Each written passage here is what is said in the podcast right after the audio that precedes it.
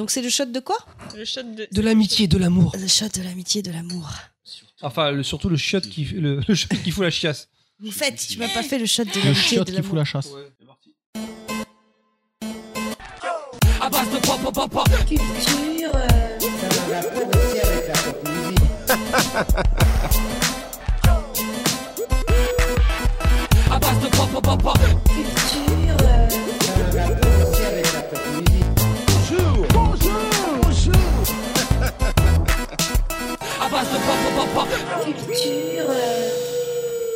Bonjour et bienvenue sur Abas de Pop Pop Pop Pop, épisode numéro 4. Comment ça va tout le monde? Oui. Ça va? Ça va, vous êtes bien? Il fait assez chaud? Ah, on est bien là. On est bien, on est bien. Ça réchauffe le Ah, corps. ça, hein. on s'est réchauffé le cœur avant de venir ici, enfin le corps, tout ça là. Oh, espèce, de, espèce de petite bouse, ton shot. il- Non mais on dirait du dentifrice euh. Mais c'est bon, la chartreuse, ça revigore. Ouais, Moi j'en ai pas eu assez moi. Eh bah tiens. Bon alors, comment ça va? Bah, ça va plutôt bien. Choco, on commence par toi pour une fois, comment ça va?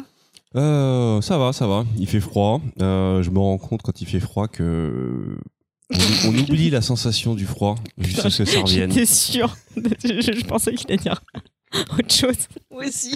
On est d'accord. Ouais, On est d'accord. Il y a, il y une réputation qui précède. Ouais, il a une réputation, ouais. Et Moufette, du coup? Ça va, ça va, ça va, ça va, ça va. Vous avez pas remarqué, mais j'ai- fait mon petit coucou. T'as des cheveux? Parce que oui, oui, j'ai des cheveux. Effectivement, d'habitude, je m'attache les cheveux, je les, je les ai laissés à l'air. Alors pourquoi t'as fait un petit coucou Parce que, parce que le pays est en deuil euh, depuis quelques jours et je ne parle pas de la mort et de la résurrection de Johnny Hallyday comme on a pu le voir sur Twitter, mais euh, bel et bien de la séparation de David Lafarge Pokémon et de Miss euh, Jirachi. Euh, cette, ce, ce couple mythique, ce couple de légende. euh, C'est qui exactement qui ouais, que, pour- les gars. ceux qui suivent pas la légende. Oh, eh ben, eh ben, c'est un couple de youtubeurs euh, qui se déclarent leur flamme dans des vidéos, qui, qui pleurent en se disant qu'ils s'aiment. C'est, c'est, bon, David Lafarge, c'est, euh, c'est un mec qui fait des unboxings de. Tu connais pas Deg Pas du tout. Putain, tu me déçois, mec. Je sais pas, ça me fait penser à une entreprise de BTP, moi, mais. David C'est un ouais. mec qui fait des unboxings. Il y a une boîte de- qui de- s'appelle Lafarge. hein. Oh putain, mais laissez. oh, ça- tu commences, ça commence. Ça fait, ça, fait, ça fait 30 secondes, tu commences. J'ai rien dit, j'ai rien dit. C'est un mec qui fait des unboxings de, de cartes euh, Pokémon, de, de trucs autour de Pokémon, qui est invité à la Paris Games Week et tout ça. C'est Ouais, donc là, on est dans la grosse star là. la grosse La star. star quoi. On a un mec niveau. qui met des, il se trimballe en énorme manteau de fourrure avec euh, des, des sacs euh, Vuitton. Enfin, c'est sur du lourd quoi. Et euh, Ah, ah, quand même, euh, un swagman du Pokémon. ah non, ouais, on est sur un bon swagman, ouais, ouais. un bon mec euh, de- de- du game quoi. Et donc, il se sépare de sa copine. Voilà, ça faisait, ça faisait quelques années qu'ils étaient ensemble. Ça faisait quelques années que toutes les semaines, j'avais mon rendez-vous hebdomadaire sur YouTube. Euh, Qu'est-ce qui, se passe en ce moment? Et, euh, et la nouvelle est tombée il y a quelques jours. Ils ont posté une vidéo de séparation et euh, Ils étaient Voilà. ensemble dans la vidéo de séparation? Non, euh, non, non, il y avait que, que, que David. Donc c'est lui qui se fait larguer. Euh, je pense pas, honnêtement, vu, vu qu'il pèse beaucoup plus qu'elle, je pense que c'est elle qui s'est fait têche hein, salement. Ils ont cassé Mais d'un commun d'accord de, de lui officiellement, tout seul. officiellement, ils sont toujours amis. Ils vont continuer tous les deux de poster des vidéos. Donc, euh, soyez rassurés, euh, chers, chers viewers YouTube. on aura des nouvelles très bientôt de David et de Miss Shirashi. Eh bien, cette, euh, cette chronique, cette mini-chronique euh, Oh. me fait réaliser un C'est truc. news C'est plutôt. Il fait froid. non, ouais, entre autres. Mais euh, eh, Pokémon, c'est un putain de marqueur de, de changement de génération. hein. Je sais pas si, si, si pour les vieux comme moi qui sont autour de la table, on va pas les dénoncer. Mais il y a ceux qui ont vécu Poké- Pokémon, on sait que c'est pas la même génération. C'est là où c'est là où la cassure s'est faite. T'as une nouvelle cible pour la semaine, Je pour le sais, mois. je, je, je- Ah non, moi j'ai aucune animosité envers les jeunes, donc euh, Tous ces jeunes cons, je m'en branle complètement. Bon, euh, et on a quelqu'un euh, autour de la table Quoi euh, aujourd'hui. Qui Hein Ouais. Mais elle a spoilé tout à l'heure qui c'était. Non, c'est pas si, vrai. En fait, t'as spoilé. Non, non, non, non. Mais non, mais non. bah, de toute façon on a spoilé dans le post Facebook et Twitter. donc, Oui, euh, c'est vrai. Est-ce On a, est-ce on qu'on a n'aurait pas un premier invité on a un de premier marque, invité. Je d'exception suis honoré. hein. C'est le premier. On est content. hein. Mais en plus, il a un crâne qui brille, alors. Mais te le raconte pas avec tes cheveux, toi. hein. Mais alors, dis-nous comment tu t'appelles? Bonjour, je m'appelle Beg. Je sais pas pourquoi j'ai pris l'accent marseillais, mais, mais voilà. Et tu fais quoi dans la vie? Eh bien, écoute, euh, plein Qu'est-ce de qu'ils font choses. tes parents dans la Ah, vie C'est qu'est-ce qu'ils font tes parents dans la vie? Euh, je sais pas. Enfin, si, mais c'est pas intéressant. Non, qu'est-ce que je fais? Je fais plein de choses, mais euh, en tout cas, dans, dans le jeu vidéo, puisque c'est le thème du jour a priori. Non, Oh, le spoilé. spoil. Allez Non, mais le thème, c'est le Il n'y a spoil. plus de saison dans ce début de Le podcast. thème, c'est le spoil. Euh, non, non, bah voilà, je, je, je fais des, des, des, des streams sur Internet, euh, j'ai fait des vidéos YouTube, je fais plein de choses, je m'amuse en fait, voilà, tout simplement. C'est beau. C'est magnifique. Elle est géniale ta vie en fait. Elle est géniale, tu, tu devrais y participer un peu plus. Et Baldwin d'ailleurs, que tu me euh, dragues, mais je ne suis pas intéressé. Baldwin, on t'a pas entendu aujourd'hui. Comment ça va toi? Bah moi, euh, pareil, je m'amuse dans la vie, euh, je danse la vie, je chante la vie en fait. Oh, tu danses la vie. C'est bien parce que t'as- absolument pas tous les mois la même présentation. Je chante la vie, je danse la vie. Je l'ai fait. C'est bien, Oui, oui, tu l'as dit au moins trois fois. Alors maintenant, il va Oui, falloir être plus C'est précis. peut-être pas les mêmes gens qui écoutent. Comment tu danses la vie? Alors c'est deux pas à droite, Hein, un pas en arrière et un pas à gauche. Deux pas à droite, un pas en arrière, un pas mains. à gauche. Et je claque des mains. Ah, ça peut Alors fais gaffe parce qu'on a Choco qui est quand même un, un excellent danseur. Et du coup, je propose qu'à la pause, Choco, tu nous fasses cette, cette petite. Et peut-être qu'on l'enregistrera, peut-être qu'on la mettra sur Twitter. Eh, eh, je pourrais dire, je, vais- je vais vous faire le Baldwin, je vais danser la vie, vous allez halluciner. C'est ça. Alors toi tu peux danser la vie, a priori euh, Moufette ne peut pas. Pourquoi tu, ne peux pas danser la vie Moufette C'est important, les gens ont besoin de savoir. Parce que je me suis, je me suis pris deux petites semaines tranquillou. Je me suis fait un petit arrêt de travail comme ça. euh, Je, je, voilà. J'ai une petite entorse à la cheville. Du Alors coup, je. ra- rappelle-nous, ils étaient 5, c'est ça? Ils étaient sixième qui t'a cinq. pris de- euh, attaqué de ils ont dos. voulu braquer euh, mon rayon jeux vidéo. J'aurais dit nique ta race. Et puis euh, j'ai mis un kick double fighter arrière euh, 360. Ok. Et euh, bon, je, je te raconte pas la gueule des autres, mais euh, mais j'ai un... C'était pas une enceinte le truc? Ta gueule. Une enceinte tombée sur ton pied, oui. hein, non, non, Bon, je me suis pris une enceinte sur le pied, malencontreusement. Je suis en arrêt de semaine. J'en profite pour. Mais elle a quand même euh, crié token. Mais Donc ça euh, passe. non, mais du coup, c'est très très bien parce que deux semaines d'arrêt, ça me fait deux semaines de Netflix et de console. Je vais pouvoir vous donner des putains de recopop à la fin de ce, de ce podcast. Cool. Cool. Alors tout le monde a fait son petit coucou? Non, Punky? Oui, j'ai pas fait mon coucou. Ça y est, c'est fait. Je vais me faire tuer ce soir. non, non, non, non, non, mais j'ai pas, j'ai pas euh, beaucoup de news à part que si euh, euh, quelques news en rapport avec euh, Baldwin, parce que euh, lors de ta dernière chronique, tu nous as parlé de transhumanisme et je sais pas pourquoi, mais depuis cette chronique, tout le monde s'est donné le mot dans les podcasts que j'écoute. Bah, je suis ce qu'on appelle un influenceur. Que Chaque Exactement. mot est repris et voilà. Et, euh, Mais juste après, il y a Neil deGrasse Tyson qui a sorti un podcast spécial transhumanisme, sauf que lui, il fait venir des vrais scientifiques, tout ça. Donc euh, voilà. Et d'ailleurs, la génétique fait partie du transhumanisme. Il parlait d'une te- technologie qui s'appelle euh, CRISPR ou un truc comme ça qui permet de découper les, les gènes. C'était super intéressant.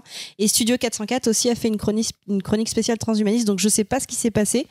Ils m'ont contacté et je leur ai dit euh, le, le- le sujet que- qu'on allait aborder dans les, dans les prochaines années. Donc, euh, et là, donc le fait que j'ai parlé dans, de danse, danse pour la vie, danse avec la vie. Bah, je crois qu'ils vont lancer je- euh, Danse avec les stars, je- non Faites-vous, je pense que le hashtag danse avec la vie, ça va être le hashtag numéro 1 en France euh, les prochaines semaines. Danse la vie. Mais, mais c'est danse surtout la vie que au Bangladesh. c'est surtout que sur Twitter, on a vu beaucoup une, une vidéo revenir et, euh, et j'ai beaucoup pensé à toi, Baldwin. Oui, celle du mec euh, habillé en plombier qui sonne chez la femme. Pas euh, du tout.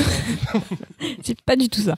Non, c'était une, une vidéo, je pense que vous l'avez vue si vous suivez un petit peu Twitter. euh, bah, tu l'as reposté, il me semble. Euh, C'est sur quelle chaîne Twitter? Twitter, Twitter, c'est sur la 27. Euh, c'est euh, un robot qui euh, fait une espèce de petit parcours. Ah euh, ouais, ouais, bien sûr que je l'ai vu. Ben, ouais, du Baldwin l'a posté aussi sur euh, Facebook, je crois. Peut-être, je sais plus. En fait, je- j'ai Moi, je l'ai vu sur et je c'est crois le que c'est euh, robot de Boston. Boston Dynamics, qui, sont Boston les, Dynamics. qui sont un peu les, les leaders dans, dans la robotique et qui euh, travaillent. Oui, mais bon, euh, je fais ce que je peux là. Oui, bah tu, te, tu fais un effort, s'il te plaît. et euh, bah, qui sont les leaders dans la robotique et qui ont réussi à, à améliorer le, le plus gros point faible des robots, c'est à savoir l'équilibre. Et donc là, le fait de voir un, un robot faire un salto arrière, c'était quand même super impressionnant. Et ça fait même flipper en fait. Mais euh, il se passe des trucs de ouf en ce moment avec ça. hein. Il y a ce robot qui a fait un salto. J'avais vu euh, un programme euh, d'intelligence artificielle où on voyait une IA apprendre à marcher. C'était du virtuel. Mais ça combiné à, ce fameux robot de Boston Dynamics, c'est bon, c'est parti pour Chappie, pour Terminator, pour bah, tous ces tous ces films très joyeux. Non, moi en vérité, je suis content. Je suis pas du tout, je fais pas du tout partie des gens qui flippent euh, du truc. Donc euh, allez-y, faites des saltos, euh, faites des équilibres. Ah moi les robots, je vais vous voir faire des trucs de ouf et, euh, et je suis client. Mais d'ailleurs, il y a eu une, une vidéo aussi, euh, Binge. Je, vous connaissez Binge? Je connais le terme binge-watcher. Oui, et bah Binge, en fait, c'est. Binge les podcasts? Oui, ils font des podcasts, mais c'est euh, une. euh, Enfin, moi, je le vois surtout sur Facebook. Je suis abonné. C'est un site internet qui relaie euh, des articles sur euh, bah, la pop culture. Et euh, ils font souvent. quoi la pop culture? je ne je sais pas, c'est un truc de jeune. Ils font souvent des interviews de stars de séries, de films, tout ça, où ils leur demandent de choisir entre. euh, Enfin, c'est c'est des questions, par exemple, euh, je sais pas, noir ou blanc. Enfin, je vous dis des conneries, mais euh, et la- je, je vois que vous êtes perdu. Moi, je, moi, je sais de- totalement de quoi tu parles. Merci. J'ai rien compris à ce qu'elle a Toi- dit. Toi, toi, on va te garder. En fait, par exemple, aussi, je vais essayer de t'aider. Tu, tu interviens. Taylor Swift ou euh, Anna Mont euh, ou euh, Miley Ah, Cyrus. ouais, Ouais, oui, tu oui. choisis Il doit entre choisir, PSG voilà. Marseille, il doit choisir le PSG, évidemment. Voilà. Exactement. D'ailleurs, Strasbourg, un. Voilà. Ferme-la. Et euh, du coup, euh, ils ont posé des questions à une intelligence artificielle. Euh, ils ont fait exactement le même type d'in- d'interview avec une, une IA. Où il Alors, c'est pas vraiment une IA. Tu, tu passes beaucoup Par de temps exemple- devant la télé depuis que t'es une. L'arrêt à Dumont. Oh, c'est dégueulasse. C'est très sexuel, ouais.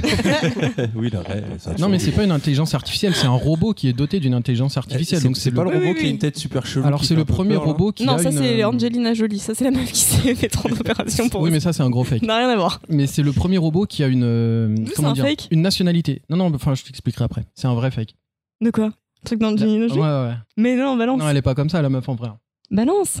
Mais en fait, c'est je sais pas, c'est chelou parce que tu vois sa Ah, gueule. vous parlez elle, de euh, la, de, de la fille qui aurait fait plein d'opérations pour ressembler Voilà. à Angelina en Jolie fait, et en- qui ressemble à un zombie en fait. En vérité, elle a pas du tout cette gueule, cette gueule là. Moi, je l'ai vue en direct, elle a une gueule oui, effectivement refaite, elle ressemble un peu à Angelina Jolie, mais elle a pas le nez pointu et les grosses lèvres là comme ça, en c'est la peau verte. sur Insta.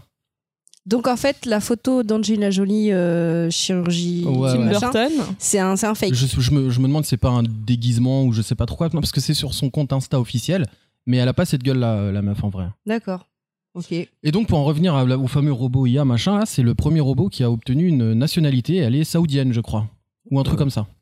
C'est super intéressant parce que ça va être un vrai débat plus tard. Mais je vois qu'on s'égare un peu parce que là, on est en train Ouais, de ça faire fait un 10 podcast. minutes la présentation techniquement. Ça fait 10 minutes qu'on est dans l'introduction, donc euh, annonce-nous le sommaire. Alors le Il va sommaire. durer longtemps ce podcast. Au sommaire ce soir, euh, donc pour l'émission numéro 4, donc euh, comme l'a dit Beg, comme il nous a spoilé notre super intro, moi j'avais préparé un truc avec des feux d'artifice, euh, des danseuses brésiliennes, des acrobates. Mais bon, on va parler de aujourd'hui, on va parler d'un sujet qui, qui, qui, qui nous touche tous, euh, et ce n'est pas les prostituées. Ça a l'air très grave quand tu annonces ça comme ça.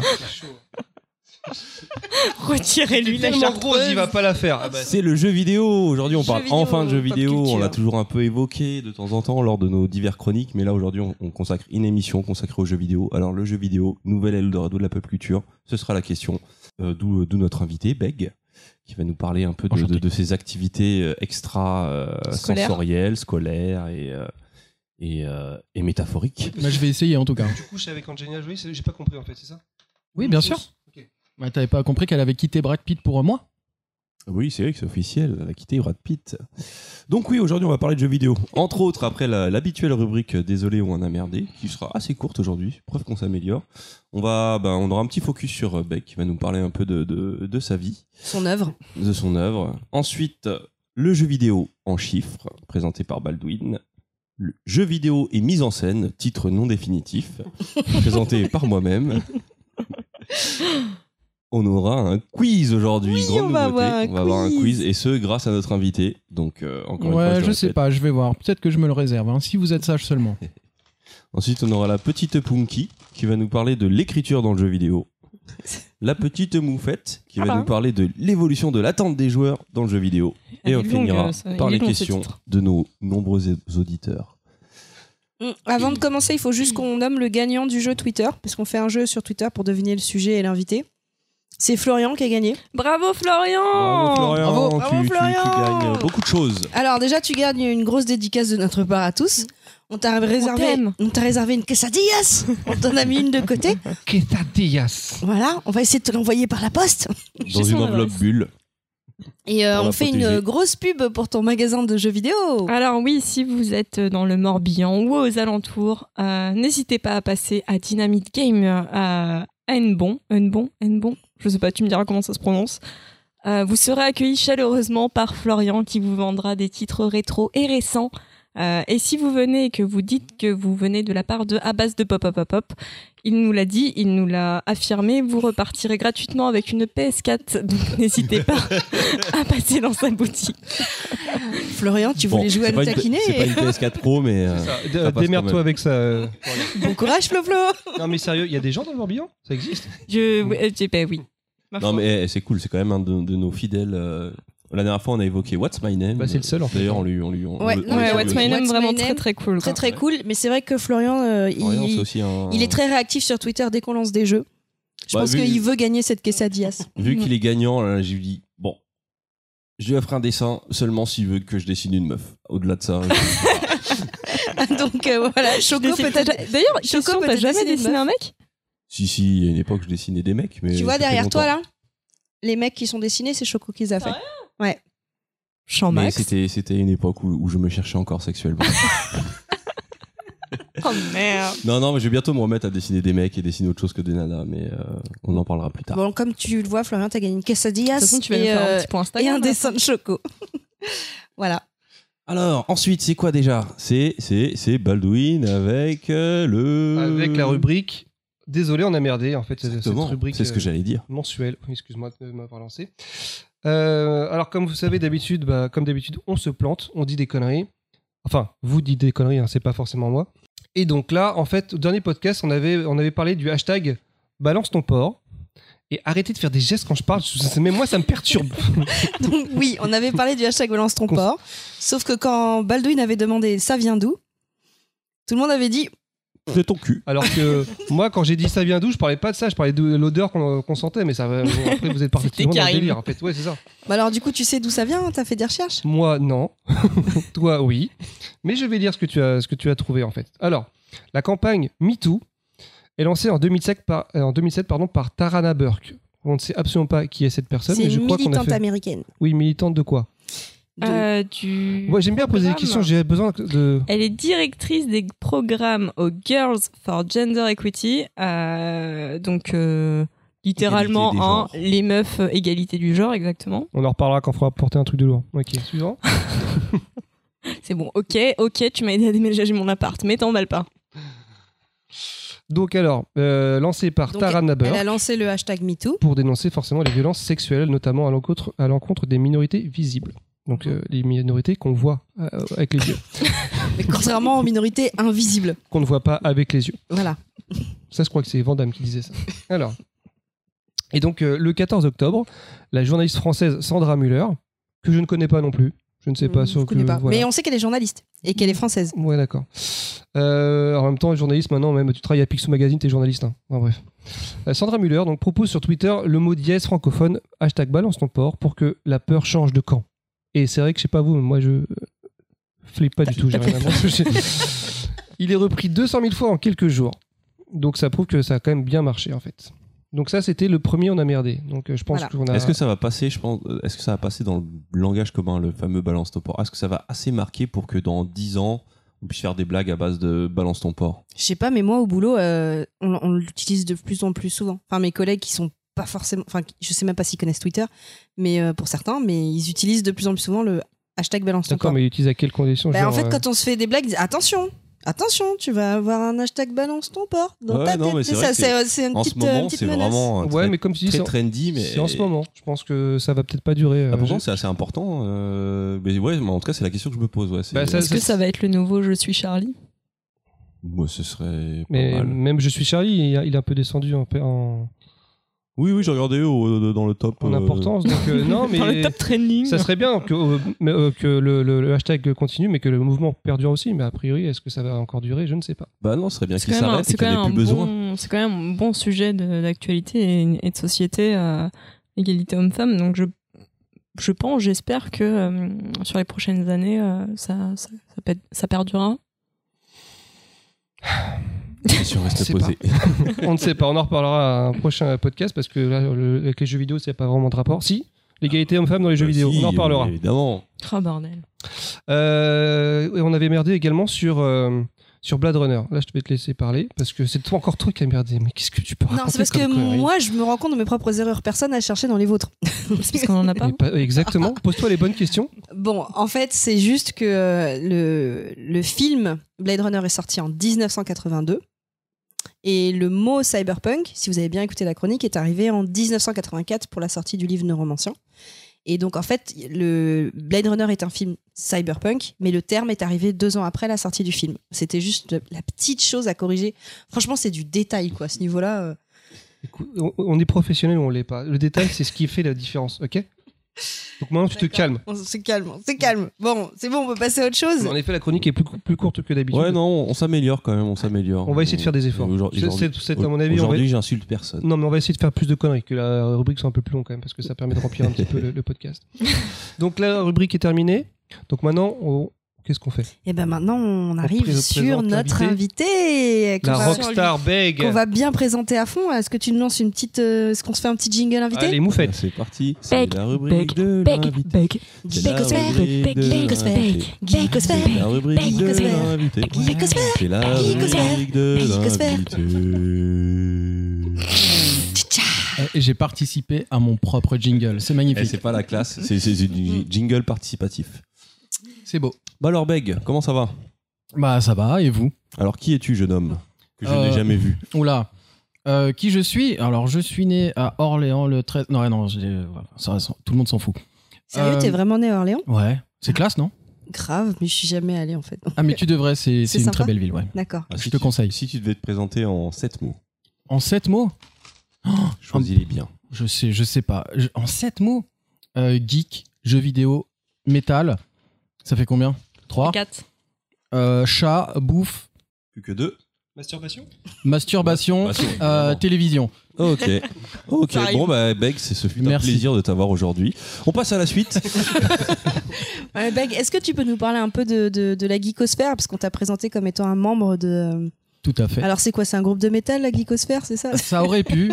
Ça aurait pu. Non, non, en fait, si tu veux, c'est la geekosphère, c'est simplement un groupe de joueurs à la base qui ont décidé, euh, sous l'impulsion de deux ou trois personnes dans, cette fameuse geekosphère, c'est comme ça qu'on s'est autonomé, euh, de euh, partager nos sessions de jeux vidéo, parce qu'on est des passionnés de jeux vidéo depuis des années et des années. Et on a donc décidé de, partager ces sessions-là, et on s'est demandé quel était le, moyen le plus simple et, le plus efficace pour le faire. Et il s'est avéré que on a porté notre, notre choix sur Twitch, la plateforme Twitch. Donc une plateforme de diffusion en direct de, de jeux vidéo. Alors on peut diffuser autre chose que du jeu vidéo évidemment, mais Twitch est très connoté jeux vidéo justement. C'est euh, la plateforme la plus connue et reconnue pour ça. Alors, est-ce que vous êtes dans un genre de jeu vidéo ou c'est ouvert à tout? Non, non, on est très hétéro... Non, comme, comme- comment on dit Éclectique. Hétérosexuel. Ouais, non, non, rien à voir. Euh, non, non, on est très éclectique euh, en ce qui concerne le jeu vidéo. On stream ce qu'on a envie de streamer. Alors, on diffuse ce qu'on a envie de diffuser pour être plus explicite. Et donc, non, non, il n'y a pas de jeu particulier. Euh, on a chacun nos genres de prédilection, mais on choisit pas. On fait ce, qu'on, ce qui nous plaît, en fait. Alors, euh, avant d'attaquer un peu plus sur la plus, mais euh, ouais. Comment pour, ça fonctionne le stream, peut-être Pour Papy Eugène, par exemple, Oui. qu'est-ce que c'est que le streaming? Qu'est-ce que c'est que Twitch? C'est quoi le principe? En fait, c'est un site internet, en gros, sur euh, lequel toi ou toi, Choco, par exemple, tu vas pouvoir te, te connecter. Et tu vas. Bien joué, t'as pas dit Karim. Bien ouais. Mais, mais tais-toi Attends, je fais des efforts, je me concentre et tout, c'est c'est pas facile. Euh, donc, sur lequel tu vas te connecter. Ah, je sais, et il y a des femmes. Euh, non, non. Enfin, si, il y en a, bien sûr. Mais qui, d'ailleurs, il y a eu des grosses dérives sur Twitch à ce propos-là. Mais enfin, bon, bref, c'est un truc autre avec sujet. Une, une meuf qui, avec une espèce une épée de Zelda. euh, Euh, Non. je sais pas de quoi il s'agit, non, je sais pas ce que c'est. Moi, je veux Laisse-le finir d'expliquer Twitch. Il y a pas un truc comme ça avec une nana qui euh, qui qui, qui pensait avoir arrêté son stream et Ah oui, euh, oui, oui, effectivement. Elle pensait avoir coupé la caméra et elle, du coup, elle s'est fait plaisir et tout le monde a vu. Mais c'était pas il y avait pas un bail de d'épée de légende de, ça? De Zelda? Non, non, bah, on se demande, on se pose la question, mais on sait pas trop. D'accord. Donc, juste pour résumer, tu diffuses ta partie. Alors oui, je vais recommencer mon, mon, explication. Pour les gens qui ne connaissent Voilà, pas en, Twitch, en fait, en gros, on va sur le site Twitch et on a une barre de recherche sur laquelle on peut rechercher. Donc, par exemple, si tu veux regarder euh, quelqu'un jouer à, je sais pas, à Dark Souls par exemple ou à GTA, euh, tu vas taper dans la barre de recherche GTA et tu vas voir toutes les chaînes en direct qui sont en train de streamer du GTA. Et tu peux donc tomber, si nous à ce moment-là on est en train de streamer GTA, tu peux tomber sur nous. Ou alors, tu vas chercher par euh, nom de chaîne. Donc, par exemple, nous, tu tapes Geekosphère, tu vas tomber sur notre chaîne. Si on est en direct, tu vas nous voir jouer en direct, justement. Et on, on voit le jeu et on voit vos têtes, c'est ça? Oui, parce que nous, on a décidé de mettre une caméra et donc de, de nous montrer, ouais, tout à fait. Parce Mais- que c'est plus sympa, c'est plus interactif. obligatoire. On voit les, les bouteilles de bière aussi, on voit les- Non, on les cache ça. On les cache parce qu'il y a quand même une charte sur Twitch qui nous évite, enfin qui nous demande d'éviter de fumer et de boire devant la caméra. Putain, heureusement qu'il n'y a pas de charte sur les podcasts, les gars. Je m'étonne, parce que là on est grillé. Ouais, donc et puis nous on essaye de respecter ça quand même parce que c'est c'est vrai qu'on n'est pas là pour faire l'apologie de, de- du tabac Oui, ou de peut- Il peut y l'alcool. avoir des enfants. D'ailleurs, c'est pas bien Oui, de boire et c'est pas bien de fumer. Ah, t'étais pas au courant? Et donc, euh, bah donc voilà. Après, on- nous on a décidé effectivement de montrer nos têtes et euh, d'interagir avec les gens. Donc si on n'est pas en direct. euh, les gens peuvent voir nos replays qui sont disponibles pendant 60 jours, c'est-à-dire après la dernière diffusion. On, a, on, on stream, enfin on fait une diffusion et on a donc 60 jours pour la regarder après qu'elle ait été diffusée. Et donc les gens peuvent chatter avec vous en live, En vous direct, envoyer ouais. des petites blagounettes. Tout à fait. C'est un peu le principe de Twitch, c'est le côté interactif et le côté instantané en fait. C'est pour ça qu'on a choisi cette plateforme-là plutôt qu'une plateforme comme YouTube, sur laquelle moi j'étais avant, mais où, où j'ai arrêté parce que c'était moins, moins fun en fait, tout simplement. En fait, c'est un mélange de YouTube et d'MSN. Ouais, on peut voir ça comme ça, même si euh, en fait c'est plus, euh, je trouve que c'est vachement plus, euh, ça fait un peu soirée entre potes où on est tous devant la console et on, et on se marre ensemble. Sauf que là, chacun est, chez- est chez soi. C'est dur à dire ça. Mais c'est- c'est c'est assez, c'est assez ouf comme phénomène quand on y pense, parce que d'ailleurs, la plupart des vieux ne comprennent pas. Euh, on se retrouve avec des gens comme Thierry Ardisson. putain, euh, j'allais le qui- dire. Ça, c'est notre euh, dernière oui, question. C'est vrai hein. que c'est souvent, c'est souvent ce, ce truc de, bah, dit de l'extérieur, euh, c'est des gens qui regardent des gens jouer. Alors, euh, Ouais, C'est tout le monde nous dit souvent ça. ouais. Ouais, le, branleur, le branleur, le, ouais. le maître mais chinois. Quoi. finalement, c'est, j'imagine qu'il y a, il faut être doué pour ça. Il y a, enfin, qu'est-ce qui, qu'est-ce qui, quelles sont les spécificités justement par rapport à jouer tout seul chez soi? Qu'est-ce que ça change? Alors il faut avoir évidemment beaucoup de talent et être très beau. Donc euh, vu que je combine ces deux qualités-là, ça passe très bien. C'est vrai que tu es très très beau. Oui, bah oui, tout le monde le sait. Et euh, non, non, je sais pas. En fait, c'est tout simplement une question d'envie. Moi, moi, je suis dans le partage, donc euh, j'aime bien. euh, je- Pourquoi je fais, du- je fais du, du, du Twitch? Non, mais c'est vrai. En fait, j'aime bien partager mes expériences de jeu. Donner aux gens. Non, mais c'est vrai. J'aime bien. euh, Mais est-ce que, est que tu donnes des, des astuces ou euh, Alors ça peut arriver si c'est sur un jeu que je maîtrise, oui, je vais avoir envie de donner au à la personne. Putain mais Putain, mais je suis tombé où moi sérieusement Il y a des allusions sont- bizarres Ils sont ici. très mauvais en interview. euh, les- Ah, mais on t'a vu jouer, tu maîtrises rien. Dark Souls, t'es Non, mais le truc, 12 000 c'est que. Ponky, c'est la seule à rester sérieuse parce qu'elle te connaît peut-être pas Mais aussi bien ça. que nous. Non, mais Du coup, elle sait pas, elle sait pas à qui tu quelle mais- Bah, alors pour, pour information, je suis allée euh, une fois parce que euh, Baldwin participait à un Oui, de- je l'avais invité effectivement. et, et Moufette Oui, aussi. accessoirement. Merci. oui, mais c'est bah, Baldwin qui, nous a envoyé l'invitation. Et donc, euh, j'ai assisté une fois, bah, du coup, j'ai vu Twitch sur mon portable et, et, et Yes. Choco m'expliquait. Et en fait, moi, ce que j'ai trouvé très marrant, c'est de vous envoyer, d'envoyer des trucs rigolos, de vous envoyer Bah des oui. blagues et que vous répondiez en direct. Et puis, ça m'a permis de voir un jeu que je voulais voir, en fait. C'était Horizon. C'est Horizon, ouais. Ouais, donc du coup, je voulais voir un petit peu le jeu, mais ce que je trouvais marrant, c'était surtout l'interaction, euh, les blagues qu'on s'envoyait. Enfin, c'était le fait de chatter, mais en même temps de vous voir réagir. euh, voilà. Bah, c'est tout le sel de, de Twitch, hein. c'est ce qui fait que c'est marrant parce que du coup on interagit avec des gens que nous bah, on connaît pas forcément et on crée des liens et des affinités comme ça avec des gens qu'on connaît pas et c'est ça qui est, qui est drôle parce que euh, c'est hyper, euh, comment dire, instantané quoi, tout simplement. C'est vrai que ce qui est cool avec euh, votre, euh, votre chaîne et votre communauté, c'est que euh, vous répondez au tac au tac. C'est-à-dire que même une personne qui ne vous connaît pas ou qui n'est jamais venue avant peut vous aborder très simplement et vous allez lui répondre tout de suite. Et c'est super sympa en fait. C'est vraiment un partage super cool quoi. Ouais, en fait, ça c'est possible parce qu'on essaye d'être au minimum deux devant la caméra. C'est-à-dire que moi, si j'étais tout seul devant la caméra, je suis pas sûr d'être aussi réactif que ça. Parce que je serais concentré sur mon jeu et pas forcément sur le chat en même temps. Parce qu'il faut suivre, du coup, faut suivre Parce que deux là, t'es écrans. concentré sur ton jeu. Oui, ça se voit t'es au pas. meilleur de toi-même. Non, non, en vrai, je suis très très fort aux jeux vidéo. Mais quand tu es en direct, c'est quand même très différent parce que tu es obligé d'avoir euh, plein de choses à l'œil. Et en plus, vu que quand on stream, c'est. Enfin, ça dépend. En ce moment, c'est moi qui gère la technique, donc euh, faut avoir un œil aussi sur la technique. C'est pas tous les jours. Enfin, c'est pas toujours facile. Excuse. Mais quand c'est Picnax qui est là, mon, mon acolyte technicien, c'est vrai que je suis beaucoup plus à l'aise concernant euh, le jeu. Je peux plus me concentrer. Est-ce que tu as une, euh, une meilleure anecdote euh, d'une expérience euh, Arrête de rigoler quand je pose des questions.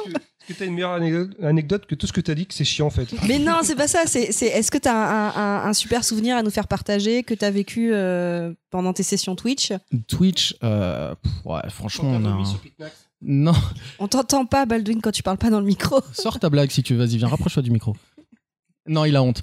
Euh, en fait, non, des anecdotes sur Twitch euh, en direct, j'en- je sais pas, j'en aurais mille, des blagues, vraiment des blagues euh, qui nous ont fait mais vraiment chialer de rire. Et quand tu, je, je me mets à la place du mec qui tombe sur notre chaîne au moment où on est en train de pleurer de rire. Le mec, il doit se dire mais qu'est-ce que c'est que ce délire quoi? Et euh, ouais, ça doit être assez déroutant parce que Twitch, il y a quand même des mecs qui font des records du monde, qui sont là pour faire de la performance, qui sont là pour pour se montrer, pour dire voilà, regardez comment je suis fort. Nous, en fait, on s'en fout de Vous ça. n'êtes pas dans la performance. Pas du tout. Euh, et en fait, ouais, c'est plutôt des blagues ou des moments vraiment drôles euh, où on a vraiment littéralement chialé de rire, quoi. Donc, si les gens qui nous écoutent veulent essayer de passer un bon moment sur un jeu vidéo, il vaut mieux aller sur votre chaîne, c'est ça? Bah ouais, parce qu'on se marre, tout simplement. Est-ce qu'on peut justement identifier plusieurs types de, de, on va dire, des grandes familles de Twitchers? Est-ce qu'il y en a qui, sont, qui vont être plus dans la performance, Ah oui, qui oui. vont être plus dans le dialogue? Oui, oui, oui, car- carrément, parce qu'en fait, il y a des gens qui font ça un peu comme nous, c'est-à-dire qui sont plus dans le. euh, voilà, je vous montre ma session de jeu. Mais ce qu'il faut savoir, c'est que la plupart des gens qui Twitch sont tout seuls devant la caméra. Nous, on a cette différence-là, entre guillemets, d'être la plupart du temps deux devant la cam. Ah, Vous êtes un peu le TPMP. euh. Euh, oula, je sais pas si c'est vrai. Oh, c'est pas cool. Attention, tu vois, ça c'est pas Ah, très pas gentil. très cool. C'est pas très gentil. C'est pas moi, c'est la chartreuse. Non, mais du coup, on a ce, on a ce côté-là, on est un peu plus, euh, on a un peu plus d'échanges entre nous et avec les, les viewers, donc les personnes qui nous regardent. Et j'ai oublié la question. non, c'était euh, sur les différents types de Ah oui, oui. streamers qu'on pouvait. Est-ce qu'on pouvait ident- identifier plusieurs grandes familles? Oui, tout à fait. Alors en fait, en gros, il y a trois, quatre grandes familles, on va dire. Je sais pas si on peut les énumérer comme ça, mais il y a les personnes qui vont donc vouloir faire des, des records du monde, de la performance, etc. Il y a des émissions donc vraiment carrées typées télé euh, pour l'e-sport.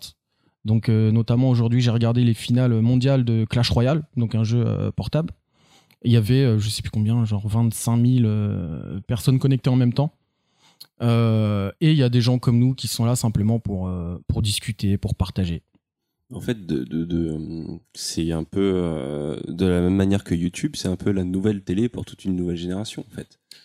Bah moi, je suis pas... Tu fais ton hardisson là un petit peu, dis donc. Moi, je suis pas tout à fait. Enfin, c'est pas que je suis pas d'accord, mais je le perçois pas comme ça. C'est-à-dire que moi, je je regarde pas la télé plus que ça, mais Mmh. je me sens quand même.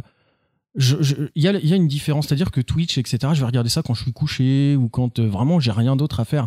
La télé, je, me dis à telle heure, il y a tel programme, je vais aller regarder parce que c'est ce que je veux regarder. Sur Twitch, tu peux tomber, et globalement sur Internet, sur n'importe quoi, à n'importe quel moment, et, et tu as le côté euh, surprise. Enfin, je sais pas comment expliquer ça, mais pour moi, ça remplace pas la télé. C'est un peu différent quand même. Moi, j'espère, parce que de toute façon, tout ce qui peut remplacer la télé, ce sera toujours mieux. Donc c'est ta cible du jour, c'est la télé. C'est ça, là, il s'attaque à tout le monde. Après, euh, le seul problème que j'ai avec Twitch, c'est pas vraiment un problème, c'est le- vous faites des annonces sur Facebook, euh, genre à quelle heure vous allez enregistrer, et un peu comme un programme télé en fait. hein. Le seul problème, c'est que bah, des fois, moi aussi, je veux juste regarder un- une session, sauf que ça, parfois, ça peut durer très longtemps, une session Switch. Non, la- le, vrai problème, c'est qu'à chaque fois qu'ils annoncent une heure sur Déjà, il y a à peu près une êtes ou pas- deux heures Vous n'êtes de pas sur le même méridien que nous, c'est sûr. Mais à chaque fois, ouais, alors moi je veux regarder, mais euh, je veux me coucher en regardant regardant ça tranqui- tranquillement, et au final, il y en a, il y en a pour 5 heures d'émission.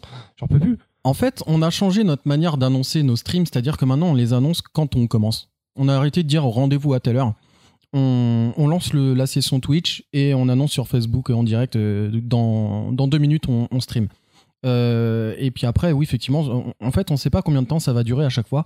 On joue et tant qu'on en a pas marre, on continue. Donc oui, ça peut durer 2, 3, 4, 5, 6. Notre record, c'est 13 heures d'affilée. Vous avez fait 13 heures d'affilée? Ouais, sur le jeu Deadpool. Enfin, ça, c'est pe- petite Putain, plus, performance jeu de naze, Pitmax. Non, il est pas mal du tout. Il est très marrant, le jeu. Euh, Il a conscience d'être dans le jeu et tout, Deadpool. Enfin, c'est vraiment très respecté. C'est très, très bien. Ouais, ok. Enfin, c'est un bon jeu. Et donc, pour, euh, bah, justement, pour recentrer un peu sur le podcast, parce qu'on a un podcast pop culture, en quoi est-ce que le. euh, Enfin, moi, je le pense que c'est de la pop culture, mais en, ce que- en quoi est-ce que toute cette culture du streaming, de Twitch, ce que ça a apporté, ça peut être considéré de la pop culture? Ah, Alors, je je pense t'ai que. mis dans la merde. là. tu as Bah, alors, 20 minutes. non, tout, tout simplement, je pense que c'est un petit peu euh, entré dans, les mœurs, entre guillemets. C'est-à-dire qu'aujourd'hui, euh, une personne va vouloir regarder euh, un jeu en direct, bah, elle va penser Twitch. C'est-à-dire qu'aujourd'hui, on ne dit plus. je... Enfin, si, on le dit quand même. Mais on dit je vais streamer ou je vais twitcher. C'est-à-dire que Twitch, c'est vraiment rentré dans le dans le Ah, clairement, Ça fait partie de nos vies ouais. courantes. Enfin, bah dans la vie courante des D'un personnes, d'un gamer, ouais, qui a envie de, il, sait- il sait ce que c'est Twitch, il sait à quoi ça sert, il un sait verbe, en comment fait. le trouver. Ouais, Je vais Twitcher, ouais. twitcher. Tout à euh, fait. remarque, c'est une bonne façon de voir un jeu avant de l'acheter. Ah bah oui, mais clairement, nous, on a donné envie à plein de gens d'acheter tel ou tel jeu parce qu'ils se sont marrés sur nos streams. Et, euh, et voilà, derrière, ils nous ont dit merci, j'ai acheté le jeu grâce à vous, c'est Et cool. puis vous avez ruiné en fait la réputation de The Order. De The Order, oui. Bah oui, il a fini dans les chiottes, tout ça. Oui, enfin, oui, oui, effectivement. On a fait un gros, gros stream troll sur, sur The Order, ouais, qui est un jeu de merde. Alors justement, pour être, euh, pour être pop à fond, puis ça va vous rappeler Ardisson, et pour euh, mieux te connaître, on t'a préparé un petit portrait chinois pop culture. Ça fait peur. Bah, en fait, tu dois juste répondre du tac au tac, comme ça te vient. T'es prêt? Pas tout à tu, fait. tu connais le concept du, portrait chinois Faut que tu répondes en chinois. Le concept du portrait chinois, c'est que je demande si t'étais telle chose, et puis tu me dis. tu- Yes. Voilà. Donc, si t'étais un film. Alors, Retour vers le futur 2. Bon choix. Pourquoi le 2 Parce que c'est le plus drôle, c'est celui que j'ai vu le, le, le, le plus de fois. C'est c'est le film de mon enfance, le film de mon adolescence, le film de ma vie d'adulte. Le film, je pense, quand je serai vieux, c'est celui que je regarderai toujours. Peut-être parce que dans le 2, euh, il essaye pas d'embrasser sa mère. Non, je suis désolé, mais euh, si t'aimes Retour au futur, c'est le premier que tu aimes. Le 2 est très bien, il est plus sombre. Mais on va pas faire un débat, mais c'est le premier le meilleur. Bon, Non, c'est le deux. c'est pas pour toi, Baldwin. C'est hein, mon t'as envie. portrait à moi aussi. Si t'étais une série. Euh, je serai X-Files. Pourquoi cette série Parce que c'est la série de mon enfance et de mon adolescence. Si t'étais un jeu vidéo. Euh, je serai Shenmue, je pense. Putain, j'en étais sûr. Shenmue ou World of Warcraft ou Castlevania ou Dark Souls ou non, je... Non, non, Shenmue. t'as dit Shenmue, c'est le premier Ouais, qui te ouais, vient, t'as pas le droit de changer Shenmue, tout ouais. dessin. Et tu penses quoi de, de, de, Ah oui, de la motion capture de Shenmue Les animations faciales magnifiques. Ne vous moquez pas, c'est un jeu fait de manière artisanale avec un budget de Putain. 700 millions d'euros. Euh, 100 euros. je sais plus combien de milliers d'euros, de millions d'euros il y a eu. Mais non, non, oui, ça. Non, j'ai pas peur, j'ai confiance. J'ai envie d'avoir confiance en Yu Suzuki qui est le producteur du jeu. Ok. Si t'étais un bouton de manette. Croix. X.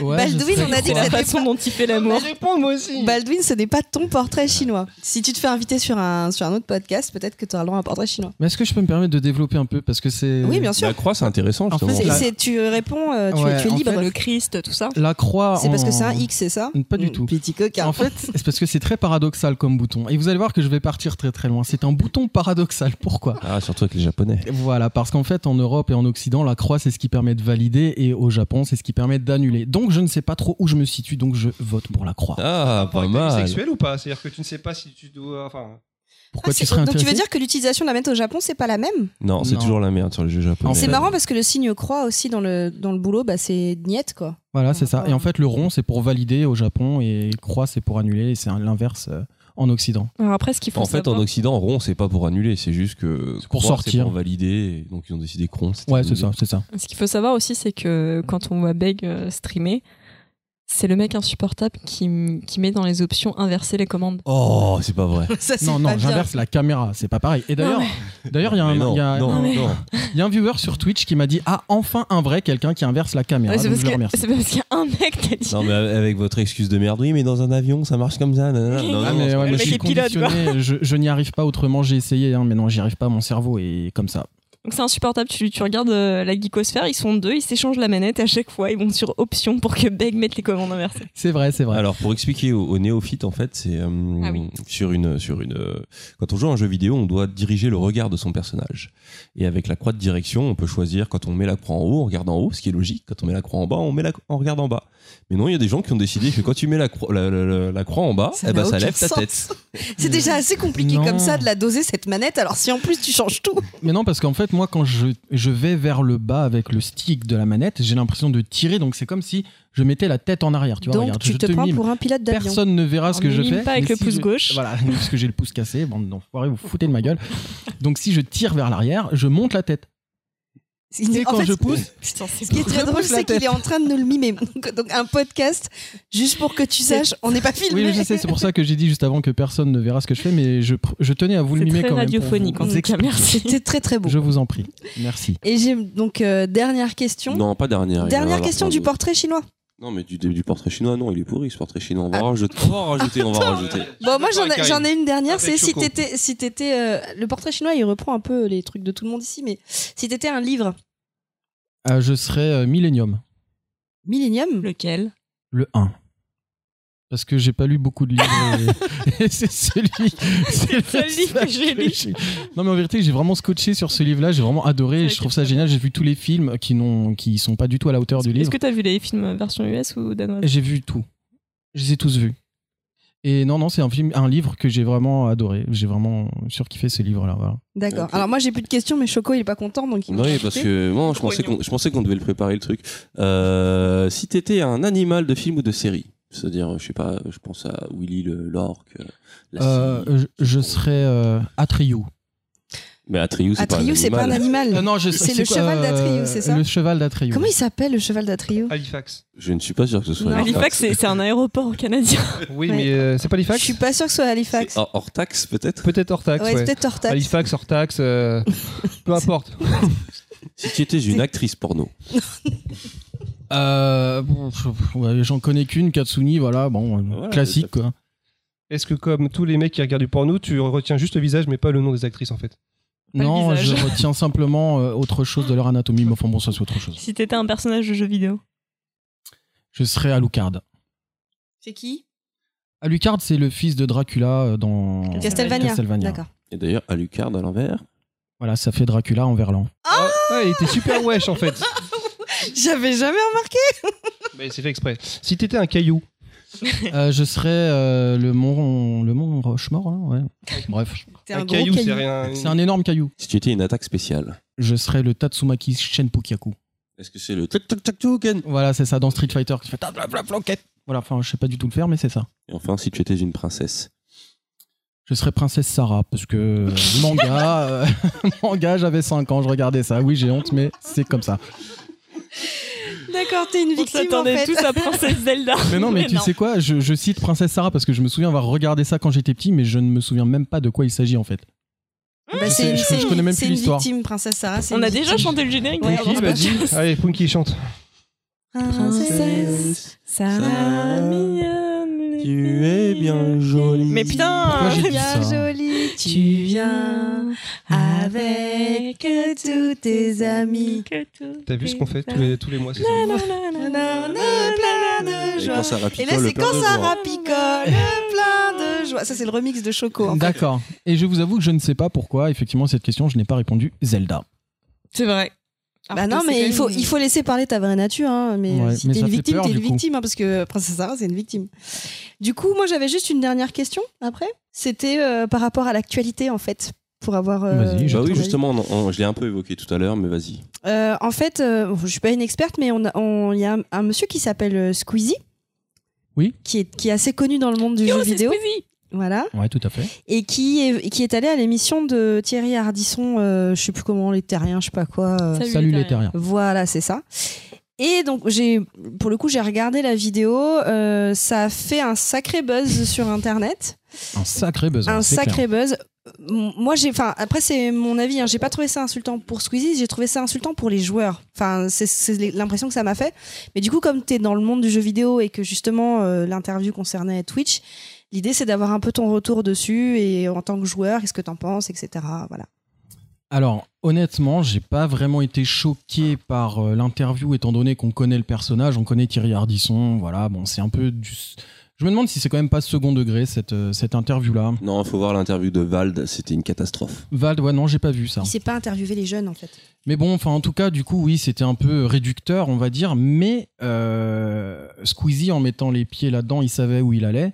Il s'est bien démerdé d'ailleurs. hein. Ouais, il s'est pas laissé faire. Bon, après, sincèrement, je- honnêtement, j'en ai un peu rien à foutre. Parce que si tu veux, Squeezie, c'est quand même le mec qui a 10 millions d'abonnés sur euh, YouTube. Le mec, il, il- enfin, il- je pense qu'il avait pas besoin de ça pour que les gens sachent qui il est.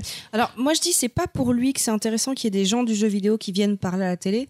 C'est pour la communauté de joueurs. Et Ouais. c'est pour, euh, enfin, on, on verra Mais- dans les questions qu'on a. C'est justement pour euh, un- casser un peu les préjugés Ouais, sur je- le jeu vidéo. S'il y a des, des gens qui jouent qui viennent à la télé, on peut voir une autre image. C'est vrai que en fait, ce qui, ce qui... après, faut connaître Squeezie, hein, ce qu'il présente sur ses vidéos YouTube, etc. C'est quand même, euh, euh, plutôt, euh, comment dire, orienté pour, pour les enfants, les ados, etc. Enfin, pour moi, c'est pas un gamer. ce mec-là, c'est un mec qui crée beaucoup de contenu, qui est drôle dans ce qu'il fait. D'ailleurs, il le dit dans son interview. Lui, il est là pour faire de l'humour, en fait. Moi, je le, je le catégorise pas forcément entre guillemets gamer. Euh, c'est une personne qui se sert du jeu vidéo pour faire de l'humour et pour créer du contenu.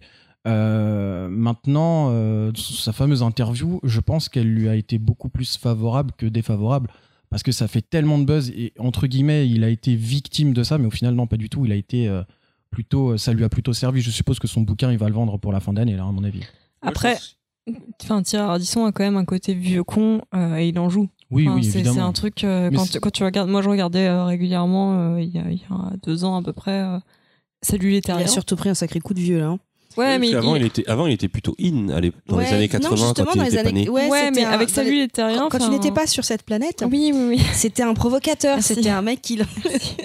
Ouais, mais moi, je trouve que justement, il reste dans son rôle avec cette interview-là. Oui, mais il a, il a un côté. vieux il- tonton, Non, là, Oui, il, mais il- il a il suit la ligne mais il en directrice joue, de tous les médias. il, Ouais, il en joue le côté vieux con. euh, il, en, il en joue grave. Enfin.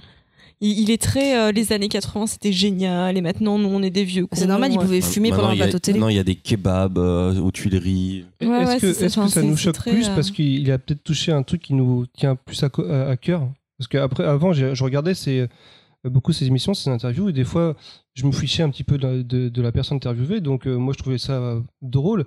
Là, le fait qu'il s'attaque à un truc qui nous touche parce qu'on aime le jeu vidéo et s- on le défend quand même un petit peu, le fait d'en parler. Donc, le fait qu'il s'attaque un peu au jeu vidéo.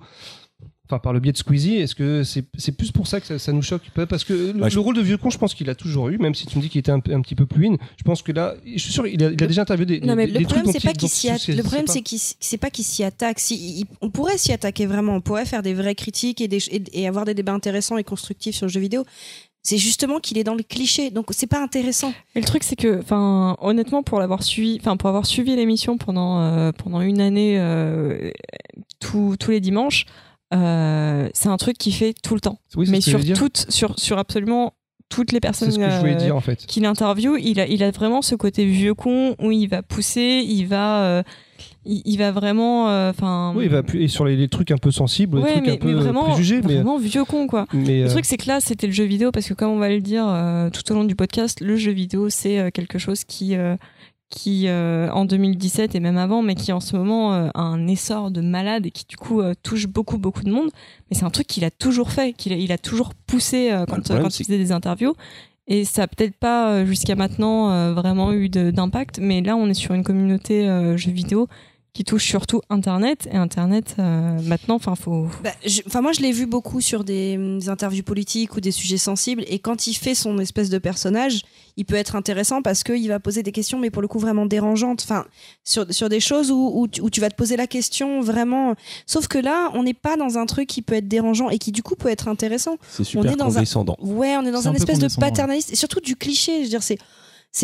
Il y a des, il y a des, tu sais, il aurait pu poser des vraies questions sur le fait que dans le monde du jeu vidéo, t'as quand même, euh, enfin, je trouve dans les, les gens qui commandent sur Internet, t'as une forme de machisme euh, assez violente. Ça, c'est Ouais, une question dérangeante, tu vois. Ou euh, ouais, mais ce, ce côté cliché, euh, enfin, pour avoir eu beaucoup d'interviews, il le fait pareil. Et alors, quand il interviewe des acteurs, il, il balance Ah sur bah, les c'est trucs, sur les préjugés. Après, moi, je pense sincèrement que ça nous touche parce qu'on aime le jeu vidéo. Mais Non, en fait, mais je pense qu'il y a toujours pour été moi, comme il ça, a, en fait. non, pour moi, il a pris un coup de vieux. Franchement, quand je je pense regardais. pas qu'il ait pris un coup de vieux juste sur une interview. Je pense que Pas sur une Non, interview, c'est mais on l'a vu, on l'a vu sur d'autres interviews et sur d'autres ouais. Sujets récemment. Il est plus à sa place dans le rôle Ouais, de. par rapport à ce qu'il c'est faisait comme avant. Buffy, hein. Euh, Exactement. C'est, enfin, il Et fait vraiment la En, paire avec en même temps, les mecs, ils sont vieux. euh, Il y a un moment, faut admettre que t'es vieux, t'es plus à la page. Ouais, mais euh, quand tu, tu vois sa question qui pose, euh, ouais, alors euh, tu, tu gagnes de l'argent. en- Enfin, quel est l'intérêt de, euh, de, de regarder des Oui, gens et jouer puis, aux jeux et vidéo puis Buffy derrière Mais en qui fait- surenchérit en disant je pensais être le plus gros branleur Oui, du voilà. paf, Et ça, c'est drôle. Enfin, moi, j'ai trouvé Oui, ça drôle, l'intervention oui. de Buffy. Mais du coup, euh, comme tu me disais tout à l'heure, Karim, il y a beaucoup, beaucoup, beaucoup de gens qui, se posent cette question. Donc, en fait, il ne fait que, retranscrire une pensée que, que beaucoup de gens euh, euh, pensent, en fait, tout Le simplement. problème, c'est, bah, si j'aurais voulu en rigoler, je l'aurais placé ça euh, dans la rubrique Désolé, on a merdé. C'est la télé française, il y a un vrai problème. C'est un truc, ça doit brûler, ça doit disparaître. On- brûlons, brûlons les jeunes et la télé non, non, française. non, non, non, mais Ce que j'adore, c'est qu'avant est- l'émission, il te dit je ne, je ne me choisirai pas de deux, cible. deux fois qu'il Je, je ne m'attaquerai pas à une cible, donc on a compris. Ta cible du jour, c'est la télévision. Mais, Non, non, je- mais je- sérieusement, on est, on tellement, euh, mais la télé française, on est tellement en retard et je vais même pas parler de Hanouna parce qu'il n'y a pas de rapport avec le sujet, mais euh, mais euh, Mais quand même. mais dans le traitement, euh, bon là, ça m'a ça m'a ça m'a pas choqué, mais ça m'a un peu énervé, mais mais je pourrais dire la même chose sur le traitement du hip-hop. Ça fait 15 ans qu'on est en retard. Et, euh, et, et c'est pas une question que de télé, c'est vraiment une question de télé française et de, de, de, de, de, de, de pop culture, justement, le rapport à la pop culture, ne, ne serait-ce que le. Enfin, je sais pas, on a, il faut, faut arrêter, il faut, il faut, il faut tous les, il faut tous les déporter. Il faut qu'on qu'on change. euh, Il faut vraiment qu'on mette des- d'autres gens. euh, Ouais, mais regarde, en fait, c'est- c'est c'est ce que tu viens de dire. C'est que moi, je regardais la télé il y a 20 ans, c'était les mêmes personnes qui présentaient les émissions. Ça, C'est aussi, c'est aussi à cause de ça, quoi. Je pense que ce sont des vampires? Je me demande si Drucker n'est pas immortel, par exemple. Euh, lui, putain, il a quel âge Je sais Je sais pas. pas, mais, Putain, ouais, ça, j'avoue, c'est un Mais truc je de sais fou, lui. pas. mais je suis sûr que je vais crever, il sera encore là, lui. C'est comme Pujadas. Encore hein. là le dimanche. Je suis sûr que Moufette va crever, il sera encore là. À mort la télé. Ouais, à mort la télé. La Bon. télé française surtout. Parce que là, la BBC, non, bien. euh, Non, mais aujourd'hui, un jeune, enfin, il suffit, il suffit qu'on ait euh, juste YouTube et Netflix, on n'a plus besoin de télé, hein, j'annonce. On, on a fini avec, avec Beg? En fait, Enfin, on a fini Be- pour, pour, euh, pour de continuer. Pour à garder, euh, fini, à, garder l'intérêt sur toi, à- après chaque euh, chronique, on te posera une autre question aussi. Ok. Euh, alors, moi j'ai un truc, c'est que avec la complicité de, de quelqu'un euh, de, de la geekosphère, j'ai récupéré. Parce qu'il faut savoir que, alors oui, c'est pas T'es en radiophonique. train de me mais- dire qu'il y a une balance là? Non, non. Qu'est-ce que c'est que cette histoire C'est que, alors vous, ne le voyez pas, mais pour ceux qui l'ont vu en stream, euh, Beg, euh, sa, sa particularité physique, c'est que le, le soleil se reflète sur beau. son crâne.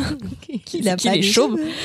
Et qu'avec la complicité de, de quelqu'un de la dont je tairai le nom, bisous Axel, euh, j'ai récupéré. C'est génial, on va gagner des abonnés sur Twitter. On balance la photo sur Twitter Non mais c'est pas la photo, c'est que j'ai récupéré un dossier de photos, mais, Non, mais mec, c'est interdit ça. hein. s'il te plaît, ne te laisse plus jamais repousser les cheveux.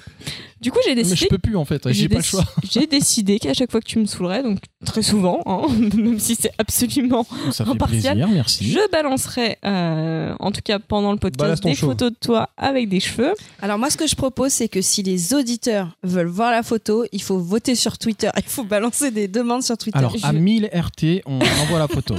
non, Ah, à, c'est un à- à 30 RT, on va commencer. Non, vraiment, je, je peux vous dire que c'est que c'est vraiment choquant. Je, je te jure, mec, je te, je te connais depuis, Attends, depuis je- quoi Depuis je un an, un an et demi? Non, non, mais je te les, je te montrerai pendant le podcast. J'ai envie de voir la photo. Mais très honnêtement, euh, je, je t'en supplie, ne te laisse plus jamais pousser les Mais je te dis, je ne peux pas. Je- J'ai pas le choix. Je, Oui, je- oui, oui, je après fais pas exprès. Moi, j'ai eu un petit aperçu et je peux te dire un truc. Si je te connaissais pas, en voyant cette photo, je me suis dit, ah, lui, il a sa carte euh, UMP. ouais, grave. La première, ouais, je suis d'accord. Il y en a une UMP et il y en a une Émile Louis.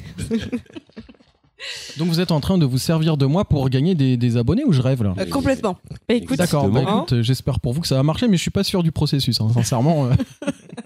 On assume. Bon, est-ce qu'on attaque avec... euh, la- Avec une petite pause cigarette. Mais il faut, Ah putain, oui. faut pas dire ça, cigarette, c'est pas bien. Oh, ça va, on n'est pas à la Cigarette télé. en chocolat. On peut dire cigarette, On peut dire une alcool. pause M&M's. On peut même dire vagin. on peut même dire vulve. Bon, ah, c'est la pause.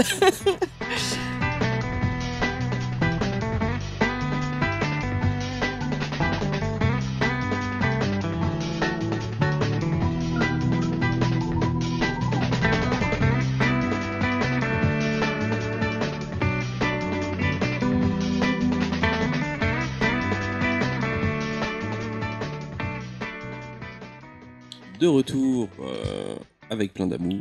Pour vous jouer un mauvais tour. Euh, alors, au programme, comme je vous l'avais annoncé, je pense que ça va être au tour de Baldwin de nous parler chiffres. Exact. Je vais un peu résumer l'univers. Attendez, je suis en train de. Cascade. Ok. L'univers du jeu vidéo euh, en parlant un peu chiffres. Parce que euh, autant le jeu vidéo pour nous, bah, c'est quelque chose de. voilà, c'est. Dirais-je C'est quelque chose de naturel, mais pour les gens, pour des gens qui ne connaissent pas forcément, ils se rendent pas compte à quel point le jeu vidéo c'est quelque chose d'énorme. Donc le jeu vidéo, en gros, je vais, je vais mettre directement l'info la plus, la plus importante, c'est l'industrie ou le média qui rapporte le plus d'argent aujourd'hui euh, par rapport à tout, euh, tous les autres. Même euh, fi- films et, et musique ensemble, ça ne, fait- ça, ne- ça ne rapporte pas autant que, que le jeu vidéo. Donc c'est vraiment absolument énorme. Plus que le pétrole. Plus que le pétrole, non, abuse pas quand même. Mais bah, pour vous donner un chiffre, en gros, l'année dernière, le jeu vidéo a rapporté 100 milliards de dollars. C'est juste gigantesque. Donc en fait, dans les années années 70, le jeu vidéo, c'était vraiment un marché de niche. Et aujourd'hui, c'est devenu le quatrième plus grand marché de divertissement du monde. Donc, euh, sans surprise, les revenus principaux viennent de la Chine, avec plus de 20 milliards, des États-Unis et après le Japon. C'est ce qui, euh, rapporte, les marchés qui rapportent le, euh, plus d'argent aujourd'hui. Donc, ce qu'il faut savoir, c'est que le, marché du jeu vidéo est en pleine expansion. C'est c'est l'industrie qui, tous les ans, prend de plus en plus de, de pourcentage. C'est vraiment c'est une flèche droite en direction du haut. Ça veut rien dire, mais les gens comprendront. Donc, en fait, c'est euh, en, termes de marché d'investissement, c'est le plus, euh, le plus rentable et le plus, le plus sûr aujourd'hui. Donc, en fait, en gros, euh, ça, je crois que l'année dernière, il a pris près de 14%, ce qui est juste gigantesque encore, encore une fois. Bah, surtout quand on part, par exemple, je, on n'a pas les chiffres, j'imagine que tu n'as pas préparé ça, hein, petit Fabien, euh, petit Baldwin. Euh, non, mais euh, pour comparer, je, je, le problème c'est qu'il n'y a pas les chiffres, mais euh, je sais que justement, par exemple, le cinéma, il y a une récession sur le cinéma, justement. Oui, c'est ça. C'est-à-dire qu'en fait, par rapport, euh, comme j'expliquais, c'est que aujourd'hui, il n'y a que le jeu vidéo. Il n'y a que le jeu vidéo qui est, euh, qui est autant rentable en, termes, en termes d'investissement. Les autres, que ce soit la musique euh, euh, ou les films, ont tendance à stagner, voire peut-être un, petit peu à, descendre. Après, bon, je vais pas. Les chiffres, forcément, sont un peu non exhaustifs. Mais en gros, on parlait d'équité tout à l'heure et avec le monde, homme-femme. Et c'est vrai que le jeu vidéo est, une, est, un, est un loisir qui a la- la- l'avantage d'être, on va dire, euh, parfaitement équitable, quasiment. Parce qu'il y a 47% des joueurs qui sont des joueuses. Mais qui joue à quoi? Alors après, ça sera à vous de Voilà, répondre. parce que moi, je un- veux. un cri du cœur, ça. Non, mais je veux, je veux bien qu'il y ait 50-50, mais euh, est-ce que ça comprend les jeux mobiles de type Candy Crush? Est-ce que. Euh, Ça comprend tous les jeux. Tous les jeux, ouais, c'est vraiment sur, sur, sur le marché global, en sachant que le, le marché mobile, c'est euh, c'est celui qui, a, qui est en hausse perpétuelle le, le plus rapidement. Mais je crois qu'il explose carrément les, les, les chiffres par rapport au marché traditionnel, on va dire. Ouais, parce que alors je crois que je l'ai pas noté, mais je crois que c'est quelque chose comme plus 46%. euh, donc par- donc c'est juste euh, c'est juste phénoménal.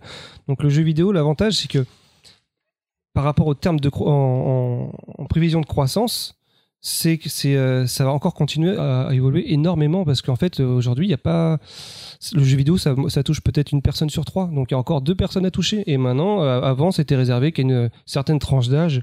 Et aujourd'hui la moyenne d'un joueur c'est à peu près tr- 34 ans. À peu près mon âge. On y croit.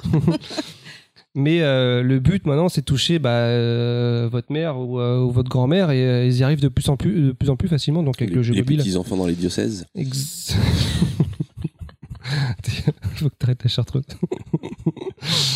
Mais le jeu vidéo, c'est c'est l'industrie de l'avenir. Et le pire, c'est qu'on est, on est limite presque qu'au début. Donc, c'est des chiffres qui font rêver, mais ça, ça écrase tout sur son passage. Donc, les gens qui ont encore du mal à dire le jeu vidéo, ouais, mais c'est euh, un art mineur, c'est euh, rien du tout, c'est c'est que pour les gamins, se trompent complètement. Aujourd'hui, les plus grands. Les plus grands artistes, quand je parle d'artistes, c'est absolument tous les corps de métier, que ce soit la musique, la direction artistique, le dessin, Les etc. Exactement, se retrouvent euh, dans le jeu vidéo et qui, euh, ce qui fait que bah voilà, c'est On a de grands exemples. On a, euh, enfin, c'est pas un si grand exemple maintenant, mais on avait Kevin Spacey dans, dans Advanced Warfare, Ouais. Ellen Euh, Page dans Beyond Two Ellen Souls. Page dans Beyond Two Souls. Il y, a, J'allais il y a beaucoup d'exemples à donner, c'est sûr. Il y a énormément d'acteurs qui viennent bah, de- du monde du cinéma euh, qui, qui se retrouvent dans les, dans les jeux vidéo. Il y avait eu Bruce Willis à une époque dans le Dafoe. PS1, je sais plus ce que c'était. Willem Dafoe dans Beyond Two Souls également. Ouais, Ellen et- Page et Ah Willem oui, Dafoe. oui, oui, il y avait William Dafoe dans Beyond Two Souls. Et euh, donc voilà, c'est en, en pleine euh, expansion et je- ça va pas s'arrêter Il y avait là. même eu un jeu de cryo à l'époque, dans les années 90, avec Hélène, euh, non, avec, euh, comment elle s'appelait euh, l'américaine Johanna? Euh, bah, Il y avait Johanna de Hélène et les garçons dans un jeu. Donc bon, il y a, il y a comme, quoi, comme quoi il y a plein d'exemples. Bon, après, moi, juste d'un point de vue personnel, ce que j'aime dans le jeu vidéo, ça n'a rien à voir, mais c'est euh, c'est le fait qu'on puisse avoir des, euh, des, des vrais jeux, enfin disons des, euh, des aventures qui sont censées être interdites au moins de 18 ans. Aujourd'hui, avec la standardisation du cinéma, les, les films sont faits pour, euh, bah, pour, tout, pour tout le monde, pour toute la famille.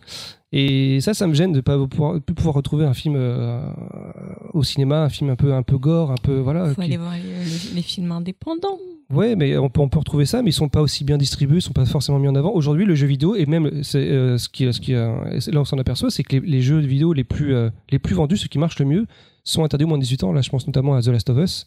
Bah non, regarde la liste là. Oui, mais c'est euh, les, euh, The Alors, Last of Us, The Last of Us, c'est un- peut-être pas le plus vendu. Non, mais c'est un- des plus gros Non, mais succès. le en deux- tout Non, mais en, le en deux, deuxième- on a jeté. Enfin, bah, c'est bien que tu donnes la liste de 2017.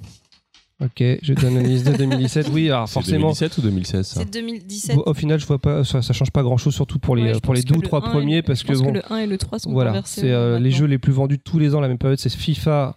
C'est un jeu de foot. Et pourquoi Ouais, FIFA. Bon, T'as mis deux fois FIFA dans Parce que c'est FIFA 17 Oui, et enfin, en bref. troisième Ouais, position. à J'ai mon pas avis- besoin de à ça, mon moi. avis, maintenant que t'as les chiffres, enfin, en termes de FIFA- lancement, FIFA Call of 18 Duty. a écrasé FIFA 17. Ah oui, Euh, faut pas oublier GTA.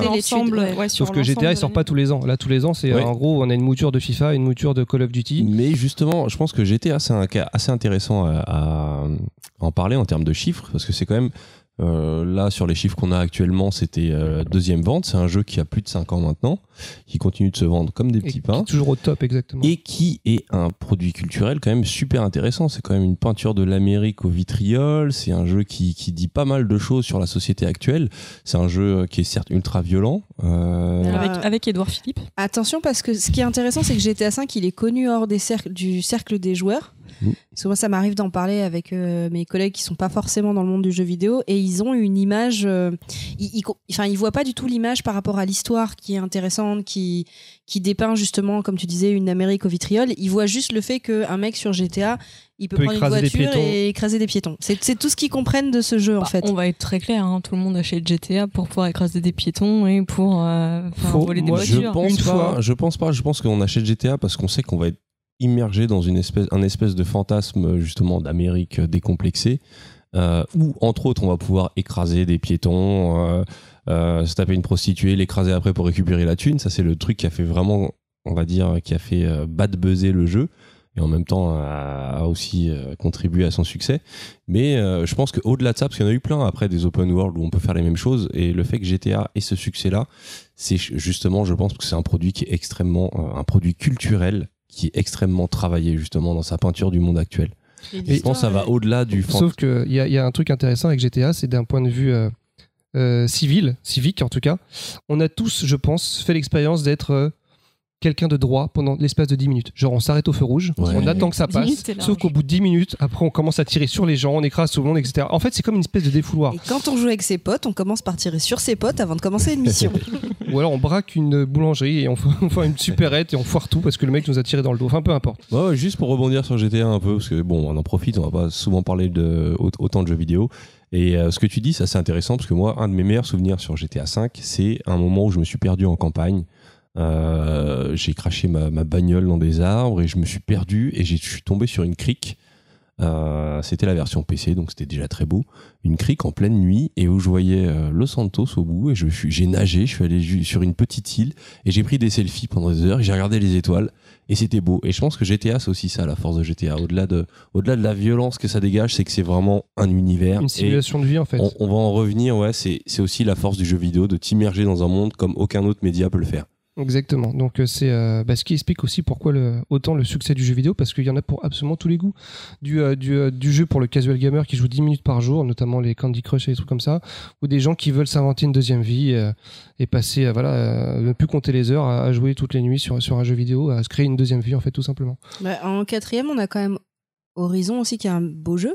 Enfin, qui est pas. Oui, bien sûr, mais ça, ça, euh, ça, ça, c'est- des, jeux qui il- sont il qui sont aussi. marketés pour qui sont faits pour pour être vendus comme les Metal Gear comme les machins c'est à dire que c'est il y a une vraie création autour et que ce- c'est comme un, un gros film en fait donc en fait on peut vraiment faire une espèce de copier-coller sur le sur la manière dont est vendu un jeu comme par rapport à un, un film il y a des bandes annonces il y a des trailers c'est vendu un an à l'avance Euh, donc c'est c'est vraiment fait fait exactement sur le sur le même principe qu'un film sauf qu'il y a le, le côté euh, le côté, bah, c'est, euh, on peut faire ce qu'on veut dans un jeu vidéo. Il y a le côté liberté qu'on ne peut pas avoir dans, dans comme disait Choco, dans une autre, Et du coup, un autre média. euh, Beg, sur, euh, sur Twitch, est-ce que tu as un peu, toi, des stats sur euh, tes joueurs, enfin les, les gens qui te suivent ou euh, sur les jeux qui ont le plus buzzé euh, Qui ont buzzé euh, stream généralement ou qui ont buzzé Non, qui ont euh, buzzé chez enfin, nous sur, sur ta chaîne, ouais. Bah en fait, chez nous, les jeux qui ont vraiment marché, c'est euh, par exemple Mario Maker, qui est un jeu dans lequel on va créer nos propres niveaux. Et on avait pas mal fonctionné avec ça parce qu'on jouait au niveau que nos spectateurs nous donnaient en fait. Il suffisait qu'ils nous donnent un code pour que le, niveau soit généré chez nous et donc on pouvait jouer au jeu que les, les personnes avaient créé. Donc ça, chez nous, ça avait, ça avait pas mal marché. Sinon, c'est les jeux, le, le jeu qui a pas mal marché aussi, c'est Dark Souls. C'est un jeu euh, que les gens aiment bien regarder parce que c'est un jeu qui est très très difficile, dans lequel on va mourir en boucle et donc ça les faisait marrer, donc ils sont venus nous voir pour jouer, pour jouer à ça. Euh, après, ça en fait, ça fait de- peur euh, Dark Souls. Quand tu Hmm. dis le mot déjà, j'ai pas joué, mais le Dark- mot. enfin, ça peut faire peur de temps en temps, mais c'est pas un jeu d'horreur du tout. C'est juste un jeu ultra hardcore en termes de, de, de gameplay. C'est-à-dire que euh, la manière de diriger son personnage et d'évoluer dans le monde est très, très punitive en fait. Ah donc en fait si par exemple je prends une personne au hasard, on ne sait pas qui c'est, qui aurait du mal à jouer à certains jeux, elle peut la regarder sur, sur stream si elle n'arrive pas à passer les niveaux pour regarder ceux qui arrivent. Ah Et bah voir oui, que oui, bah, ça il y a aussi ce principe-là, bien sûr, oui, effectivement, pour voir comment on fait pour passer, etc. Par contre, faut pas qu'ils viennent nous voir nous pour, euh, pour ça, hein, parce qu'on galère. hein. Mais je pense que c'est un truc assez. int- Enfin, je pense, je fais que dire je pense. Faut que j'arrête de dire je pense. À partir du moment où je ne dis plus je C'est surtout pense. que tu arrêtes la chartreuse. Euh, c'est intéressant justement au niveau du temps. Euh, Il y a Baldwin. alors, Il y a Baldwin a qui On va le perdre. Choco. au niveau du temps, en fait, dans ma vie, on va dire, dans ma vie d'adulte, parce que malheureusement, oui, je suis un adulte. euh, Ça j'ai- s'entend pas du tout à ta voix. j'ai- plus beaucoup le temps de jouer. Et mine de rien, grâce à, grâce à Twitch, euh, eh ben, il y a certains jeux, on, on n'a pas, il y a tellement de jeux qui sortent qu'on n'a pas le temps de tout voir. Et grâce à Twitch, grâce aussi à, au, au let's play sur YouTube, c'est un vrai plaisir de regarder quelqu'un jouer un jeu, surtout quand la personne joue bien ou, quand ou même quand elle joue mal. Et euh, c'est en soi que c'est une nouvelle forme de divertissement. Euh, c'est un moment agréable. Regardez, il se passe des choses. C'est une histoire différente à chaque joueur. Et donc, euh, mais ça me fait un peu dévier de ton sujet sur les chiffres. Et on revient dessus tout de suite. Non, non, parce qu'après, en fait, c'était vraiment pour donner les, grandes lignes, pour juste pour montrer que le, bah, le jeu vidéo, c'est pas un art mineur, comme je disais, et, puis, et que ça écrase tout sur son passage. Donc, on, est tous, on, est, tous pardon, euh, euh, touchés par le jeu vidéo de près ou de loin. Si c'est pas nous, si c'est des gens qui ne jouent pas absolument pas, ils connaissent forcément, donc ils connaissent Mario, ils connaissent les plus grandes licences. Que, ça leur plaise ou, pas, c'est-à-dire qu'il y a des gens qui sont euh, un peu comme Ardisson, qui voient ça un, peu d'un air d'un d'un vieux con, qui disent bah, le jeu vidéo, bah, bof. Enfin, je peux comprendre que ça les intéresse pas. Plus, que bof, je pense que le problème, c'est ce côté euh, associé toujours au monde de l'enfance et du jouet. Ça, c'est le gros problème du jeu vidéo. Déjà, je pense que le problème vient du nom jeu vidéo. Donc, on associe jeu vidéo à un jouet, enfin un truc pour enfants. Et ça, c'est. euh, mais c'est c'est comme tout. euh, comme, comme beaucoup de. Comment dirais-je de, de médias ou d'art, en fait. euh, la musique, à une certaine époque, c'était considéré comme la musique du diable. Enfin, c'est. euh, Il y a tout eu. La littérature, c'était. Pendant un moment, c'était péché de, de lire. Au final, le jeu vidéo, c'est pareil. Et dans quelques siècles, ça sera parti. Ça sera peut-être euh, complètement l'inverse. Et euh, bon, j'ai pas les chiffres, mais je peux déjà, je peux quand même parler un peu de l'industrie et de voir euh, justement, c'est une industrie qui pèse.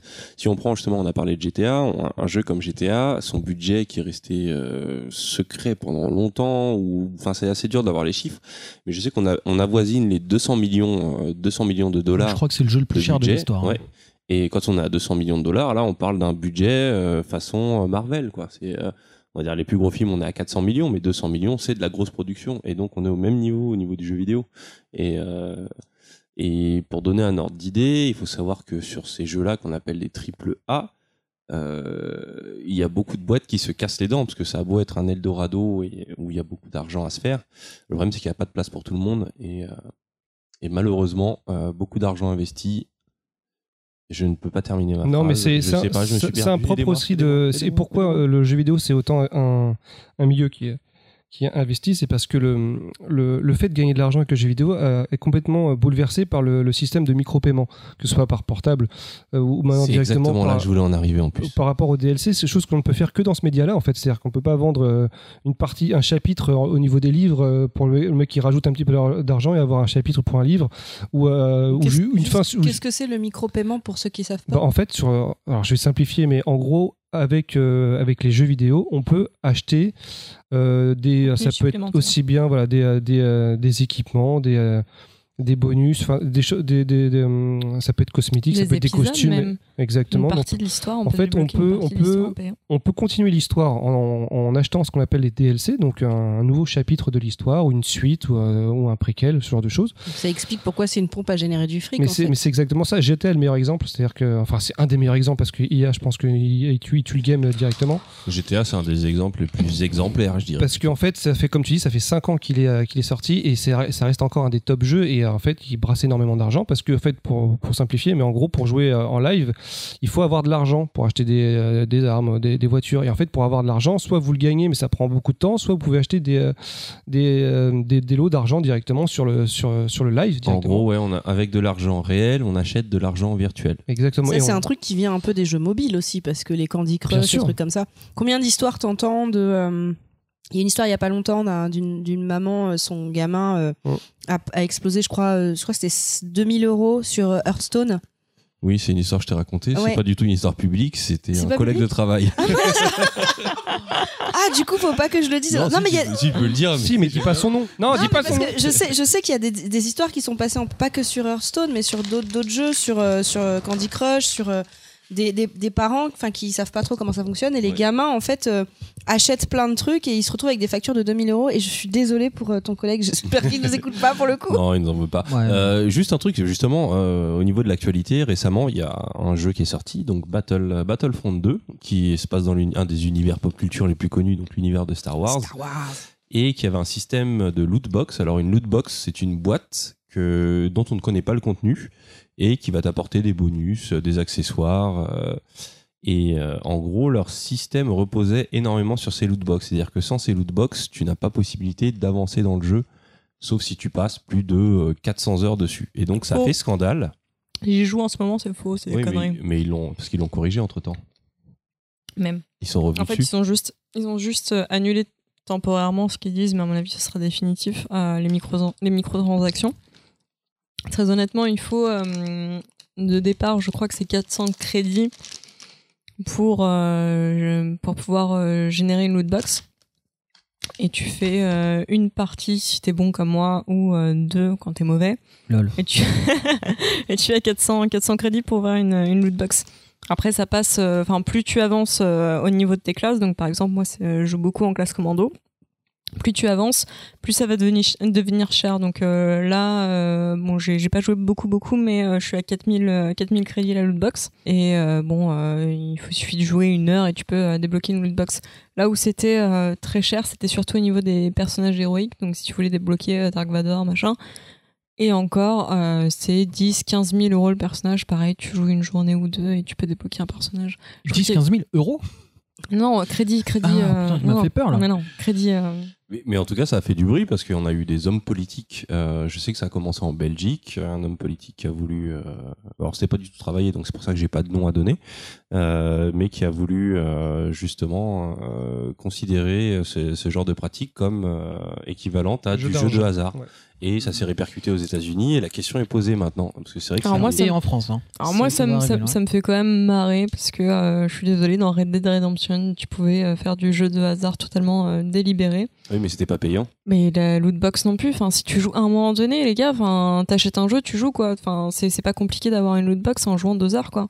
Ouais, mais euh, le fait que ça se. Enfin, j'ai l'impression qu'on l'impression qu'on découvre les microtransactions. Alors, En fait, Enfin, c'est je- tellement je- accessible je- que c'est un peu dangereux, c'est ça. Je, je suis d'accord que, que EA euh, a abusé sur Battlefront 2. Maintenant, enfin, on est en 2017, des microtransactions, il y en a eu bien avant.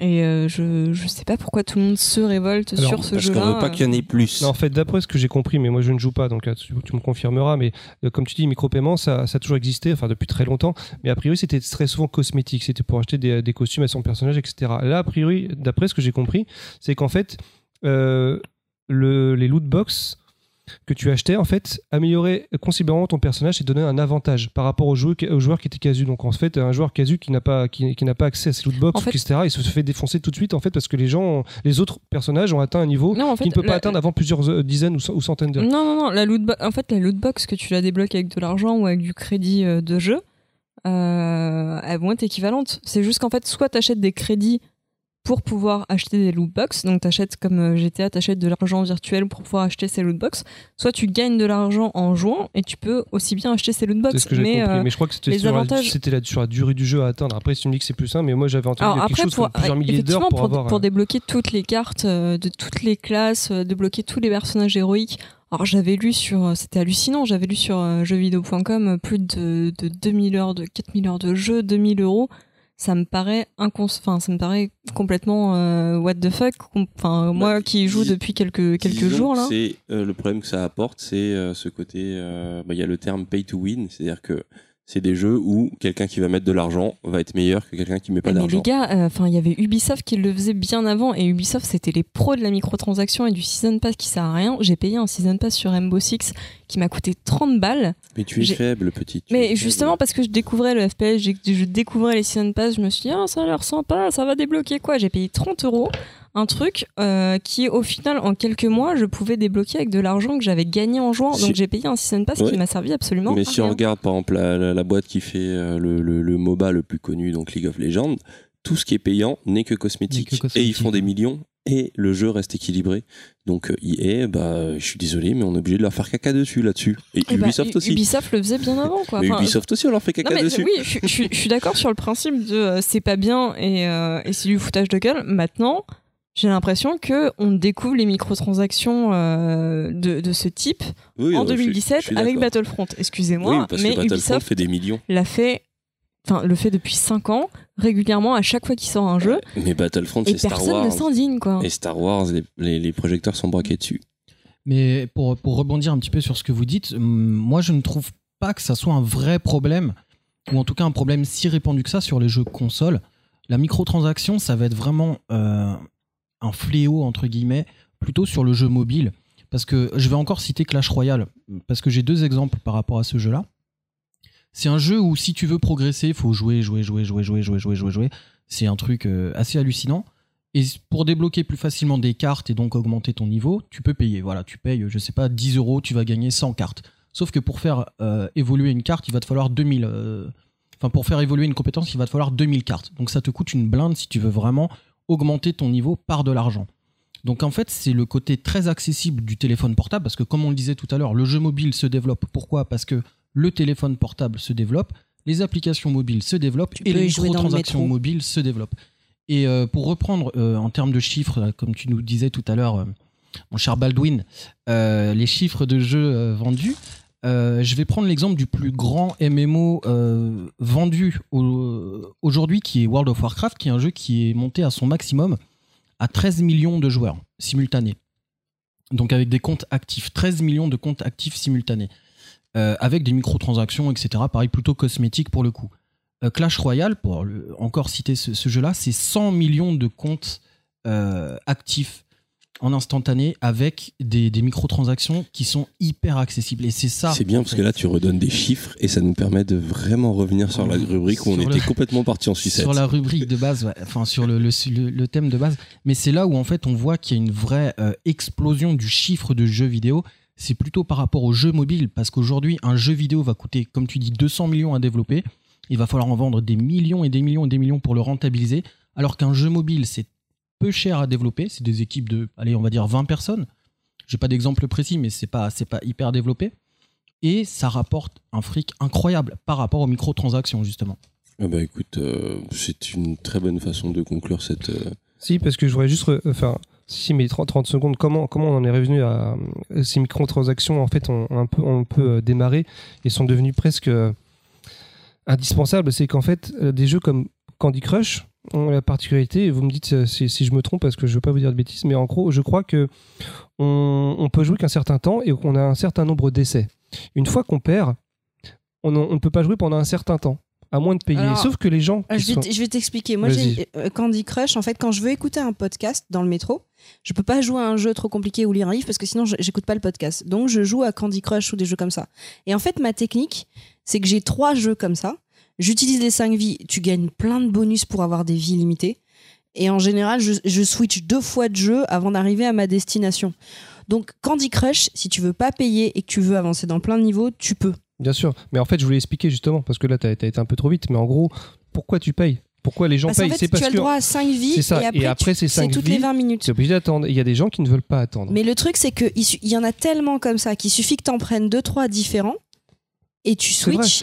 Mais et, et tu peux, il y a des fois, tu peux faire des Astuce de. Ponky. ma- maintenant, tu en as Alors, plusieurs. À l'épo- à l'époque, tu Candy Crush. en avais peut-être qu'un ou deux. C'est-à-dire que les gens n'avaient peut-être pas mais forcément maintenant, tous il les y en a jeux. plein. Maintenant, oui, Bubble mais, Witcher, mais avant, ça, je, te, je je parle du tout, du tout début. Au début, bah, en fait, c'était- ça devait être même plus que 20 minutes. à Alors, au tout début, il y avait une autre astuce. Tu changeais l'heure de ton téléphone et tu récupérais plein de vies gratuites. je l'ai fait plein de fois. Tu veux pas, mais tu peux pas me laisser expliquer le truc. Non, par contre, ce que je veux, c'est qu'on passe à la chronique d'après parce que sinon, là, le podcast, il va faire Donc, 4 le, heures. le jeu vidéo, c'est bien.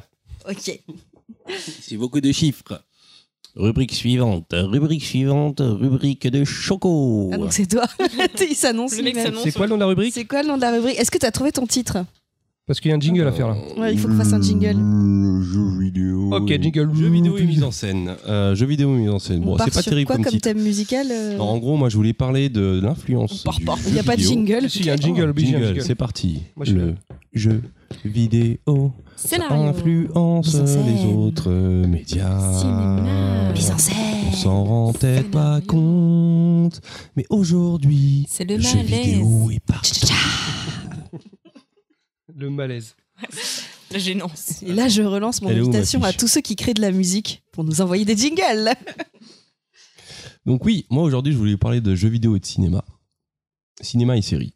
Euh, alors quand on, parle, quand on pense souvent euh, jeux vidéo et cinéma, on va d'abord penser à quoi? Aux adaptations de jeux en film ou aux adaptations de films en jeu. Enfin, moi, c'est la première chose à laquelle je pense. Exactement. Et qu'est-ce qu'on pense de ces adaptations? C'est de la merde. la merde C'est de la merde. Oui, c'est vrai. Et c'est vrai que c'est c'est un peu triste de penser à ça, mais que dans l'esprit des gens, quand on pense jeux vidéo et cinéma, on va tout de suite penser à. Alors pour les plus vieux d'entre nous, on va se Mario. rappeler de Mario, ce magnifique film avec des. Ils ont fait un film ils ont fait un Ouais, film euh, avec une esthétique cyberpunk. Euh, on pense aussi à d'autres chefs-d'œuvre Moi, comme je pense euh, à Christophe Mortal Lambert. Kombat, voilà, Double. Dragon avec Alyssa Milano. Oui, Double Dragon. On pense. alors, L'exemple le plus réussi, souvent qui revient, c'est Silent Hill. Mais pareil, Silent Hill est un film qui a pas mal de problèmes. Donc, euh, Tomb Raider aussi. oh, magnifique Vous oubliez Tomb une Raider. grosse saga quand même, un Resident Evil qui a été décliné en 7 ou 8 films. hein. Ouais. Ah oui. Ouais. Et c'est presque à part de Resident Evil parce que c'est ça, ça devenu, raconte pas l'histoire. c'est devenu presque, ça a pris sa propre entité les films, je trouve par rapport au jeu. Ouais, ouais, mais c'est c'est moche. Et récemment, il y a ça- eu ça Assassin's très moche, Creed. ouais. Ouais. Sauf qu'ils n'ont pas sauté dans le foin. Il va y avoir Uncharted. Euh, Ils vont faire Uncharted Oui, d'ailleurs, qui a signé euh, Comment il s'appelle? Celui qui Je sais signé... plus. Pendant un moment, ça devait être Mark Wahlberg, Non, non, l'acteur. non, non, il- non. Celui qui fait Spider-Man, mais j'espère que ce sera Non, pas, ce non, sera non, pas non, lui. non. Euh, ah, euh, Butler. ça Alors je me permets pendant que tu cherches de dire que je ne vois aucun intérêt à faire un film Uncharted puisque le jeu en lui-même est quasiment un, un film Tom. Holland. Bah oui, c'est bah, Spider-Man. c'est Spider-Man. ok. Voilà. Et juste, est-ce que je peux dire que. Enfin, c'est dans le sens contraire? Moi, je, je trouve. Enfin, peut-être c'est mon côté gamin, mais je trouve ça très marrant et bien réussi les, les Lego, les, les jeux vidéo Lego qui reprennent les films genre Harry Potter. Ou... En fait, ça me fait toujours rigoler parce que les Lego. d'excellentes parodies, ouais. Ouais, Ouais. ils sont super Ouais, c'est plein de second degré, c'est très cool. ouais. Ils refont tout le film avec plein de C'est parodies. peut-être le et- fait que ce soit des doubles adaptations. Non, mais excusez-moi, mais Nathan Drake C'est lui, Oui, mais Nathan On sait Drake qui c'est, Tom Holland, oui. Ouais, Bah, c'est moi, je-. Mais en fait, moi, il paraît qu'il est carrément Nathan trop Drake, jeune. il, a, il, a- il est plus âgé. Enfin, là, il est trop jeune, euh, Il a la l'acteur. qui- quarantaine, normalement. euh. Non, mais c'est une blague. Non, mais c'est signé ou c'est pas sûr? Bah, Euh, j'ai vu fait- ça sur pense- Twitter. voilà, Tout à je l'heure, pense j'ai- pas que ce soit non, encore non, certain, moi. si, j'ai Ça vu- fait j'ai- 5 j'ai ans que c'est en euh, tractation, les réalisateurs Holland, je pense pas changent, que- J'ai- vu- Bon, du coup, est-ce qu'on peut laisser Choco lancer sa J'ai vu Escarina qui a cité le tweet avec un oh non Voilà, euh, Actu Gaming. Tom Holland se prépare à endosser le rôle de Nathan Drake pour le film Uncharted. Oh, remarque, si ça prend autant de temps que prendre la décision de Tom. Holland, il, il a le temps, il a le temps de, il a le temps de vieillir le petit. Donc oui, ouais, les adaptations c'est quand même très moisi. Euh, et euh, pendant longtemps, ça a été la seule chose avec laquelle on a, on a, on a, on a tous un peu ce fantasme de retrouver euh, ce qu'on aime dans le jeu vidéo au cinéma, sur un grand écran, dans une salle, la partager avec plein de personnes. Et, euh, et quand on se pense du côté de ces adaptations, c'est toujours, ça a toujours été catastrophique. Euh, la plupart du temps, c'est des produits purement marketing. C'est-à-dire que c'est derrière ces films-là, il y a euh, des costards cravates qui, qui se disent oh bah tiens Mario ça marche, ah bah si on faisait un film, ah bah en même temps il y a Tortue Ninja qui a marché il y a pas longtemps, donc on va faire un film, euh, bon bah ce sera à New York, euh, bon les champignons et tout on s'en fout un peu, bah ce sera des dinosaures. Fox. Ouais, voilà. donc, euh, euh, donc voilà, ça a toujours été pensé comme des produits et le résultat, bah, c'est ça, c'est des produits euh, faits par des gens qui ne comprennent absolument pas ce qu'est un jeu vidéo, qui ne comprennent pas ce que ce que les gens aiment lorsqu'ils jouent à un jeu vidéo. Et de toute façon, une adaptation, euh, il y a un proverbe euh, latin qui, euh, je ne le, ne dirai pas en latin parce que je connais pas, mais en gros, en gros, traduction, trahison. Euh, c'est ce que ça dit. Peu près. tradédire. Mais en gros, oui, c'est ça. C'est le, pour faire une adaptation, il faut trahir l'œuvre originale Alors que parce qu'on ne quand peut ils pas. y vont, ils pensent Vini Vidi Vici. Mais euh, le problème du jeu vidéo, enfin, le problème du jeu vidéo, c'est comme adapter une BD, c'est comme adapter un livre. Il faut s'adapter aux médias euh, sur lesquels on passe. Et donc, du côté de cette adaptation, ça a toujours été un peu, un peu moisi. Il y a eu les films qui parlent de jeux vidéo ou qui s'inspirent de l'univers du jeu vidéo. Euh, je pense par exemple à euh, Tron, qui n'est pas l'adaptation d'un jeu vidéo, mais qui euh, s'inspire clairement de l'univers du jeu vidéo, où on a un personnage principal qui est un créateur de jeux vidéo. Il y a eu Wargame aussi, qui se passe complètement dans l'univers du jeu vidéo aussi, avec et des films comme Starfighter, surtout dans les années 80. Euh, on a eu un film français qui s'appelle Gamer que je recommande chaudement tellement c'est tellement c'est pourri. C'est pas avec euh, Saïd Tagmaoui, ça C'est avec Saïd Ah, Tagmaoui, oui, oui, ouais. ouais. C'est Et Ariel nul. Dombal. C'est nul, hein Ah, c'est ouais, Ouais, Ariel. Dombal dedans. Je vois ce que c'est, c'est vraiment nul. Et c'est et c'est et euh, en gros, mis à part ces films des années 80 qui savent utiliser un peu le contexte du jeu vidéo de l'époque, c'est-à-dire ça se limitait à, à l'arcade. Pareil, on n'est pas satisfait. Mais mine de rien, euh, l'influence du jeu vidéo sur ces médias euh, audiovisuels, elle s'est faite autrement. Elle s'est faite, euh, je pense, à la fin des années 90, au moment où des réalisateurs ont été, qui ont été assez jeunes pour être bercés par la culture jeu vidéo, se sont mis à se retrouver derrière la caméra. Et donc, on a des films qui ne sont pas des adaptations pures et simples de jeux vidéo, ou qui ne sont pas des films qui parlent de jeux vidéo, mais qui sont clairement et purement influencés par le jeu vidéo, par son langage, par ses spécificités. Et euh, bah, je vais vous citer par exemple euh, un des plus connus, Matrix.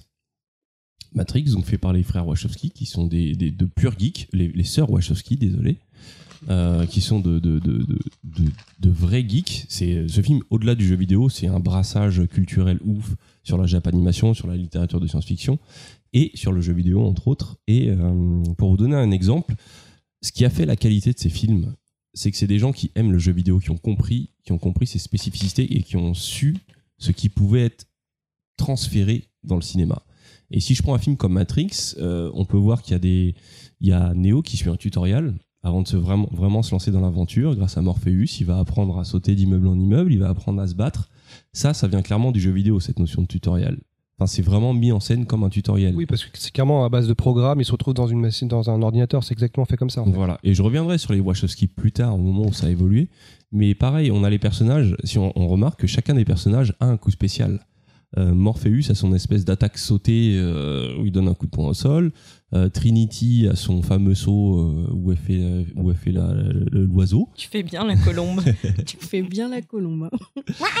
Donc voilà, Matrix, c'est vraiment un film qui a, qui a commencé à. où on s'est dit, ah ouais, les mecs là, ils, ils jouent aux jeux vidéo, ils savent ce que c'est. Et là, c'était en 98. Euh, un peu plus tard, on a eu Blade 2, qui est un film que j'adore. C'est un film qui est très sous-estimé, mais qui est un film que j'adore, où là, c'est Guillermo del Toro aux commandes. Et pareil, c'est pareil, il y a toujours cette notion dans, ces, dans cette première vague de films. Avec de- Wesley avec Wesley Le Snipes. vampire Ouais. Ouais, Wesley Snipes qui a grave la classe. C'est dommage qu'il qu'il ait fini, qu'il ait eu des problèmes avec le fisc et qu'il fasse des films en Roumanie maintenant. mais, mais euh, pareil, c'est des, en fait, on se retrouve face à des réalisateurs, des vrais geeks qui ont compris, et des, vrais geeks et des réalisateurs talentueux qui ont su justement brasser toutes ces influences. Dans Blade 2, au-delà du jeu vidéo, on a beaucoup de, on a de la japanime, on a, on a du, on a de la BD franco, franco-belge, mais euh, on a une scène un peu ratée pour le coup de baston qui rappelle clairement un jeu de baston. On a des pauses, des ralentis. Ils sont comment Enfin, c'est un réalisateur qui a vraiment réussi à s'emparer de, certains gimmicks visuels propres aux jeux vidéo et euh, des gimmicks qui, te permettent de ressentir une, sensation de puissance et qu'on ne retrouve que dans ce média. Et en les transmettant dans le, cinéma, a vraiment réussi à nous amener à, euh, à, pousser le, délire beaucoup plus loin. Et euh, ces réalisateurs-là, au bout d'un moment, ils ont vraiment réussi à en faire quelque chose, même scénaristiquement. Je vais revenir sur les frères Wachowski. Euh, Speed Racer, autre grand film méprisé et euh, qui commence enfin à être réhabilité. Il y a une scène très intéressante où euh, le héros fait la course contre le ghost de son frère. Alors, qu'est-ce qu'un ghost dans le jeu vidéo? C'est quelque chose de très commun dans les jeux de course. Dans les jeux de course, on a la possibilité de concourir contre une autre personne qui a joué avant. Et donc, on se retrouve face à son ghost. C'est-à-dire qu'on voit la voiture de, la, course précédente et on se retrouve à essayer de la dépasser. Et dans Speed Racer, il y a cette scène où euh, Speed se retrouve à devoir faire la course contre le ghost de son frère, son frère décédé. Et à la fin, il décide de ne pas, de ne pas justement, il, s'apprête à le battre et il décide de ne pas le battre. Pas, le battre. Et cette scène, elle a une vraie résonance dans l'écriture du personnage. Et en même temps, elle fait appel à ce, trick qui est purement jeu vidéo. Donc là, on a des réalisateurs qui commencent à vraiment comprendre les spécificités du jeu vidéo et les intégrer et en faire quelque chose de- qui, sert à, qui sert l'histoire. Parce que à côté de ça, quand on a un film comme Doom qui est une adaptation où ils disent bon bah c'est un truc en vue subjective, on va faire, on va, mettre une, une, scène en vue subjective, eh bah ils ont rien compris au truc, c'est, euh, c'est, c'est, ça suffit pas. donc voilà, on a toute cette génération de réalisateurs. Je vais, je vais en citer quelques-uns. Euh, j'ai bientôt fini ma rubrique. Euh, donc on a, comme j'ai commencé par les, les frères Wachowski, Guillermo del Toro. Euh, dans les réalisateurs actuels, on a Neil Blomkamp, celui qui a réalisé. District 9 et Chappie.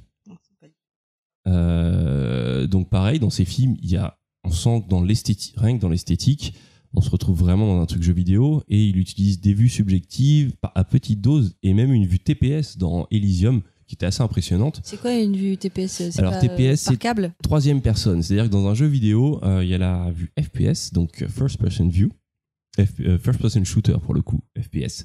Et euh, donc on est à travers les yeux du personnage et TPS c'est Third Person Shooter.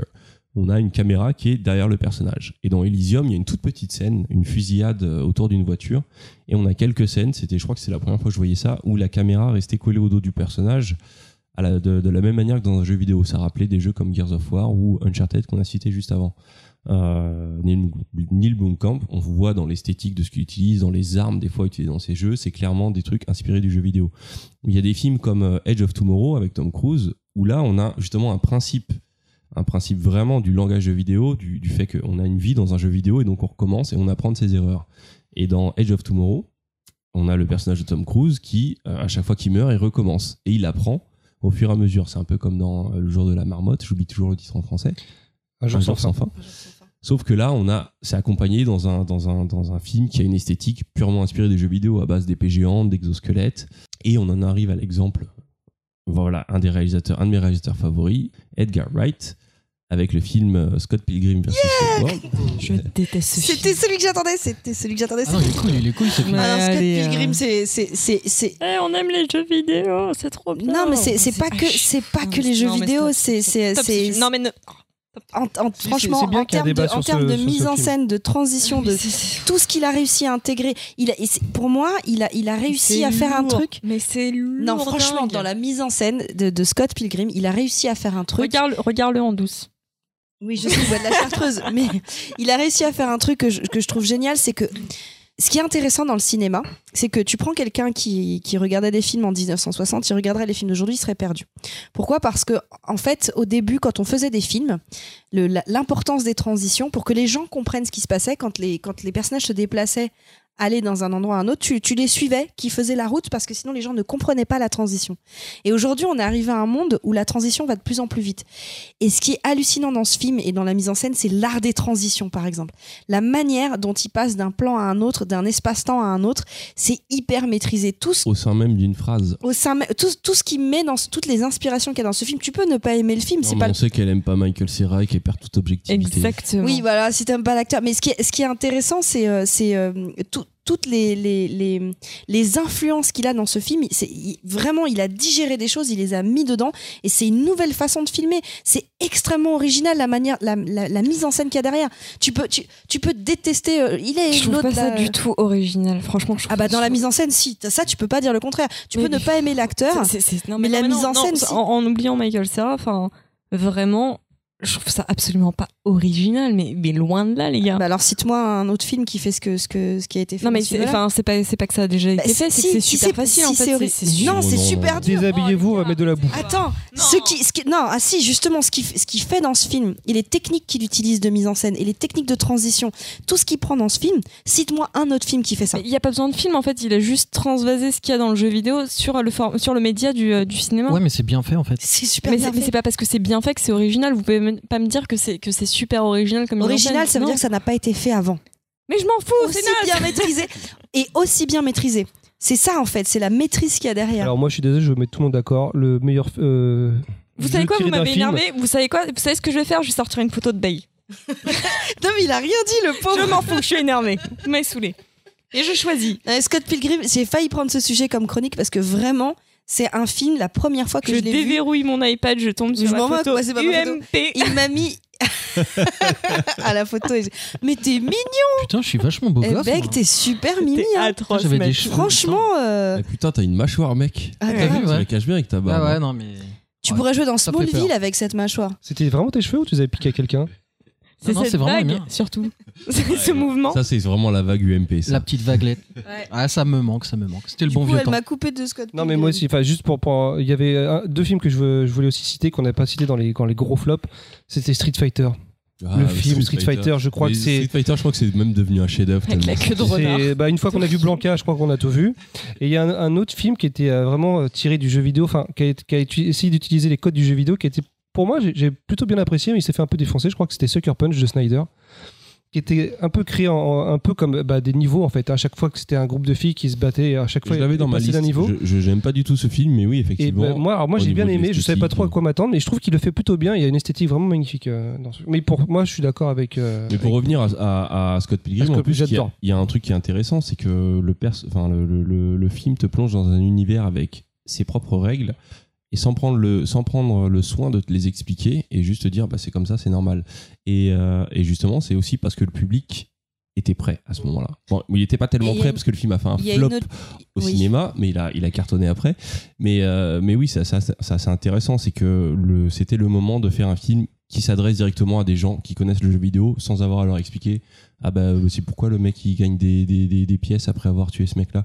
Et il y a, Euh. il y a une- juste une autre chose intéressante, c'est qu'en fait, il y a les étapes du monomythe dans ce film, sauf que le personnage principal n'évolue pas. Ce qui est, ce qui est, ce qui est vachement paradoxal et ce qui est justement une, une, un- un- une façon de traiter le thème du monomythe différente de ce qu'on voit. Pour moi, c'est un- c'est clairement, mais clairement un film fan service. Je suis désolée. Oh bah, Bah non, grave, sinon il aurait plus marché. merde, hein. Non, sinon il aurait plus fonctionné. C'est pas un film fan service, un Mais film fan service, c'est fait. service. Un mec qui fait un combat Le mec qui a fait toucher, couler, là. transvasé comme un comme un, un combat de Street Fighter et derrière qui gagne des pièces. Excusez-moi, mais c'est du fan service. Je suis désolée. Non, Ça- c'est rien. c'est pour moi c'est une tentative de mise en scène. Il y a, en fait, il, y a, il y a plein je de vois pas- tentatives je vois- franchement, où, où, où, où vous voyez le génie là-dedans, vraiment? Enfin, Parce que tu parce que t'as jamais essayé de faire un film. Tu- si tu si Non, tu essayes, ça, Non, mais au-delà de tu ça, verras que c'est super compliqué. Ce qu'il a fait, ah oui, ce qu'il a fait, c'est blindé de références. Enfin, mais toi, c'est beaucoup trop référencé. mais c'est non, mais tu, ne vois que les références des pièces. Ça, Mais c'est des qu'il y a réf- qu'à que ça. Mais non, juste- le film, c'est que du fan service, c'est que des Justement. références. Justement, non. En fait, ce que je te dis, c'est que les références que tu vois, c'est les références les plus simples à comprendre. Quand je te dis que y a, est-ce que tu avais grillé que dedans, il passait toutes les étapes du monomythe, mais que le personnage n'évoluait pas? Ça, c'est, c'est, c'est un truc qu'il faut, enfin, il faut pouvoir le comprendre. Il y a des références qui sont, qui sont faciles à, à comprendre parce qu'effectivement, il y en a beaucoup. J'appellerais plutôt ça des influences d'ailleurs. Mais il y en a d'autres, juste, il y en a d'autres et dans la mise en scène et dans la tr- transition, il y a des choses qui sont hyper originales. Tu peux T'as ne aimé, pas aimer aimé le film. Stranger Things Stranger Alors, Things, c'est pas- beaucoup alors, plus alors, lent alors, utilisation des références alors, que Scott Pilgrim. alors. Alors, Stranger Things, j'ai aimé beaucoup de choses, mais j'ai trouvé ça beaucoup trop référencé. J'étais la première à le dire, c'est beaucoup trop référencé. Ouais, mais Scott Pilgrim se sert de ses références pour raconter des trucs. Ouais, mais moi- enfin, je suis désolée, non, je suis- je suis pas d'accord. Et, et, et soyons d'accord d'être en désaccord. Et puis je suis pas d'accord parce que je crois que hum, Moufette a déjà tourné un film. Mais je sais pas si c'est une sextape, c'est un film. Merci.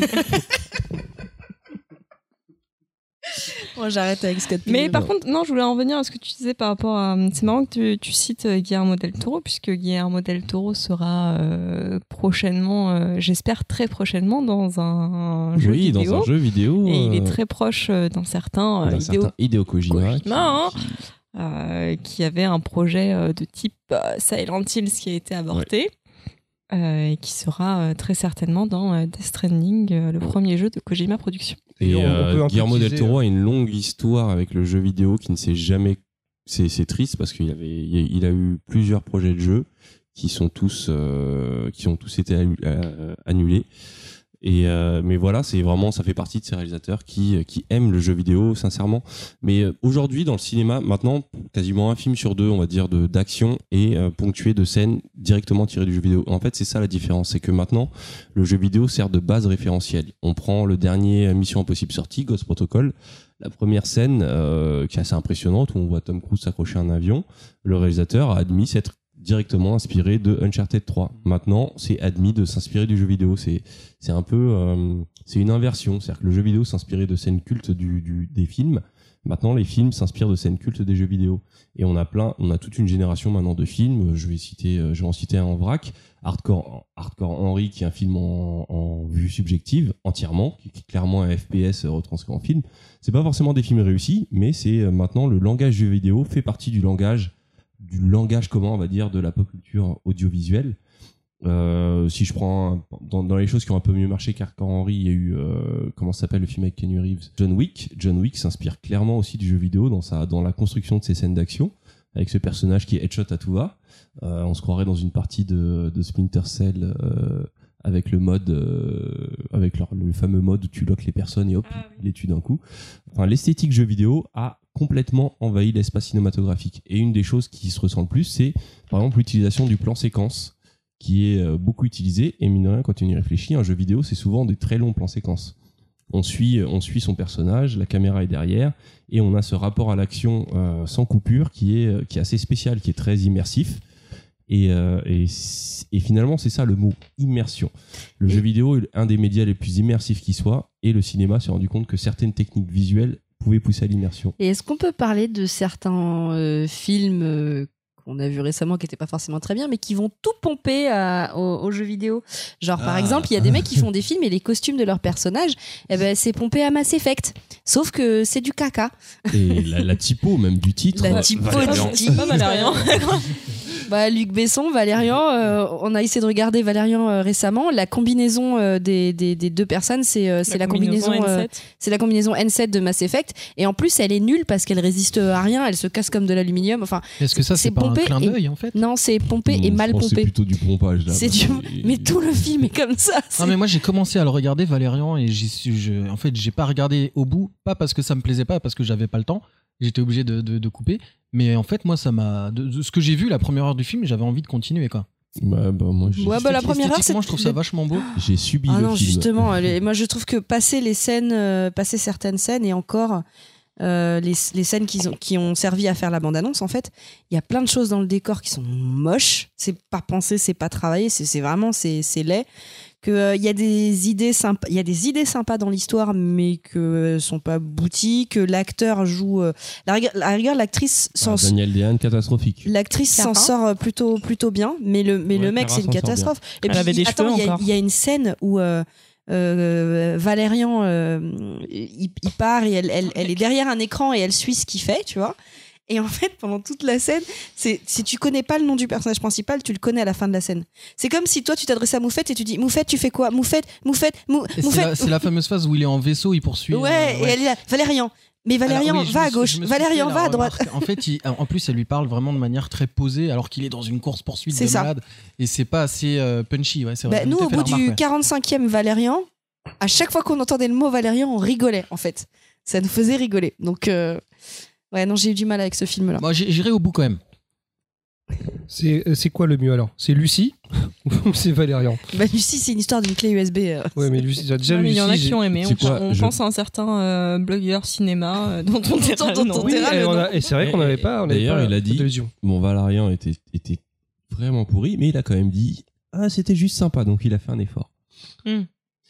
On parle Euh, bien du blogueur. On parle En même temps, euh, Luc Besson est, un, est le réalisateur qui lui a donné envie de faire des films. Oui, c'est vrai. Et les petits robots aussi qu'il y a dans, dans le film, c'est des, on est d'accord que c'est des guettes de Mass Effect aussi. Alors, moi, j'ai pas assez joué à Mass Effect pour comprendre la référence, mais si tu le dis. C'est les, euh, c'est une race en fait de- d'intelligence artificielle, c'est le même design. Les guettes, c'est pas les Portugais Ah, les guèches, pardon, excusez-moi. Les. Et c'est une race extraterrestre ça m'étonne pas en même temps Bon, en gros, bah, Valérian. euh, Bref, oui, mais Valérian, coupé sur ça ta fait, ça fait- Valérian, ça fait partie de ce truc-là. Il y a même une scène où justement la caméra suit le personnage quand il défonce les murs. Donc pareil, et c'est pas forcément que des bons films, hein, comme je l'ai dit, ou des chefs-d'œuvre. Euh, je veux dire, John Wick, c'est pas un chef-d'œuvre, Henry, c'est pas des chefs-d'œuvre. Ouais, mais c'est un film sympa. Ouais, c'est des films feel good. C'est des films sympas. Mais voilà, le langage, le, lang- le langage vidéoludique, donc ce, ce principe de, euh, de, de, de moins de coupures possible, ces principes de gameplay comme le, le replay. Euh, je pense à un film aussi comme Lola Cour, un film allemand, euh, où le réalisateur avait déjà parlé du jeu vidéo, où on voyait euh, justement la journée d'une femme qui se répétait avec les différentes possibilités. Donc euh, voilà, en gros, le jeu vidéo, ça y est, il est passé au-delà de... Faut que j'arrête de dire au-delà. Euh, voilà, le jeu vidéo, bah, c'est bien, c'est cool. Euh, voilà, fin de ma En chronique. gros, il influence le cinéma comme le cinéma a influencé le jeu vidéo? Exactement, tu as terminé ma chronique. Non, le vrai truc, c'est que le cinéma influençait le jeu vidéo et maintenant c'est le jeu vidéo qui influence le cinéma. T'es sérieuse? Tu viens de dire exactement la phrase que je viens de Oui, mais dire. en mieux. Non, juste en plus lent, c'est tout. Alors, on va lancer une euh, petite pause avant d'attaquer euh, le jeu. Petite page de pub. Une Ouais. petite page de pub.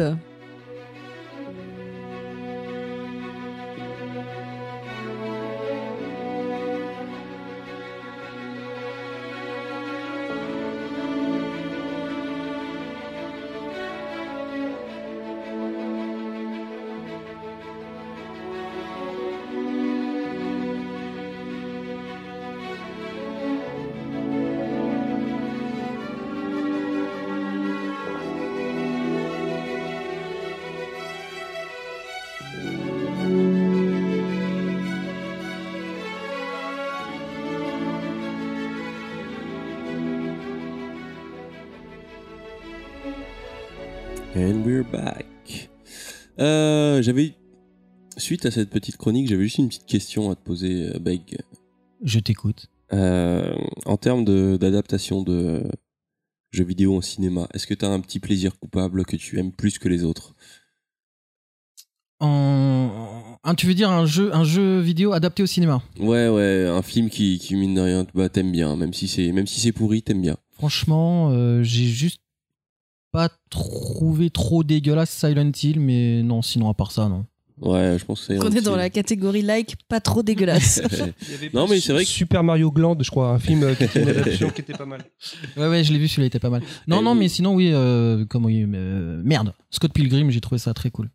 Et euh, bah, justement, pour vous parler d'un truc, euh, pour rebondir un peu sur le sujet, moi je veux bien.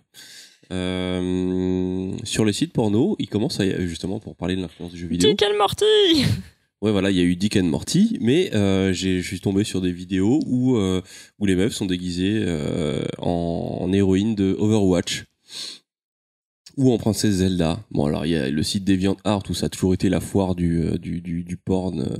du porn fan fan fan dessin mais là l'industrie du porno se lance vraiment dans le délire donc Bah, en donc fait, les héroïnes sont quand même très sexualisées dans le jeu vidéo. hein. Je parle pas forcément que de Lara Croft, mais il y a beaucoup d'héroïnes. Pas difficile de les de les imaginer un petit peu euh, sexy. Hein. Ah bah dans les jeux de combat, euh, clairement. Euh, euh, Dead or Alive, c'est euh, à Oui, part la oui. poitrine qui bouge, je, je me souviens de rien d'autre, rien d'autre, mais euh, mais même des, des personnages un peu plus euh, sérieux comme euh, euh, et- et- enfin dans Horizon, euh, Horizon Zero Dawn, c'est comment ça s'appelle? Aloy. Aloy, ouais. Aloy, bon petite rousse, euh, habillant voilà ouais, comme mais elle est, ça. elle est, pas- elle est beaucoup moins sexualisée. pas Elle est beaucoup moins sexualisée, mais on peut. C'est Enfin, je connais des gens qui. Non, je connais des gens qui peuvent la sexualiser un petit peu. Alors, disons que par rapport aux années 90, il y a quand même eu un, un effort de fait, ne serait-ce que la nouvelle Lara Croft face à l'ancienne, ou pareil Aloy, qui sont toujours des jolies femmes, mais ça c'est propre à la pop culture en général, c'est-à-dire c'est pas encore le règne des moches, j'espère que ça va venir. Oui, ça m'arrange aussi. Non, non, non, mais sérieusement, euh, juste petit aparté, par exemple, une série comme, euh, comme euh, Orange is the New Black m'a fait, m'a fait me rendre compte que on ne voit que des, euh, que des femmes qui correspondent à des des canons de cinq. beauté. Hein? Ouais, voilà. Non, euh, je parle en dehors de, de la série, justement, euh, Orange is the New Black. Ah oui. on est habitué à avoir une femme, c'est-à-dire que même quand ils vont faire jouer une femme moche, soit ils vont prendre un laidron euh, complètement euh, hors des normes, soit ils vont prendre une meuf qui est pas mal finalement et à qui ils vont mettre des lunettes et ils vont mettre des fausses dents ou des trucs comme ça. Et une série comme euh, comme euh, Tu vois des vraies Orange is the femmes New dans- Black, tu vois des vraies femmes Mm. dans leur dans leur variété et euh, bon c'est ce qui manque un peu dans le jeu vidéo et je pense qu'on s'en rapproche. Et donc Beg, je crois qu'il nous a préparé un petit quelque chose. Ouais, je vous ai préparé une petite euh, récréation. Euh, tiens, Moufette, chope le sac euh, qui est derrière toi. J'ai- des trucs dedans pour ceux qui répondent bien. Hmm. Je peux pas le, je peux pas le toucher, il est, il est griffé Xbox One. J'ai du mal Voilà. avec Quand c'est toucher ce qui est parti à. Microsoft. C'est un peu la hotte du Père Noël On alors. s'occupe de tout ici. faut créer des quiz, faut ramener des cadeaux, faut choper le sac dans lequel il y a des cadeaux. Bref. Il y a des Euh, cadeaux Ouais, j'ai des, des cadeaux, ouais. Des petits cadeaux. En fait, ça m'encombrait chez moi, du coup, je me suis dit, je vais vous les refiler, comme ça, ça m'évitera de les ranger. Euh, donc, ça va être une petite récréation assez courte. Euh, j'ai préparé six questions, donc ça devrait être assez rapide. Et des questions donc qui ont forcément un lien entre le jeu vidéo et la pop culture en règle générale, mais plutôt orienté cinéma. Vous allez voir de quoi il s'agit. Est-ce que je commence directement Vas-y commence. Vous voulez pas qu'on fasse un jiggle avant Vous faites Quiz, quiz, quiz, quiz. Moi, je suis partie sur Donkey Kong. Quiz, quiz, quiz, quiz, quiz. Non, c'était- C'est quoi déjà C'est- Tetris Tin, tadadam, George- Quiz de bec, quiz de bec, quiz de bec, c'est le quiz avec des cadeaux. C'est le quiz de bec et il y a des cadeaux. C'est trop bien. Tu peux jouer chez toi aussi. Je vérifie dans mon sac s'il n'y a pas des trucs que je veux garder quand même. Crevard. Mec, il te ramène Ça, des, c'est pourri. il te ramène des cadeaux Ça, et en c'est fait tu veux les garder. Ouais, non, c'est bon, ok. Alors. Est-ce qu'on fait des euh, équipes? Non. Chacun pour sa pomme. de 1. Mais c'est Choco qui va tout gagner comme dame. Je te, Non, je te non, je préviens, j'ai des le photos de toi. J'ai des photos de toi. Non, non, mais t'inquiète. Alors en fait, j'ai fait un, j'ai fait un, comment dire, un, un questionnaire euh, aussi pour que les auditeurs puissent répondre euh, de chez eux, pour que ça puisse être accessible un petit peu à tout le monde. C'est pas forcément très hardcore dans le, dans le, dans le jeu vidéo, c'est vraiment référence, référencé quoi. C'est Le ouvert seul tous. problème, c'est que pour les, les auditeurs, faut que vous êtes obligé de parler très fort pour qu'on vous entende. Sinon, on vous entendra pas. Est très fort. Oui, mais enfin, c'est pour qu'ils jouent chez eux. Voilà, c'est. Je vous, ra- je vous rappelle La un truc tout con, c'est qu'on n'est pas en direct. Ah mince. Oui, non, mais c'est vrai, mais c'était. Parce qu'en fait, moi, quand il y a des quiz dans les podcasts, chez moi, dans ma voiture, je réponds, je suis comme ça, ah, vas-y, c'est ça la réponse. Oui, mais bon, il m'entend pas. Bref. Première question. Quelle licence très connue du cinéma a été déclinée le plus grand nombre de fois en jeu vidéo? Oh, pas mal comme question. Euh, je dirais Batman. Mauvaise réponse. Ouh. James Bond? Mauvaise réponse. Eh, putain, non, mais pourtant, c'est une question très, très, Marvel très facile. Les Marvel, non? Bah, non, non, non. Indiana Jones. Spider-Man. Non, eh, mais franchement, c'était la question la plus facile. mince. Non, en fait, c'est tellement. C'est une licence du. C'est un. Ah, Ah, euh, Star vous Wars. faites Star Wars. Putain, non, t'as pas dit ton nom. Bah, j'ai pas dit qu'il fallait dire son Eh, nom. j'ai des photos, j'ai des photos. T'as t'as des J'ai des photos de antécédents, toi. C'est Beg qui choisit le vainqueur. Mais c'est vrai, Star Wars, pourquoi on n'y a pas pensé Mais ouais, c'est Star Wars. Alors, ok. La bande de gagné. On va dire égalité, vous avez tous les deux un point, voilà, il a pas, de jaloux. Non, mais parce que moi, j'ai, parce que moi, j'ai, joué fer, j'ai dit mon nom. Mais Mais à aucun moment on a parlé de. Ok, bah Star. Wars. Star Wars, c'est la- bonne réponse. Il y a Maintenant, quoi il y a un point bonus. Combien de jeux Je dirais 8. 8 8 Moi je dirais, Alors. je dirais, je dirais 97. Non, t'es loin du compte. Alors moi, je dis euh, 265. T'es déjà plus près. 350. Non, là, tu t'éloignes. Je vais vous donner le. le, le- Allez, le- 300. C'est bon, 300 200, vendus. 200. Le chiffre exact. Alors que c'est moi qui ai référencé, je pense qu'on est à quelques. Allez, une dizaine près. C'est 194. Putain. Quand même. 194. 194 Jeux jeux sous licence officielle Star Wars. Ça comprend... Mais jeux vidéo ou Mais tu les as comptés un par un Oui, je les ai et tu comptés as un par tous un. joué Non, pas tous. Non, je les ai comptés un par un sur un listing que j'ai trouvé sur internet. Euh, ça comprend les jeux mobiles et les jeux sur navigateur. Mais 194. Sous Ah, licence dont le officielle. Yoda Stories Putain. sur Windows. Oui, tout à fait. Donc ça fait 1, 1, 1, 0 pour euh, Monsieur Baldwin. Mais je peux pas parler, euh, donner la réponse pendant que tu, tu poses la question. Oui, parce qu'en fait, on se partage le micro. Mais mets-moi un coup de coude quand tu veux répondre. Euh, deuxième question. Alors, pour rester dans le thème Star Wars, euh, quel duo de personnages fait systématiquement son apparition dans la série Final Fantasy depuis le quatrième épisode? Sid. Et Choco. Alors, aucun rapport les avec euh, Star Wars, mais Sid fait Ah. son Bah, c'est apparition, Yoda. Non. Alors, depuis le quatrième épisode, c'est un duo de personnages. euh, RD2, R2 et euh, c'est 6PO non. En fait, c'est deux personnages qui sont pas forcément des personnages centraux de la série Star Wars. Biggs et. Biggs et Wedge. Exactement, c'est Oh, ça. mais il va tout gagner. Mais oui, mais j'avais dit. euh, C'est ça, c'est ça. C'est Biggs et Wedge qui en fait sont deux personnages qui viennent de manière récurrente dans la série Final Fantasy, donc depuis le 4, qui sont pas forcément toujours les mêmes personnages, qui sont toujours euh, des gardes, des gardes, de- de- des soldats, des gardes, voilà, des personnages que tu croises, ils sont toujours à deux. Et c'est Biggs et Wedge en référence au pilote de X-wing, euh, donc euh, Wedge Gentiles et euh, Biggs Dark Lighter, si je dis pas de conneries. Donc euh, un point pour Karim, bien joué, bravo. Mais tiens, en fait, euh, tu pioches. Tiens, je décide, tu pioches. Ah, t'as gagné quoi tu T'as me dis, gagné quoi j'espère que t'as pas un truc de merde. C'est quoi Oh, c'est une boîte avec un X. Ah, vas-y, Oh, mais oui, Ça me parle, Un iPhone c'est quoi 10, bah, beau gosse, c'est cadeau. Non, c'est un truc bien. Xbox. Je sais pas si ça va te servir, mais c'est un truc pas mal ce que t'as pioché là. hein. Alors, y a. Une un- enceinte. gosse. Eh, une Oh, enceinte. C'est Sony.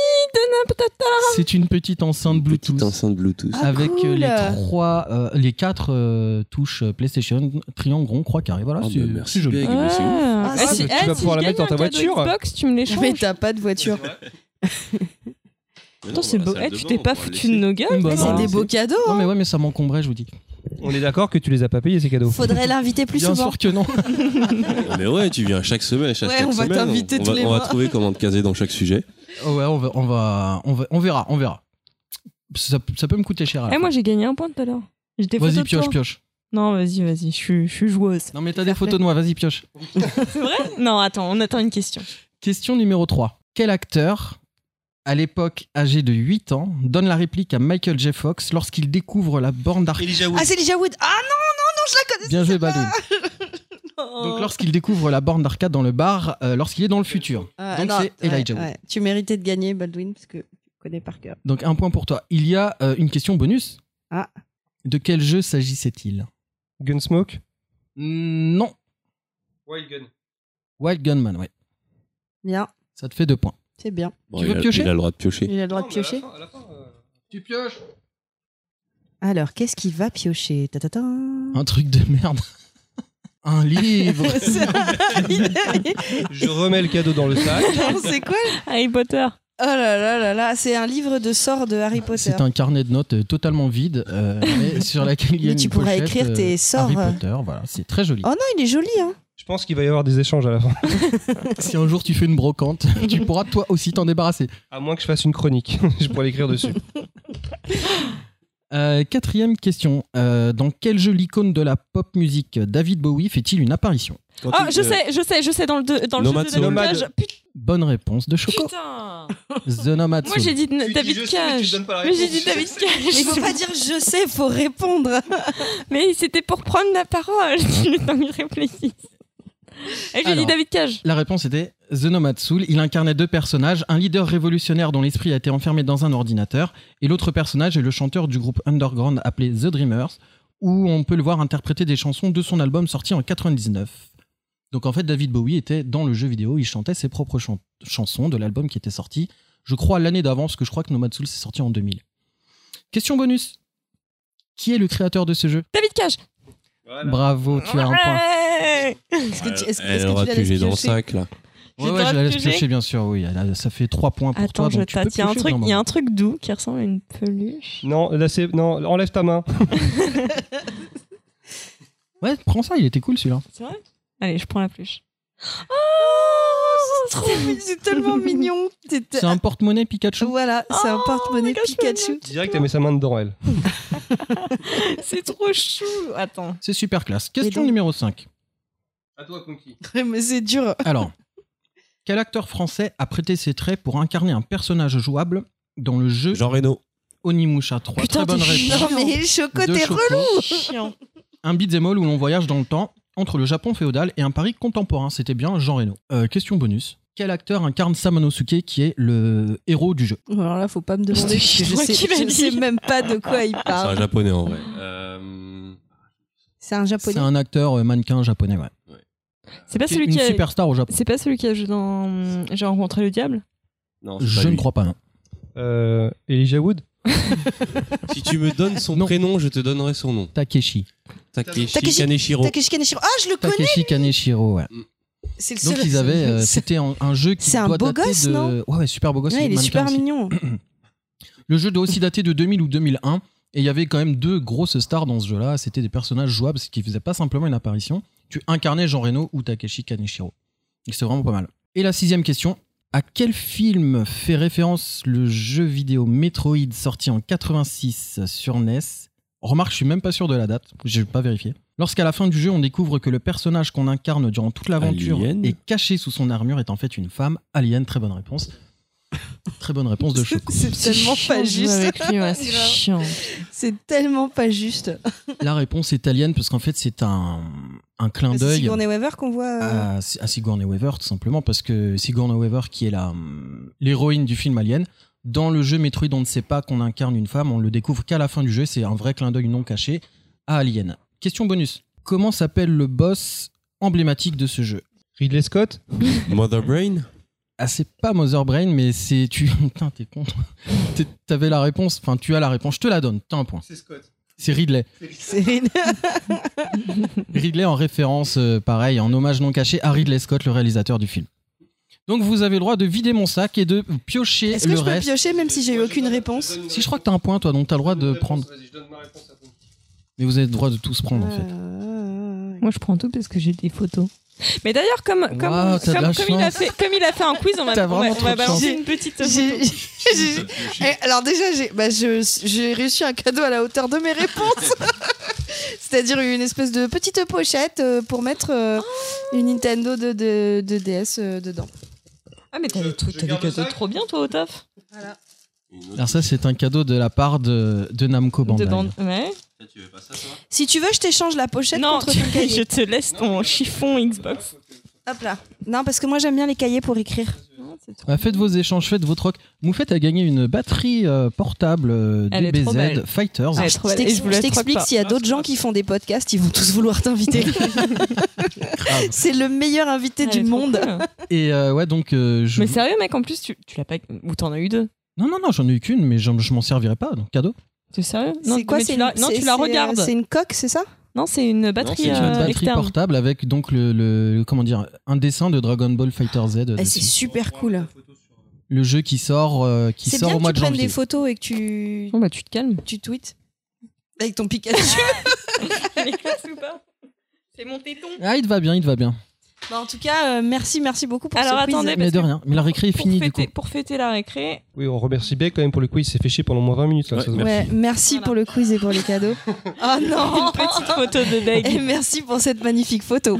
la photo Émile Louis. Alors, Oui. il est interdit de diffuser ça sur internet. hein. Alors Je te là, dis. franchement, je dis, hein, si on atteint euh, 1000 Là, je vois que 1000 les likes, cheveux commencent à 1000 partir. li- 1000 on likes sur qui arrive. 1000 Ok. likes sur un tweet ou, Donc- ou en RT, on diffuse la photo. non, parce à que 1000 ce RT, serait- ça vaut au moins 1000, 1000 RT minimum parce que là, ça vaut, cette photo, elle vaut 1000 RT, je pense. je mets ma réputation en danger avec Mais- cette mais- photo. hein. mais comment C'est sacrément moche. Je suis, je suis moche en fait, hein, en vérité. hein. Mais en fait, j'essaye de trouver les. euh, Comment de qui tu tiens en fait un mélange. Il y a un mélange d'Andy que- Garcia, mais de Gérard Junior en même temps. C'est chelou quand même. L'autre photo, elle permettait de, de te vendre au public féminin. Ça, ça va te descendre auprès du public féminin. Ah non, mais auprès de tout le monde en fait. C'est sacrément moche. Et j'en ai encore pas mal d'autres. Mais merci Beg. Calme-toi. Ouais, bah c'est ma batterie. Externe. on- On a hâte de voir ça. Est-ce que je peux poser une question personnelle à Beg? Parce qu'en fait, c'est un truc tout bête. Mais Mais euh, vas-y. même, on a déjà, déjà dû te la poser des milliards de fois. Mais pourquoi Beg? Parce que c'est pas ton vrai nom. Non. Non, non, beg, c'est le diminutif, mais je, je l'ai déjà expliqué mille fois. Mais pas chez nous. Non, pas chez vous. Effectivement, dans d'autres podcasts, puisque je suis. Voilà. J'ai écumé les podcasts dans la France entière. Mais quel Euh, podcast, Beg? Les podcasts euh, de- du nord de la France. Bon, pourquoi on t'appelle Beg Euh, pourquoi on m'appelle Beg? Parce que c'est tout simplement, et vous ne pourrez pas nier euh, cette- ce, ce fait, car c'est un fait, c'est le diminutif de beau gosse. Voilà, Beg. Et là, je sors une photo. Attention. Et donc, on peut nier, donc au final. Mais j'adore le concept de montrer des photos en podcast, c'est absolument génial. Ah non, mais elle a des quoi vrais dossiers sur Là, toi. j'ai une photo de Beg. Ah non, en mais je la caleçon, connais même pas, celle-là. Avec des- Alors, on est sur un combo Beg, tu as de, tu as de Mais très belles fait- jambes. Ça fait flipper la tête Et- que t'as Et papier peint à fleurs aussi. hein. et papier peint. Eh, sincèrement, Et je ne rideau de douche à fleurs Je aussi. ne connaissais pas l'existence de cette photo. Bah, C'est horrible. Avec le petit Mais sac. tu fais super flipper. Moi, je fais un footing dans la forêt, je te jure, je m'arrête pas. Eh, Il y a vraiment un côté des chiens sur cette photo. Mais Au moins, au moins, ça a le mérite de vous divertir. Mais seulement vous, hein, s'il vous plaît, ne diffusez pas ça sur Internet. Moi, Voilà. alors bon, bah, je monte un 2000, retweets. 2000 retweets. Il y a la photo à 30 tweets, la non. photo à 1000 retweets et la photo à 2000 Ah ouais, retweets. non, mais là, la photo à celle-ci, 2000 le minimum, hein, oui. caleçon, chaussettes, papier peint, sac, la foire Je suis fouille. d'accord. On, on peut pas, on peut pas la publier. On gâcherait sa vie là, je pense. Alors, je crois que c'est au tour de Punky maintenant.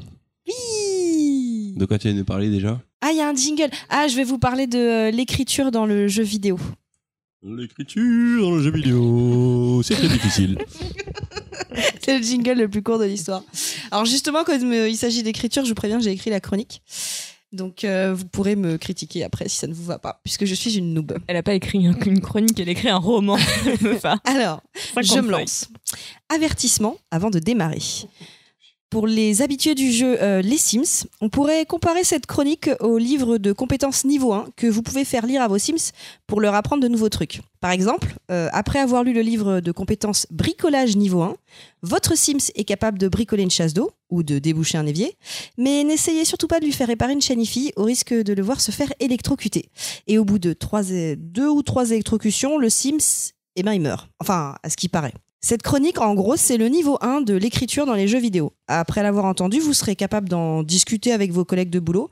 Mais n'essayez surtout pas de débattre sur le sujet avec une moufette, au risque de vous faire euh, électrocuter. Enfin, à ce qui paraît, c'est Baldwin qui le dit. Donc, euh, si vous voulez, par contre, acquérir des niveaux supérieurs, je vous invite à aller écouter euh, l'épisode 226 du podcast Au bas gauche droite. C'était une recommandation de Moufette. Maintenant que vous voilà averti, entrons dans le vif du sujet. Constatation numéro 1. Le premier objectif du média jeu vidéo n'est pas d'écouter sagement une histoire, mais de jouer. Euh, quand j'allume Candy Crush dans le métro pour passer le temps, parce que j'avoue, euh, je vous l'ai déjà avoué tout à l'heure, mais je joue à Candy Crush dans le métro pour passer le temps, ben, je m'en moque complètement de savoir que j'incarne Tiffy, une petite fille qui doit aider ses amis au royaume des bonbons. Dès que le jeu essaye de me raconter une histoire, j'appuie sauvagement sur la touche suivant pour accéder au niveau supérieur. Et je fais ça dans pas mal de jeux d'ailleurs. Bien que la grande majorité des jeux respectent les trois étapes essentielles du déroulé d'un scénario, à savoir exposition, confrontation et résolution, eh la plupart du temps, ce n'est qu'un prétexte pour nous faire jouer. Je vous vois perdu, donc je vais vous donner un exemple avec l'un des jeux le plus connu depuis 1985, Mario. Exposition. Mario, un plombier moustachu, est amoureux de la princesse Peach. La princesse se fait enlever. Confrontation. Mario affronte de nombreux obstacles et ennemis, dont des champignons, des tortues, des bombes, des trous, des trucs qui piquent, qui brûlent, parfois les deux en même temps, et plein de gros méchants pour retrouver sa princesse. Résolution, attention, gros spoil. Après s'être trompé de château autant de fois qu'il y a de niveau, il finit par retrouver la princesse pour recevoir un chaste bisou. Et après, sans raison, ils vont se faire un carte. Donc, euh, la vérité, c'est que le joueur ne s'intéresse pas vraiment à l'histoire de Mario. Oui, joueur, ne me la fais pas à l'envers. Tu t'en moques de savoir que Mario, il a perdu son job. Enfin, c'est officiel, hein, euh, il est plus plombier. Qu'il est puceau depuis 32 ans et qu'à force de se bouffer des soi-disant champignons magiques, il est devenu fou et massacre à longueur de journée de pauvres tortues innocentes qui n'ont rien demandé à personne. Donc, a priori, euh, l'histoire dans le jeu, on peut s'en passer. Constatation numéro 2. Pourtant, le jeu vidéo, surtout sur les deux dernières décennies, possède plein d'outils pour raconter une histoire. D'abord, il a à sa disposition toute la palette développée par son grand cousin, le cinéma. Euh, en introduction, milieu ou fin de parcours, hop, on vous balance une petite cinématique. Euh, certains jeux proposent même des séquences vidéo personnalisables selon vos choix. D'ailleurs, pour les plus curieux, vous pouvez souvent retrouver ces cinématiques sur le net qui sont compilées pour votre plus grand bonheur. Moi, par exemple, à chaque fois que je finis un Mass Effect, je vais me regarder sur YouTube les love stories des personnages pour voir ce qui se serait passé si j'avais choisi de flirter avec quelqu'un d'autre. Oui, parce qu'en fait, dans Mass Effect, ce que je kiffe, c'est les love stories. Même si c'est pas le but du jeu. Bref, dans un jeu, l'histoire, elle peut également être disséminée dans le décor au gré de votre parcours. Des bouts de parchemin retrouvés dans une grotte, un enregistrement audio oublié dans une salle obscure, une fresque sur un mur, ou tout simplement un dialogue avec votre coéquipier pendant que vous êtes en train de galérer à conduire une Jeep dans la jungle où il y a décidément trop d'arbres dans lesquels on peut rentrer. Tous ces outils sont autant de moyens de vous narrer une histoire et de vous faire découvrir les personnages que vous côtoyez ou incarnez. Le jeu n'a même pas besoin de mots pour vous faire ressentir des émotions, pour vivre une expérience. Et n'ayons pas peur des mots, traverser toutes les étapes de la journée du héros, le fameux monomythe de Campbell. Attention, instant autopromo, euh, vous voulez en savoir plus sur le monomythe? Tout est dans le premier épisode euh, à base de pop pop pop pop. C'est un instant promo. Bref, pour ceux qui n'ont pas encore testé, je vous invite à découvrir le jeu Journey sur PlayStation. Euh, Journey, c'est indescriptible parce que c'est une réelle expérience, une nouvelle forme de narration dans tous les aspects du jeu, la musique, les décors, le gameplay, euh, ce petit personnage et son bout d'écharpe qui change de taille au gré de vos aventures. Bref, ça se raconte pas, ça se vit. Constatation numéro 3, et ce sera la dernière, faut pas déconner, je vous ai dit, on est au niveau euh, en termes de chronique. La difficulté pour raconter une histoire dans un jeu, c'est le joueur. Contrairement à un film ou un livre où le spectateur il est passif, le jeu vidéo c'est interactif le vrai héros, c'est le joueur. Et le joueur, bah, il ne fait pas forcément ce qu'on attend de lui en fait. Par exemple, il peut décider d'appuyer sauvagement sur la touche suivante pour passer les dialogues plus vite. Il n'est pas obligé d'écouter l'enregistrement audio dans la salle obscure. Euh, le petit bout de parchemin, il peut le ramasser, mais il n'est pas obligé de le lire. Le joueur, il peut aussi avoir du mal à écouter le dialogue dans la Jeep parce qu'il n'arrive pas à la conduire correctement, la Jeep. Et dans ce cas-là, bah, l'histoire, euh, il passe complètement à côté. Le joueur, il faut lui donner des raisons de la suivre, l'histoire. Il faut savoir lui parler. C'est là qu'intervient le talent des créateurs d'un jeu. Il y a des créateurs de jeux vidéo qui adorent secouer les joueurs. Par exemple, Hideo Kojima. C'est son truc préféré d'embêter les joueurs. Euh, dans le jeu euh, Metal Gear, ce Metal Gear Solid sur PS1, il casse Metal le Gear solide. solide. Pourquoi j'ai ah oui j'ai écrit solde. Désolé, c'est une faute de frappe. Metal Gear Solid. Les soldes de Metal Gear, t'es sérieuse Ah bah non, mais c'est le, le stress de lire ma chronique devant vous. C'est voilà. Ne sois pas stressé. Je disais donc euh, Metal Gear Solid sur PS1, voilà, donc il casse le quatrième mur, euh, notamment via un personnage qui s'appelle Psychomantis et qui euh, lit dans la carte mémoire du joueur et qui fait des commentaires sur les autres jeux auxquels euh, le joueur a, joué. Et en plus, il peut lire dans l'esprit du joueur, enfin en gros anticiper ses mouvements.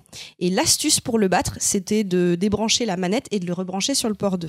Il y en a euh, d'autres créateurs de jeux qui décident que le jeu sera avant tout une expérience narrative. Les créateurs du jeu Life is Strange, ils ont plutôt bien réussi leur pari en racontant l'histoire de Maxine Caulfield, une étudiante en photographie qui découvre qu'elle a la faculté de revenir dans le temps sur de courtes périodes. Donc à travers ses choix, le joueur va faire avancer l'histoire dans un sens ou dans un autre. Et donc là, si tu t'amuses à cliquer sauvagement sur suivant pour passer les dialogues, ben, le jeu il perd tout son intérêt. Et puis, euh, dans certains jeux, les personnages, ils sont tellement bien développés et intéressants bah, que tu ralentis ta Jeep et que tu arrêtes de foncer dans les arbres pour comprendre ce qu'ils racontent. Bref, je vais conclure euh, cette chronique en faisant un petit parallèle avec la littérature de genre, c'est-à-dire euh, science-fiction ou fantastique. J'ai lu quelque part sur Internet un type qui disait que les trois éléments essentiels d'un livre, c'était le style, l'histoire et les personnages. La plupart des auteurs qui publient des livres, ils maîtrisent bien au moins deux de ces éléments. Mais les auteurs qui maîtrisent les trois, bah, c'est le jackpot, la marque du génie. Stephen King, quoi. Et ben dans le jeu vidéo, il y a juste un peu plus d'éléments. Il y a le graphisme, le gameplay, la musique, les personnages et la narration. Oui, la narration, c'est pas essentiel si tu maîtrises tout le reste. Mais pour moi, un grand jeu, c'est celui qui maîtrise le tout. Putain, j'ai envie de chialer, c'est trop bon Franchement, c'était c'était très bien. Je mettrais juste un tout petit bémol sur euh, quand tu parlais des graphismes sur le jeu vidéo. Zelda Breath of the Wild nous a montré que c'était pas forcément une obligation pour faire un très grand jeu au niveau des graphismes. On va y venir Ah, ah, là, mais ça- il y a je, je manquais de mais là on est dans un autre débat. Il y a graphisme, il y a direction artistique. Et cohérence visuelle. en tout euh, cas, oui, tu, tu as joué à Uncharted de Lost Legacy T'avais hein deviné ou pas ouais, ouais, Comment- j'ai- Comment t'as- J'ai glissé des références. Ah, euh, c'est pas moi qui je parlais joué de- et t'as galéré, j'ai je l'impression. parle d'un joueur imaginaire qui aurait eu des problèmes avec une Jeep.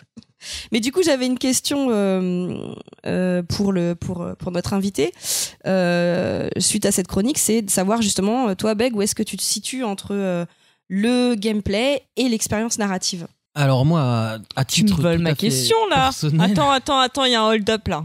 Non, c'est pas tout à fait la même. La tienne est plus large. ouais, ouais, ouais, ouais, ouais, ouais. Je te vois- je te- tu m'as déjà taclé une fois dans la chronique. tu m'as fait chier sur Scott Pilgrim. Tu l'as cherché. Tu vas te calmer direct. Ça va ma finir par Sinon, je vais me faire électrocuter. Euh, en fait, moi, ce que j'attends à titre personnel, c'est pas forcément. Alors, il y a des jeux narratifs qui m'ont vraiment euh, transporté de A à Z, notamment euh, Journey, qui est un jeu. Enfin, en fait, c'est même pas une question de narration, c'est que ce jeu-là, il te prend, il te transporte, et il n'y a pas forcément de gameplay dans ce jeu-là. Mais moi, ce que je vais rechercher en premier dans un jeu vidéo, effectivement, c'est plus le côté gameplay.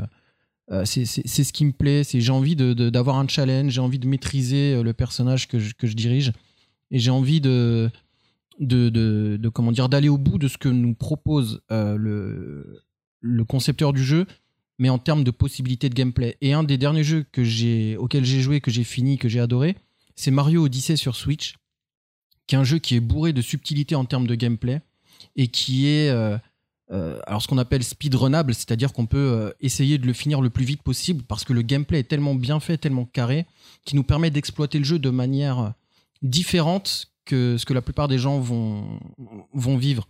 Et moi, c'est ça qui m'intéresse dans le jeu vidéo, c'est d'aller au-delà d'une histoire qu'on nous raconte. Parce que bon, des histoires qu'on nous raconte dans les livres, dans les BD, dans les films, dans les jeux vidéo, il y en a plein et c'est pas forcément très intéressant. Enfin, moi, ça m'intéresse pas plus que ça. Moi, je veux qu'on m'emmène quelque part, mais pas au niveau de l'histoire, pas au niveau de la narration, plutôt au niveau du, plutôt au niveau du gameplay, en fait. Eh ben, le secret, ce serait pas ça. C'est que la narration a toujours été vue comme un- pendant longtemps la cinquième roue du carrosse. Euh, il explique souvent la scénariste dans le jeu vidéo. Avant, c'était euh, les derniers qu'on consultait. Euh, Est-ce que la clé maintenant, c'est que c'est pas la narration, c'est un élément de gameplay. Et euh, des jeux. c'est pas un genre de jeu aussi C'est un genre de jeu, mais euh, jusqu'à présent, il y avait très peu d'outils qui permettaient de faire du vrai gameplay, que ce soit des systèmes de dialogue ou des et euh, et maintenant, je pense que les jeux narratifs les plus euh, les plus les plus innovants, c'est les jeux où bah justement la narration fait partie du gameplay. Pour revenir sur autre chose, finalement, le jeu vidéo, ça a toujours été un peu du, de la narration euh, improvisée. C'est-à-dire que un jeu comme Mario Odyssey, mine de rien, euh, l'histoire elle est de base elle est pourrie, mais tu vis des histoires en fait dans ce que dans ce que tu fais, dans la manière dont tu abordes les choses. Euh, le jeu a toujours créé des histoires finalement à côté de à côté de l'histoire qu'elle veut te raconter, elle crée plein d'histoires. Et je pense que maintenant les nouveaux auteurs essaient de prendre en compte ceci, c'est-à-dire que les gens vont raconter des histoires. Il faut que notre histoire s'intègre à cette histoire que les gens vont raconter. Moi, je voulais, bah, du coup, rebondir un petit peu sur ce que tu dis. Le dernier jeu auquel j'ai vraiment été happé par l'histoire, au final, qui n'est pas une histoire formidable ou vraiment incroyablement bien travaillée, c'est Resident Evil 7, en fait. Parce que ce jeu, euh, tu incarnes le personnage, tu es en vue subjective. Et ce qui est intéressant dans ce jeu-là, c'est que tu subis les événements euh, du, du personnage. En fait, tu, tu as vraiment l'impression de vivre l'aventure de A à Z.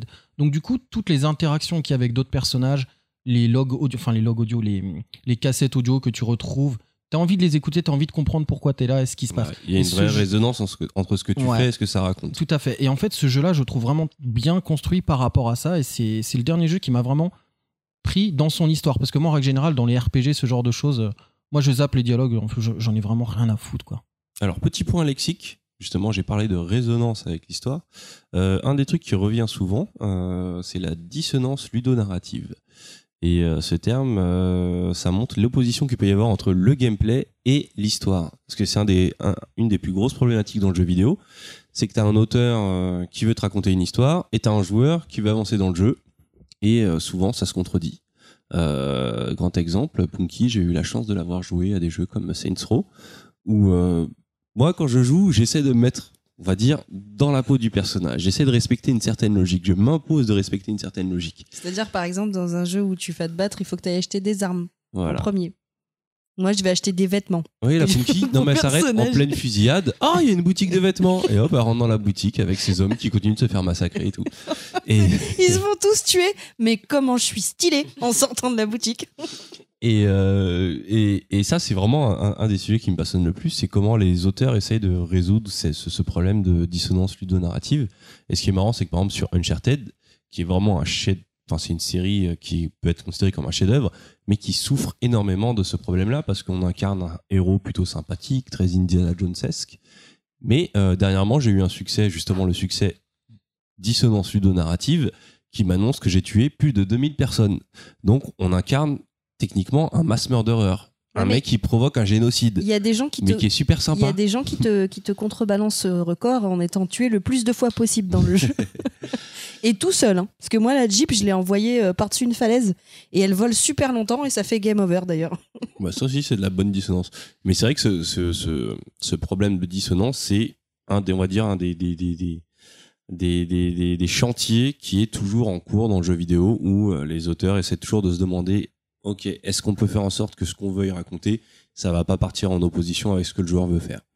Oui, mais en fait, c'est peut-être pas tant un problème que ça d'un point de vue euh, joueur, en fait, au final. Parce que c'est peut-être quelque chose qu'on aime bien. euh, Non, je pense que d'un point de vue joueur, c'est pas un problème, c'est plus un problème d'auteur. C'est ça. Et, Après, euh, parce que euh, peut-être. quelques joueurs maso, maso comme moi, ouais, pour, pour vous donner un exemple, je n'aime pas avoir des poches infinies dans un jeu. C'est-à-dire que dans GTA, le personnage peut porter 15 000 armes sur lui, mais on ne les voit pas.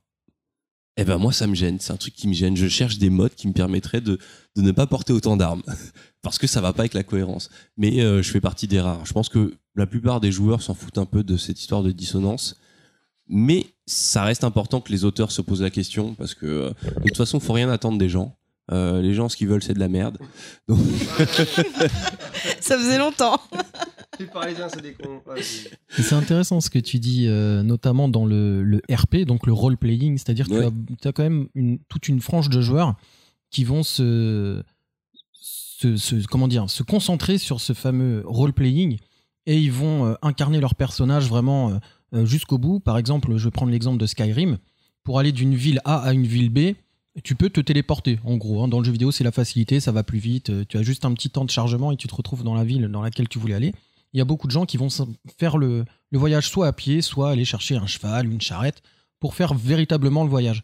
Donc euh, ce que tu dis, ça me fait penser un petit peu à ça, au role-playing. Et notamment dans Skyrim, tu ne peux pas euh, porter euh, indéfiniment des objets comme ça. Pardon, tu as une notion de poids oui, il y a une notion de poids. et une notion voilà, de, de, euh, de place dans ton inventaire. Mais c'est c'est intéressant ce que tu dis. Et aussi, bah, justement, pour en revenir à Skyrim, en fait, pourquoi ils ont tendance des fois à, à, à- à vouloir y aller à pied ou sur le show, c'est parce que le jeu est fait de telle manière qu'en fait, tu ne sais pas sur quoi tu vas tomber. Tu peux te, tu peux te balader et tomber sur une quête qui n'avait pas, qui n'avait pas lieu d'être, et au final, ça te crée une aventure, alors qu'au final, c'était juste pour euh, te, te, euh, te balader ou changer, euh, changer de ville, en fait. Donc, il y a aussi ça, en fait, c'est le côté hasardeux d'une nouvelle quête euh, sans que tu t'en euh, attendes. C'était le cas dans Red Redemption. Le problème, c'est qu'il y avait un Red endroit. Dead, Red Dead Redemption. Le problème, c'est qu'il y a un endroit où tu te faisais systématiquement bouffer par des cougars. C'est très relou. Ah, mais moi, ça m'est arrivé dans la vraie vie, ça. Je Enfin, connais- c'est pas les oui, mêmes Oui, cougars, il y a hein. des boîtes comme ça. je. Je parlais de l'animal. Mais dans, dans Breath of the Wild aussi, le dernier Zelda, c'est exactement la même chose. ah, moi, ma première rencontre avec un Linel euh, un peu hasardeuse, Oh euh, je m'en rappelle. Et c'est la pause.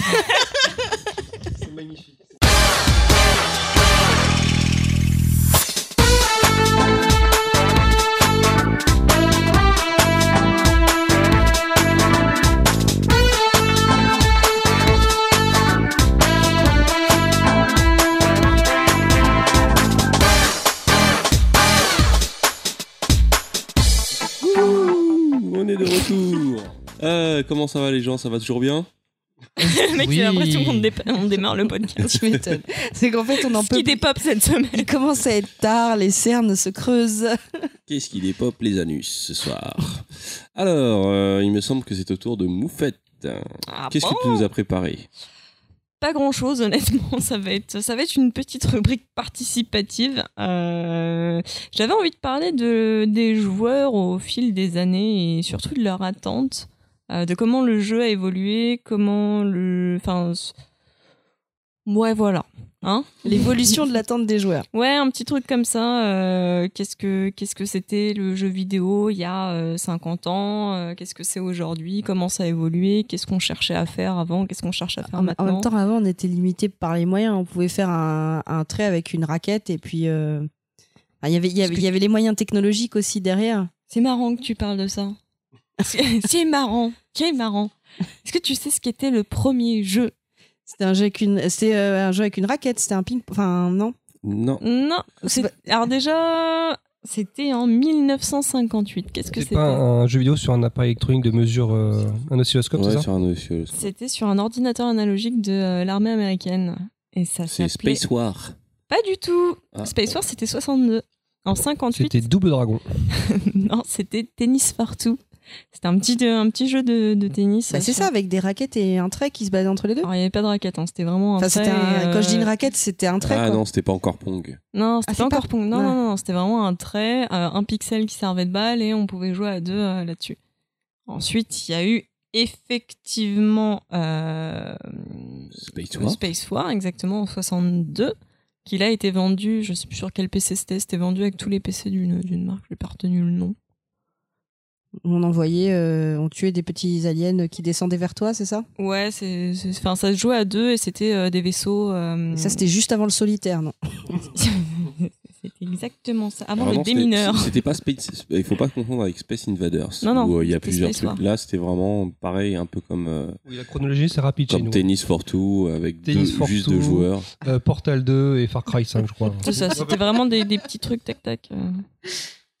Euh. En 82, qu'est-ce qui s'est passé en 82 Je suis Est-ce qu'il y aurait- pas une petite console qui serait sortie des, des, des fagots comme ça Ce serait pas l'Atari euh, 2600 Eh, bonne réponse. Mais il est trop fort, lui. Ouais, tu pioches un cadeau, te plaît. Il est énervant parce que tu C'est peux ma jamais première faire des console. quiz.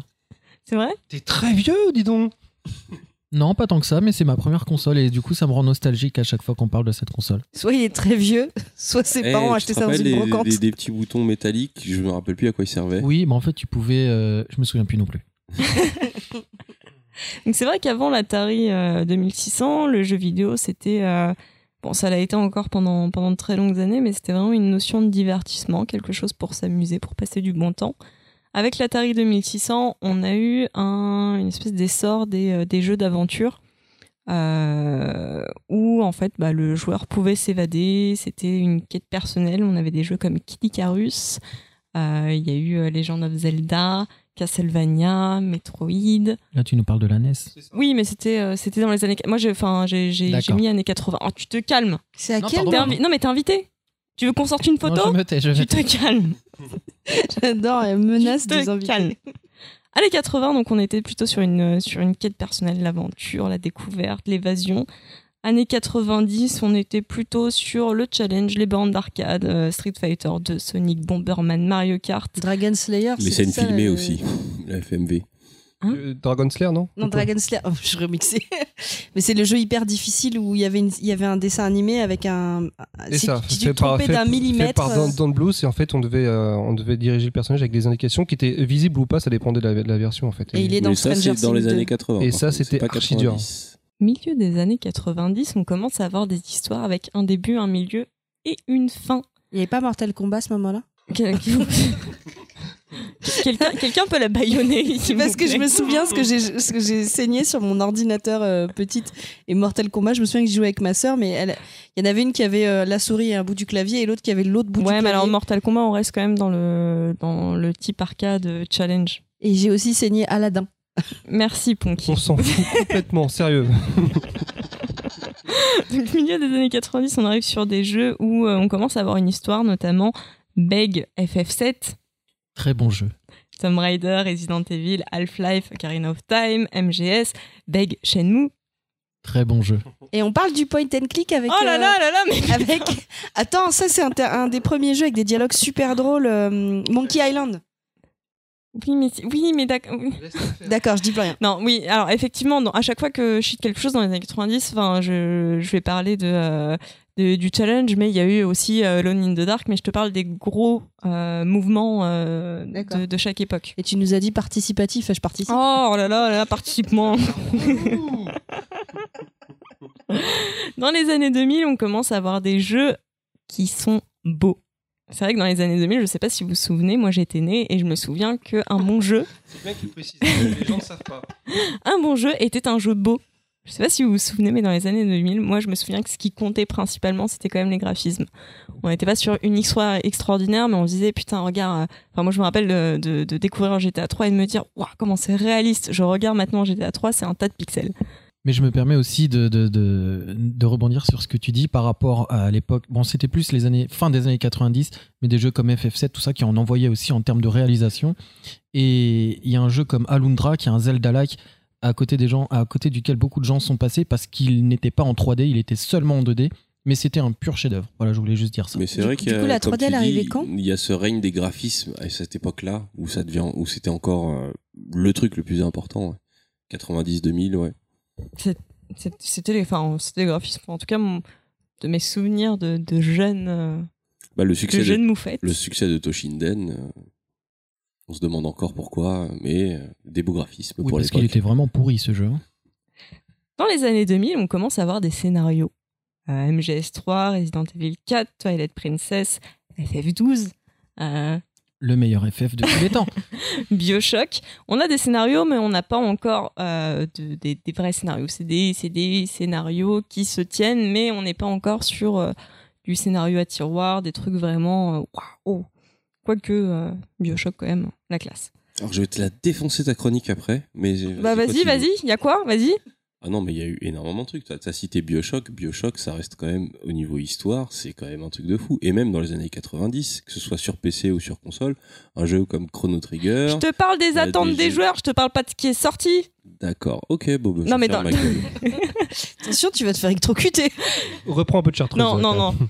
Je j'entends que sur tout ce que je shit, il y a eu à côté euh, des, des petites perles et des choses qui sortent du lot, mais je vous parle de euh, du, du, du D'une gros tendance du gros globale. de la Tendance globale, Ouais, de ce exactement. qu'attendaient les joueurs, ouais. de ce qu'attendaient et de ce qui est sorti pour les joueurs à ce moment-là. En 2010, on commence à avoir la petite touche émotion, des sujets qui parlent euh, de choses qui nous touchent un peu plus. Je pense à Heavy Rain, euh, qui parle de la paternité, Alan Wake, de Last of Us, Beyond Two Souls. Euh, Il y a le Uncharted qui commence à arriver, même si ça touche un petit peu moins. Euh, dans Uncharted, on retrouve quand même quelques sujets qui, qui nous touchent. Je pense à Elena et euh, la Ouais. relation entre Elena Ouais. et Drake. Moi, honnêtement, je dois vous dire, euh, la relation Elena et Drake, mais spécialement dans le 4, Ouais. j'ai rarement vu un jeu toucher aussi bien à ce que c'était qu'un couple. C'est vrai, je suis d'accord avec toi.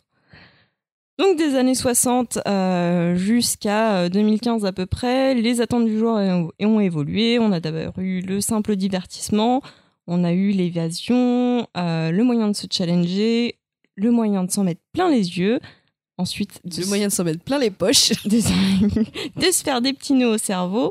C'est une évolution qui forcément, euh, on trouve un parallèle avec le cinéma. C'est un petit peu la même chose, ça évolue un petit peu euh, de la même façon. Mais qu'en est-il aujourd'hui? En 2017, on en est où? Aujourd'hui qu'on on a, euh, on a des graphismes qui se rapprochent vraiment de, de vrais films, on a des trucs absolument euh, dingues. Avec Beg, on a eu l'occasion à la Paris Games Week de euh, tester euh, Détroit Become Human. Très, Et, très, euh, très, très intéressant. ouais. Au-delà du gameplay, je pense qu'au niveau de la motion capture, on est très proche d'un film, c'est absolument magnifique. C'est hyper immersif. C'est vraiment top. ouais. C'est très très beau. On a des moyens techniques qui font que euh, aujourd'hui, euh, on on se différencie presque pas un film d'un jeu vidéo. On a des histoires euh, qui euh, bah, se ressemblent à des films avec des vraies intrigues, des twists, des machins. Qu'est-ce qui aujourd'hui fait qu'on se retrouve face à un bon jeu vidéo? J'ai envie de vous prendre mon exemple préféré du monde et peut-être de vendre ce jeu à ma chère Ponky qui n'y a toujours pas joué pour moi, euh, de mon expérience personnelle, vers euh, donc il y a, y a peut-être euh, allez, 5-6 ans, non, on est en quoi? On est en 2017. euh, ouais, il y a 5 ans à peu près, j'étais, je jouais plus vraiment aux jeux vidéo. J'avais arrêté parce que euh, bon, j'avais repris un petit peu, j'avais joué à Assassin's Creed avec euh, avec Ezio, je trouvais ça sympa, je m'étais remis, mais sans plus. Et puis un jour, j'étais devant ma télé et puis je tombe sur euh, la pub d'un jeu, euh, un jeu qui s'appelle The Last of Us. Et je sais sais pas vraiment pourquoi ni comment, mais je me suis dit je veux jouer à ce jeu. J'avais pas de PS3 à l'époque, j'étais sur euh, 360. J'ai appelé un de mes copains qui avait euh, oui oui ça va. J'ai appelé un de mes copains qui avait une PS3, je suis partie la chercher dans la soirée, j'ai été m'acheter The Last of Us. J'ai joué au jeu sans m'arrêter. Euh, j'ai passé la nuit, le, le lendemain dessus, et je me suis pris une claque et je me suis dit waouh, le jeu vidéo, ça peut être autre chose que des graphismes ou une histoire. Ou... Je me suis retrouvée devant, devant une œuvre, clairement, qui arrivait à concilier l'émotion, les graphismes, l'histoire. Il se passait vraiment quelque chose, et là, je me suis dit le jeu vidéo, ça peut être autre chose que juste des graphismes ou juste un divertissement, juste un challenge. Et qu'est-ce qui fait qu'aujourd'hui, euh, on a envie de voir ça? Il y a des nouveaux jeux, il y a des nouvelles manières de jouer, des nouvelles formes de, gameplay. Euh, je pense notamment à euh, tous ces jeux narratifs, l'essor des euh, Telltale Games, comme on voit aujourd'hui, qui font que peut-être que le, enfin, la personne qui ne joue pas régulièrement peut-être s'intéresser à des jeux un petit peu plus simples euh, sur le. Putain, je me, je me rends compte que je me perds complètement. J'ai l'impression de, de faire, de faire une choco, de me perdre complètement dans ce que je raconte. Mais je me rends compte. Tu te débrouilles bien pour l'instant. Donc c'est vrai, waouh. Et euh, je me rends compte qu'une personne qui n'a pas forcément euh, euh, les gimmicks de, de- d'un, d'un vrai jeu où il y a des combats, où il y a de- du gameplay un petit peu, un petit peu plus élevé, euh, comme euh, des jeux euh, Telltale Games ou Quantic Dream, où ça va être plus du QTE, donc Quick Time Event. Euh, c'est-à-dire qu'on va avoir une scène où il faut appuyer sur un bouton à un certain moment pour euh, activer euh, euh, une, euh, Un événement. un événement. Merci, Quick Time Event, un événement. Le seul qui dormait pas. QuickTime Event, eventé, euh, eventé. Euh, popularisé par Shenmue. On Par. Shenmue, effectivement. Et pourtant qui raconte euh, qui raconte des, des, des, histoires qui sont accessibles à tous et qui euh, nous plongent euh, dans autre chose qu'un jeu lambda qui va juste nous proposer un, un gameplay un petit peu différent ou qui va nous montrer des graphismes absolument incroyables. Du coup, je me demandais peut-être qu'est-ce qui vous vous vous fait qu'un jeu se démarque d'un autre? Je sais enfin et je, je pose je pose en premier la question à Ponky qui toi est un petit peu non mais t'es un petit peu plus novice euh, du, du jeu vidéo tu joues Euh, moins que, que nous Alors, enfin, Choco, euh, j'ai justement, essayé beaucoup de me, de me mettre aux jeux vidéo. Faut savoir que quand j'étais plus jeune, j'ai mis, j'ai, avant Choco, j'avais pas de console.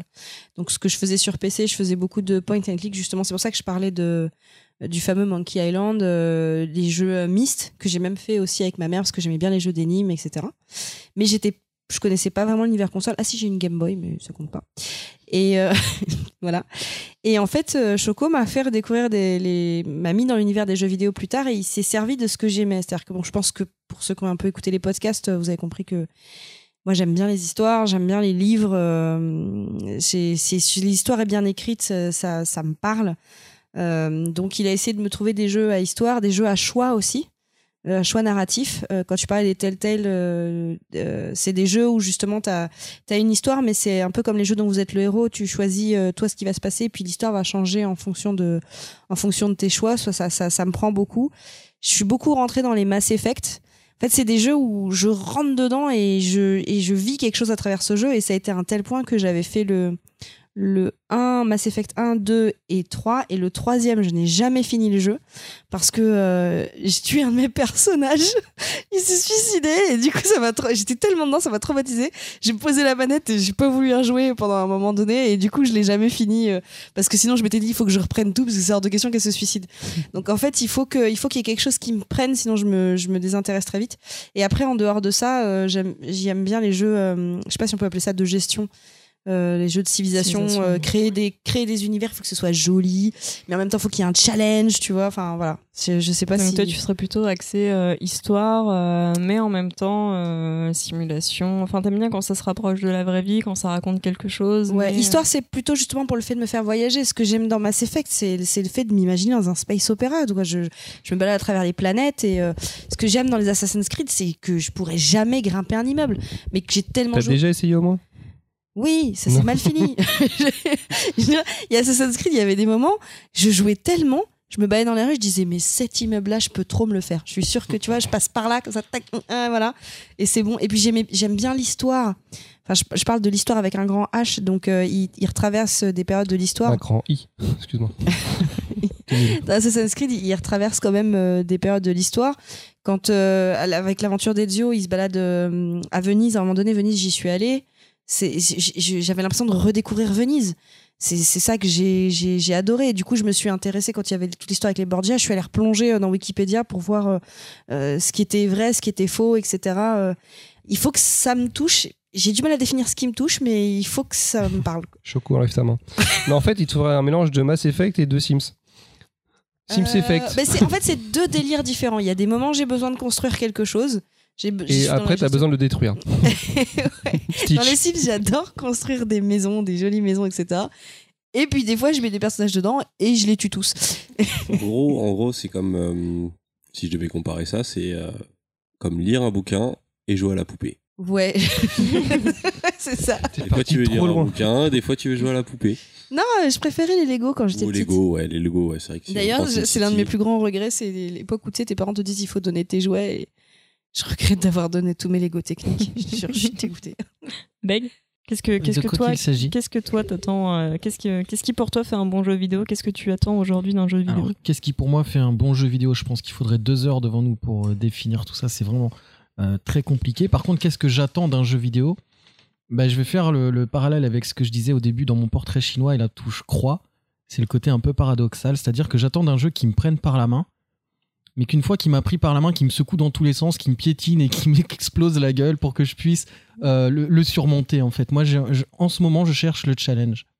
Donc Mais c'était pas forcément le cas. Ouais, en ce moment, parce que c'était pas le cas il y a 10 ans, quoi. Il y a 10 ans, j'attendais. euh, je, je suis un ancien joueur de World of Warcraft et j'attendais une immersion, euh, le côté où je joue avec mes potes, où il y a une synergie de groupe qui se fait, une stratégie qui est mise en place pour buter des boss euh, super durs à battre, euh, et voilà, quelque chose qui nous permet de construire en groupe. Aujourd'hui, j'attends plus ça, j'attends vraiment de le faire, mais tout seul, en fait.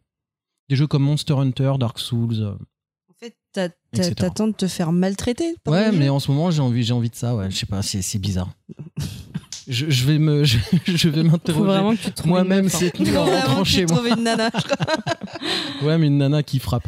Malouine Chers auditeurs, si vous êtes célibataire et que vous aimez frapper votre mec, Euh, non, moi pareil. Honnêtement, je sais pas. Quand je joue aux jeux vidéo, il y a certains styles qui me plaisent plus que d'autres. Après, euh, par, exemple, j'ai du mal avec les mondes ouverts. Le fait d'être libre, c'est con, mais en fait, je sais pas quoi faire. Donc euh, voilà, je m'éclate, je, je- je tue des personnes, je roule sur les trottoirs, je fais deux trois trucs pour parler de GTA, mais au final.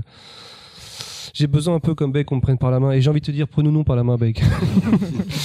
non après j'ai je sais pas parce que il y a plein de styles différents qui me plaisent qui me plaisent beaucoup. Donc là je joue à Wolfenstein le dernier j'aime beaucoup l'histoire. Ils sont partis loin dans, dans une dystopie enfin pour, en- pour en parler. Donc le scénario est très bien c'est un FPS bourré d'action. Euh, j'ai aimé des jeux indés comme Inside je crois qu'on a tous vu enfin pour ceux qui savent pas aller voir sur un- sur jeuxvideo.com ou sur un site. Vous verrez c'est un, un petit jeu de plateforme avec une ambiance de fou qui, qui nous transporte, qui, euh, qui est complètement, euh, enfin c'est un style complètement différent. J'ai pas vraiment de, de, de style. J'ai essayé le dernier Mario, j'aime beaucoup. Honnêtement, je, je je pourrais pas définir. Est-ce que ce que c'est l'histoire? Je pense que c'est plus l'histoire, mais c'est un mélange d'ambiance. euh, pourquoi j'ai aimé euh, pourquoi Portal 2 c'est un de mes jeux préférés? Je sais pas est-ce que c'est l'humour? Est-ce que c'est l'univers? Je, je pourrais pas le dire c'est un peu compliqué en fait Choco? Pareil, c'est un peu. euh, je sais pas trop où je me situe en ce moment, parce que j'ai justement j'ai du mal à jouer. Et euh, je crois que ce que j'attends, c'est surtout d'être surpris. Euh, alors moi, j'ai ma sensibilité, on va dire, très euh, très porté sur le plastique en tant que graphiste. non, non, donc j'att- j'attends déjà d'être immergé dans un univers visuel, pas forcément super beau technologiquement, mais j'att- j'attends beaucoup au niveau au niveau de l'univers, mais c'est surtout être surpris en fait. Je veux dire un jeu comme comme Papers Please où tu joues un agent de douane qui doit euh, valider des papiers, c'est un des jeux qui m'a le plus marqué dernièrement et euh, et pourtant c'est un jeu en pixel art mais avec une bonne direction artistique. Euh, donc ouais, j'attends d'être surpris quoi. C'est c'est que ce soit au niveau il y a des jeux qui vont réussir à me refaire apprécier le côté challenge euh, et il y a des jeux qui euh, je pense que de base ce que j'aime c'est les histoires mais euh, je peux être aussi séduit par des jeux qui sont purement basés sur le challenge ou sur un truc du moment que je suis surpris.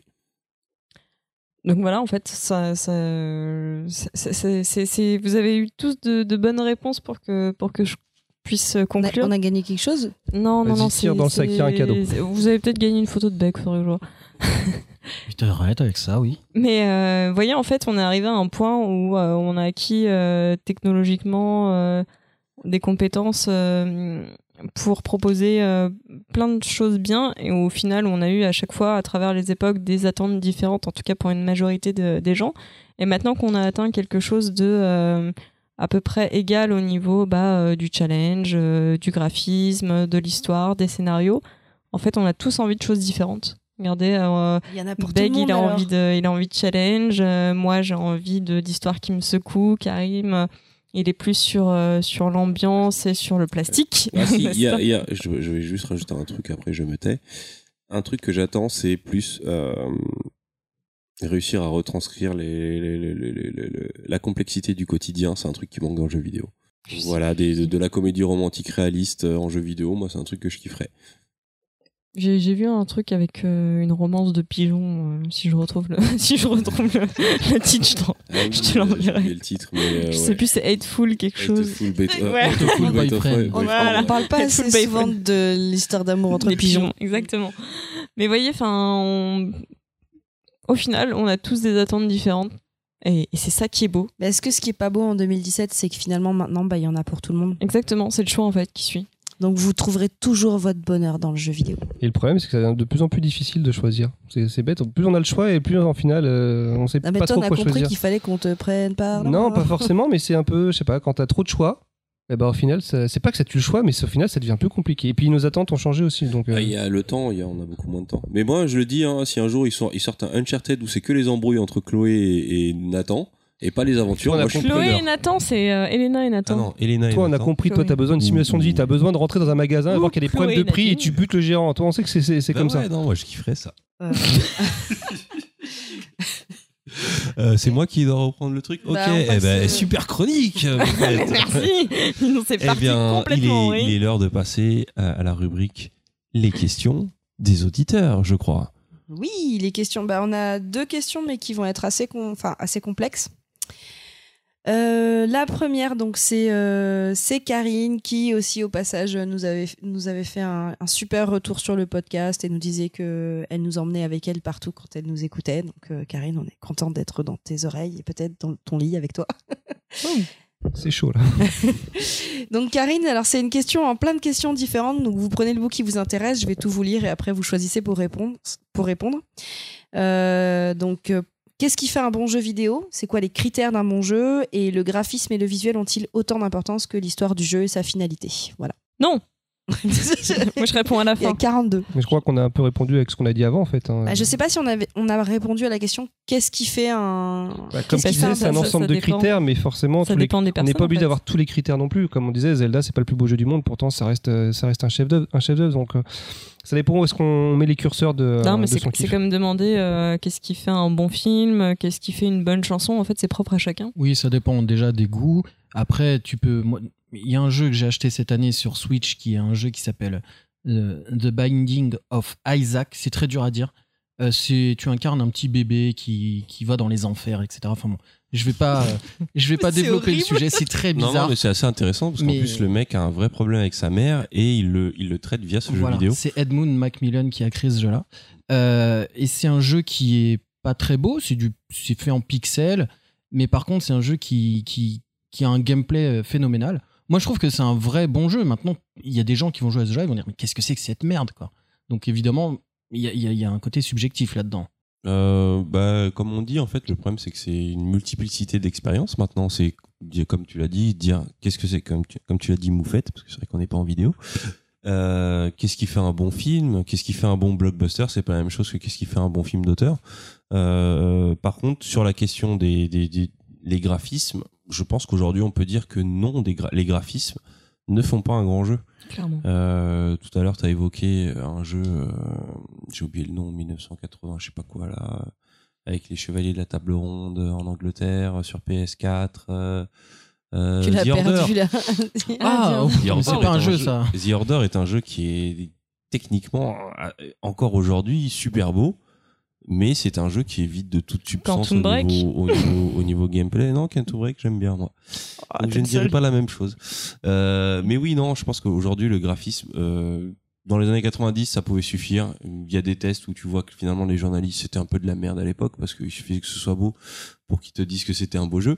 Mais euh, ça, finalement, ça n'a jamais été le cas. Euh, c'est comme un film. Un film va être beau visuellement. S'il te raconte rien, bah, bah ça passe pas. Et donc Alors, un euh, jeu, il, est, il, peut te, il peut te raconter rien, mais si tu t'ennuies quand tu joues, il aura beau être le plus beau jeu du monde, euh, ça marchera pas. Ça marchera pas. Alors je vais synthétiser toutes vos réponses en disant eh bien Karine, euh, qu'est-ce qui fait un bon jeu? Ça dépend. Qu'est-ce que tu aimes? Voilà. Exactement. Comme ça, je passe à la question 2 qui là peut-être va vous animer plus. Mais je pense que c'est Juste euh, Karine qu'on embrasse et qu'on remercie. et qu'on- c'est comment tu dis qu'on salue euh, Enfin, oui, qu'on salue, qu'on remercie. et qu'on salue et qu'on remercie. Cette question, euh, je, je pense que c'est intéressant de, de la poser parce que ça, ça va, ça vient sur un cliché. Donc c'est évidemment Papy Eugène euh, qui nous pose euh, cette question, qui est donc un auditeur régulier et qui nous demande est-ce qu'un jeu vidéo qui n'est pas basé sur la violence peut encore faire un carton auprès des jeunes? Et il a mis entre parenthèses Uncharted devant être considéré comme une exception. FIFA. Bon, évidemment que oui. Un jeu, un jeu comme Mario, par Ou exemple. comme Zelda, ouais. Après, on peut Est-ce que dire- c'est pas de la Alors, violence voilà. de tuer des petites oui. tortues Alors on peut on peut aller dans ce débat. Maintenant, il faut savoir que dans Mario, les tortues c'est c'est pas euh, juste des tortues, c'est c'est du game design pur et dur. C'est-à-dire qu'on a envie de sauter sur la tortue parce qu'elle a une carapace, que c'est rond, que quand tu sautes dessus, elle part en avant. C'est vrai que moi, dès que je vois une tortue, j'ai envie de sauter dessus. C'est du game design. Voilà, les Mhm. champignons, c'est pareil, c'est rond, t'as envie de sauter dessus. Euh, après, non mais enfin, Ah il y a il a toute une tort, analyse derrière. tort, là. Non, mais dans la vraie vie, tu fais pas ça, je suis désolé. Non, mais lui, dès qu'il voit une tortue, il a envie de sauter dessus. Non mais c'est en parce fait que les champignons sont pas assez gros, mais tu vois un champignon géant, rond et qui mou, avance vers toi, T'as envie de sauter t'as envie de dessus. sauter dessus. Déjà, un champignon qui avance les- vers les toi, yeux de Choco Pose- quand il dit ça. pose-toi des questions. Non, mais c'est une vraie notion de game design. Et aujourd'hui, en fait, l'univers a été tellement euh, bah, travaillé et devenu cohérent, l'univers de Mario, qu'aujourd'hui, effectivement, tu sautes sur des tortues, ça paraît un peu débile. Est-ce que c'est assimilé à de la violence? Non, je suis pas sûr. D'autant plus que dans le dernier Mario, tu peux incarner les ennemis que tu affrontes. Donc, non, non, enfin. Mais peut-être que c'est parce Pour moi, que ça alors, paraît évident. euh, Papy Eugène n'est pas un grand grand spécialiste des jeux vidéo, mais il regarde la télé, les publicités, et on, on voit par exemple beaucoup de choses sur Call of Duty. Ou Ouais, bien sûr. c'est la, la- la vision que ça peut en donner de l'extérieur. Donc cette notion d'associer le jeu vidéo à la violence, je pense que c'est une question intéressante pour justement discuter d'un d'un Je cliché. pense que c'est l'héritage. euh, le jeu vidéo a souvent été associé à l'adolescence. Parce que c'est vrai que, dans, on va dire, euh, lors de son essor dans les années 80-90, la cible, c'était les adolescents. Et euh, quand on est ado, bah, on, est dans, on est dans cette recherche, mine de rien, de la violence, de la transgression. Donc c'est quelque chose qui est resté encore aujourd'hui. Et même en tant qu'adulte, la violence, ça marche toujours pour les hommes. Euh, donc ça fait encore partie du paysage, mais ce qui est bien, c'est que sur ces dernières années, euh, c'est devenu de moins en moins. euh, Enfin, c'est paradoxal parce qu'on a eu quand même l'essor du 18+. Les jeux, les, les- les jeux 18+ se vendent énormément, mais en même temps, on a eu tout un tout, l'essor des, jeux indépendants qui ont montré une autre voie. Euh, donc euh, non, la violence n'est pas une, nécessité ou une fatalité dans le jeu vidéo. Après, euh, je, je tiens quand même aussi à, à rebondir là-dessus. Tu me parlais de Call of Duty ou des jeux violents. Effectivement, ce ne sont pas des jeux qui s'adressent aux enfants, en fait, tout simplement.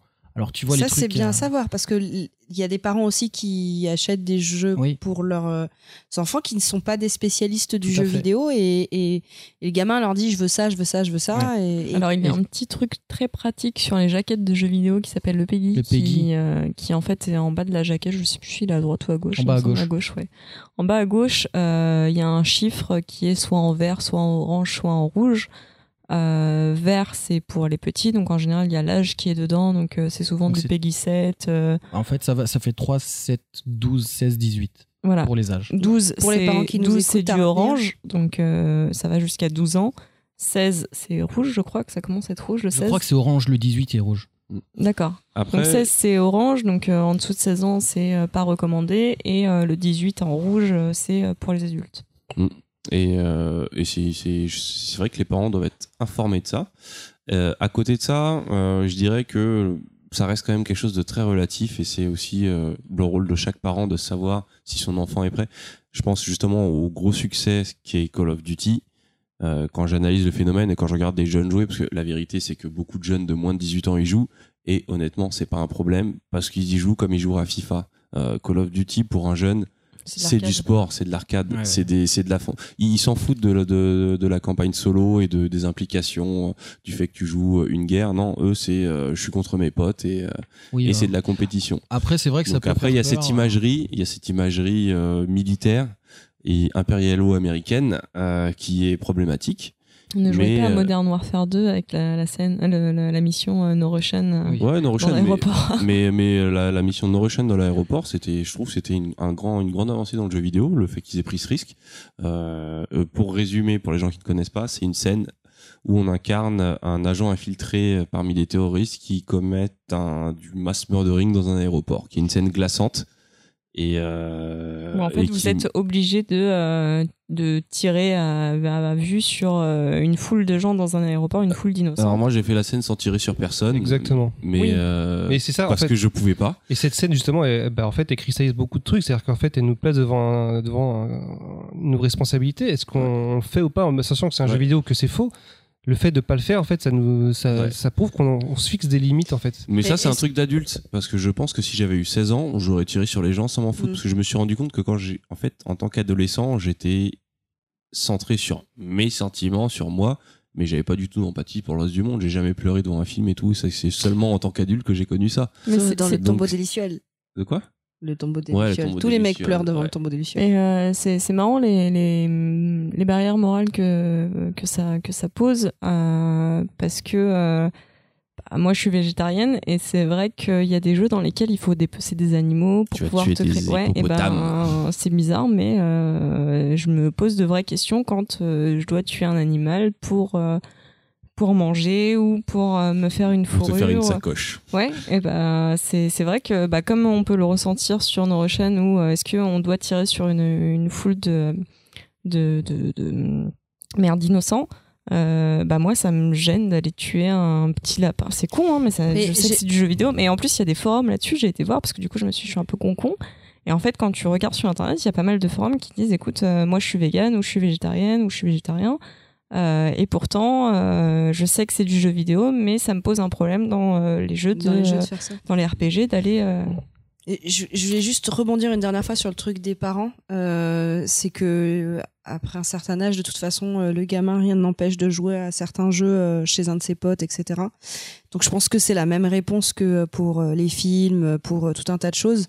Il faut, en- enfin, même si vous vous intéressez pas aux jeux vidéo, il faut quand même essayer d'en discuter. Après, tous autour de la table, euh, je pense qu'on a. Enfin, moi, j'étais à Tous. 3, j'y ai joué, j'avais une petite dizaine d'années. Ça fait enfin, partie du jeu de l'adolescence. Ouais, c'est. Ouais, on ouais. essaye de jouer à des trucs qu'on n'a pas le droit de Ouais, mais quand tu as la facilité d'en parler avec, euh, de parler de certains sujets avec euh, des adultes, ça peut aider, euh, ça peut aider euh, sur des, choses qui t'ont choqué, frappé, etc. Le principal, c'est que tu puisses t'exprimer sur le sujet, en discuter avec quelqu'un qui a peut-être plus de maturité et, et, et parce que cette question, par exemple, dans, dans, dont tu parlais dans, dans l'aéroport, elle, elle peut être, euh, ça peut aussi être un- un- une, une très bonne manière de discuter de ce qui, ce qui est en train de se passer dans notre monde d'aujourd'hui avec, euh, avec ton gamin qui est quasiment plus violent et, euh, et, et plus dur à comprendre euh, pour, pour, un, pour un adolescent. Bah, ça aurait été intér- intéressant justement parce que cette fameuse scène, euh, On l'aurait pas eu aujourd'hui. ah ouais, on l'aurait pas eu aujourd'hui. pas eu aujourd'hui. Et finalement, elle aurait peut-être été utile aujourd'hui. Ça aurait peut-être été utile de l'avoir aujourd'hui cette scène. Ouais, mais tu Mais vois. dans un produit grand public comme ça, ça aurait posé problème aussi. Mais rien que euh, c'était Rainbow Six qui est sorti euh, au moment des attentats euh, de- du Bataclan. Euh, on nous a, puisque bon, je travaille dans, dans enfin, je vends du, du jeu vidéo et on nous a demandé de retirer toute la PLV Rainbow Six à ce moment-là, puisque ça, c'était euh, donc la PLV, c'est euh, publicité en lieu de vente, donc tout ce qui est affiche et tout ça. euh, Rainbow Six, parce que c'était au moment des attentats et que dans ce jeu-là, on joue. euh, donc vous jouez soit les terroristes, soit les forces d'unité spéciale de plusieurs pays. Donc on nous a demandé d'enlever, de retirer tout ce qui avait un lien avec Rainbow Six en magasin.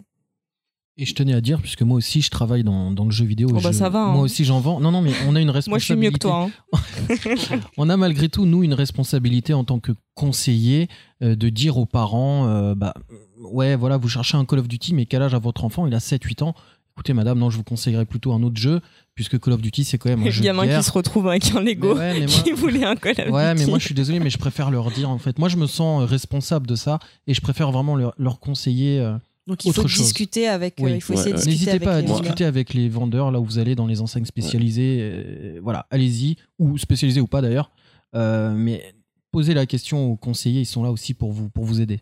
À, à l'époque, je sais que à l'époque où moi aussi je vendais du jeu vidéo, c'est vrai que c'était intéressant quand tu voyais des parents avec leurs enfants, euh, parce qu'en voyant l'enfant, on pouvait savoir. Je sais qu'il y a, moi je me rappelle d'une anecdote où euh, un parent ne voulait pas acheter un Splinter Cell pour son enfant, et en discutant avec eux et avec l'enfant, finalement, je les ai convaincus de le faire, parce que même si le jeu était 18+, euh, je sais que l'enfant regardait des séries comme Br- Prison Break et tout, et je sais que le jeu finalement il était interdit au moins de 18 ans parce que tu tues des gens.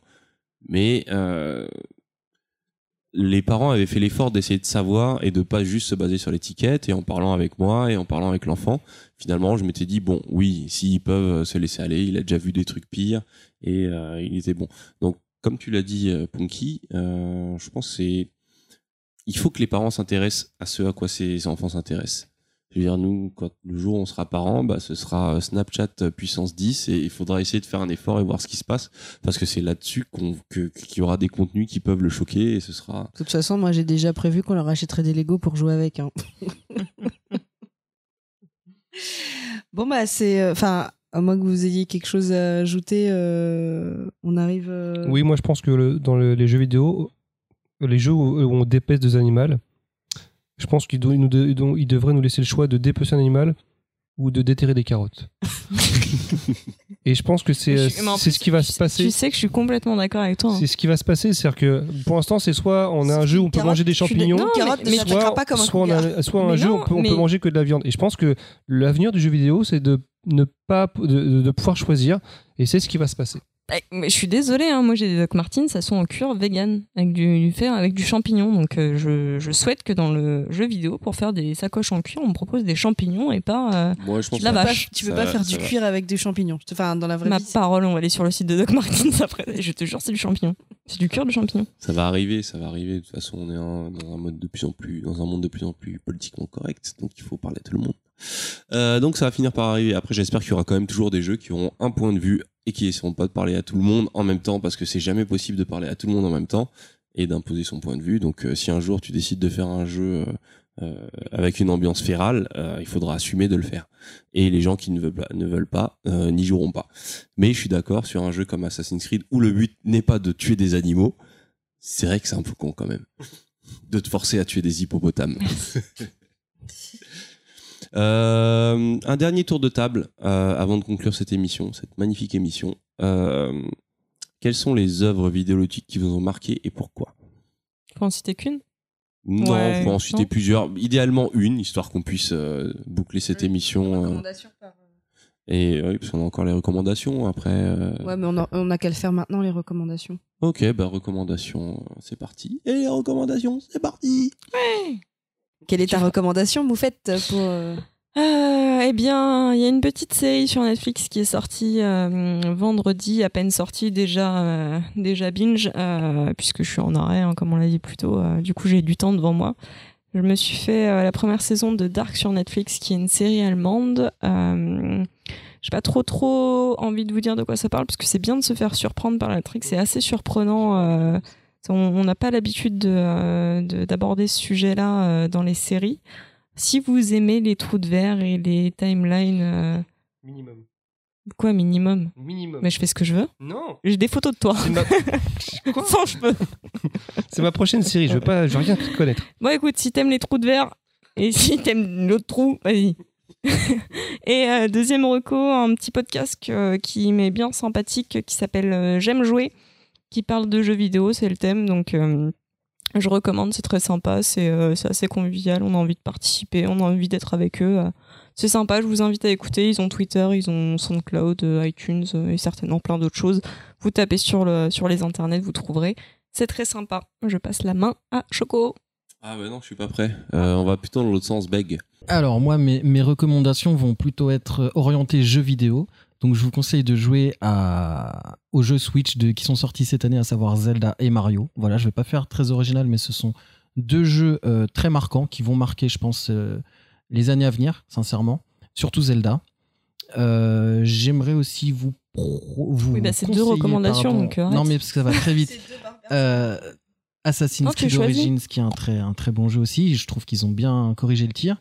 Et je vais faire un petit coup de pub pour un pote euh, qui s'appelle Chimie, euh, qui est un pote qui stream, donc, enfin qui diffuse ses records du.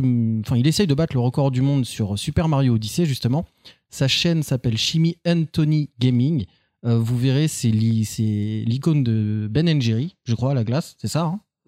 Voilà, donc c'est le, même icône. Et en fait, il essaye de battre en direct les records du monde sur Super Mario Odyssey. Et vous allez voir, c'est hyper impressionnant. Je lui fais un petit coup de pub parce qu'il mérite. Il a eu le record euh, français pour l'instant, donc il tryhard dessus, comme on dit, c'est-à-dire qu'il se il squatte dessus pour essayer donc de, battre le record. Et euh, c'est de la performance, c'est hyper intéressant à voir.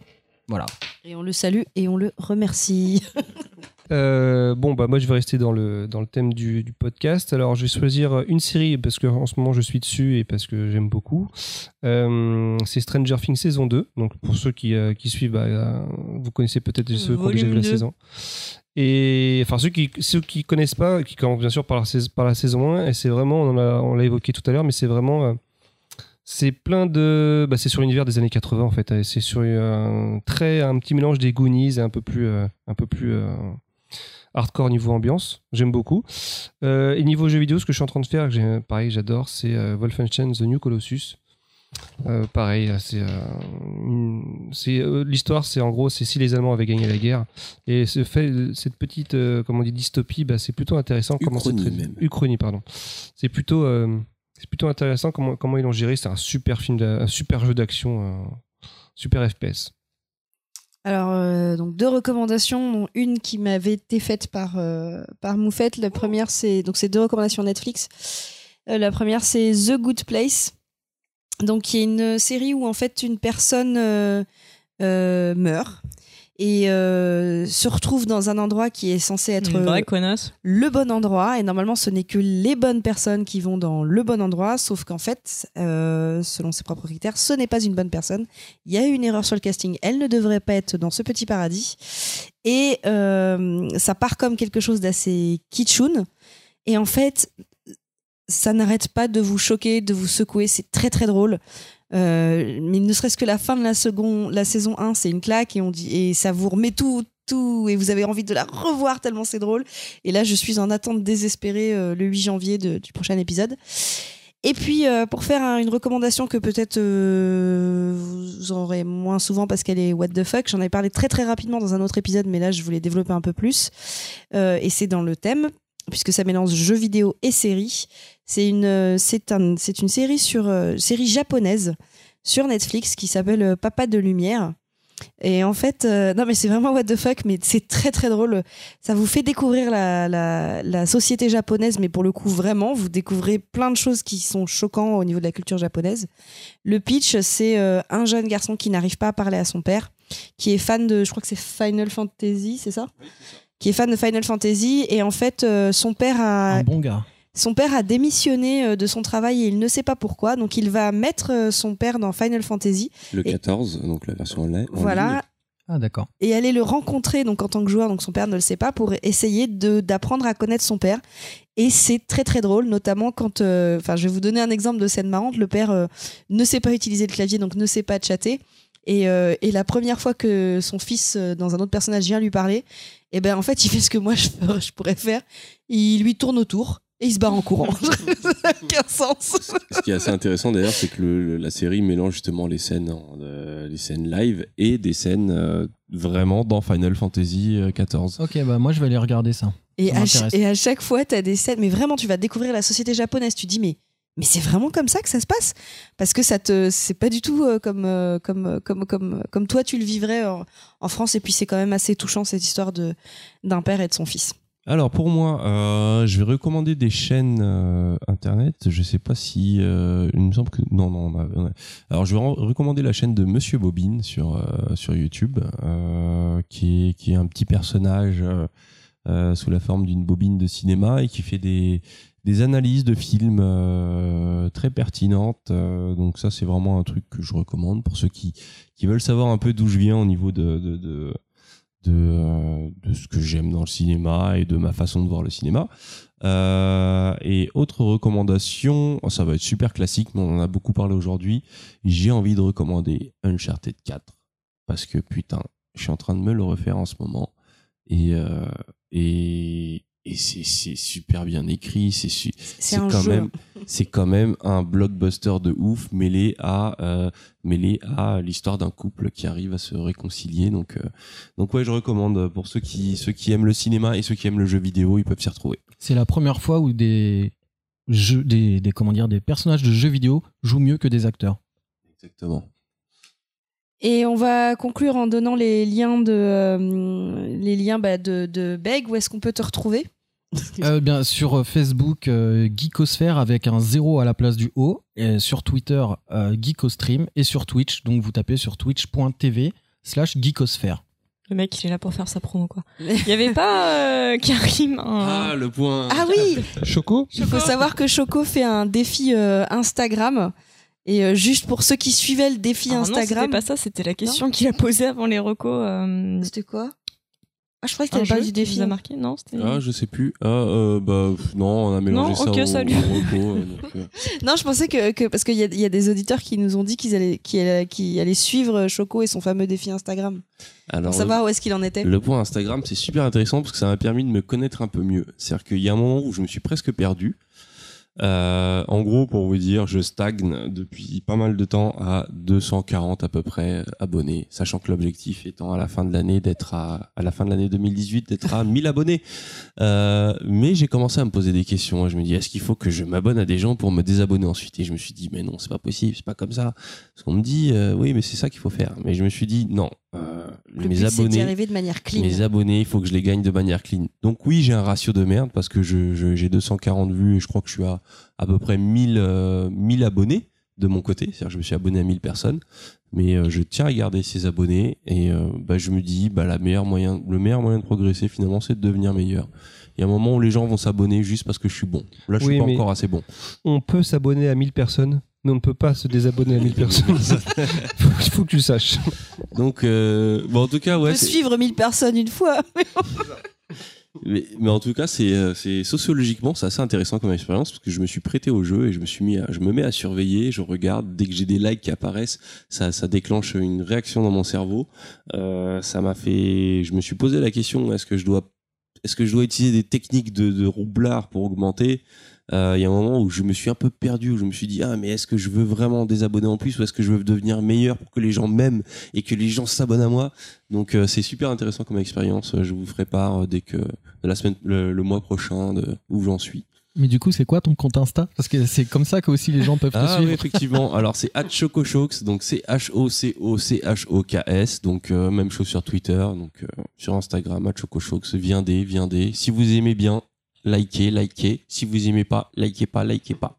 Et puis, à base de pop, pop, pour terminer, vous nous retrouvez sur Twitter, euh, at, euh, à base de PPPP. À base de PPPP, ouais. On sur Gmail, à base de ppp at gmail.com. Et sur Facebook, sur la page de, du collectif Zombies the Cat. Z O M B I Z E. voilà. Et donc là, je lance la musique. J'ai oublié, c'est c'est athée. Là, je lance la musique. Euh, vous pouvez dire. Euh, ah, bon, on s'entend plus. Vous pouvez dire au revoir. Voilà. Eh bien. Au revoir. Euh, au revoir. Allez, au revoir. Merci à Beg. Merci à vous.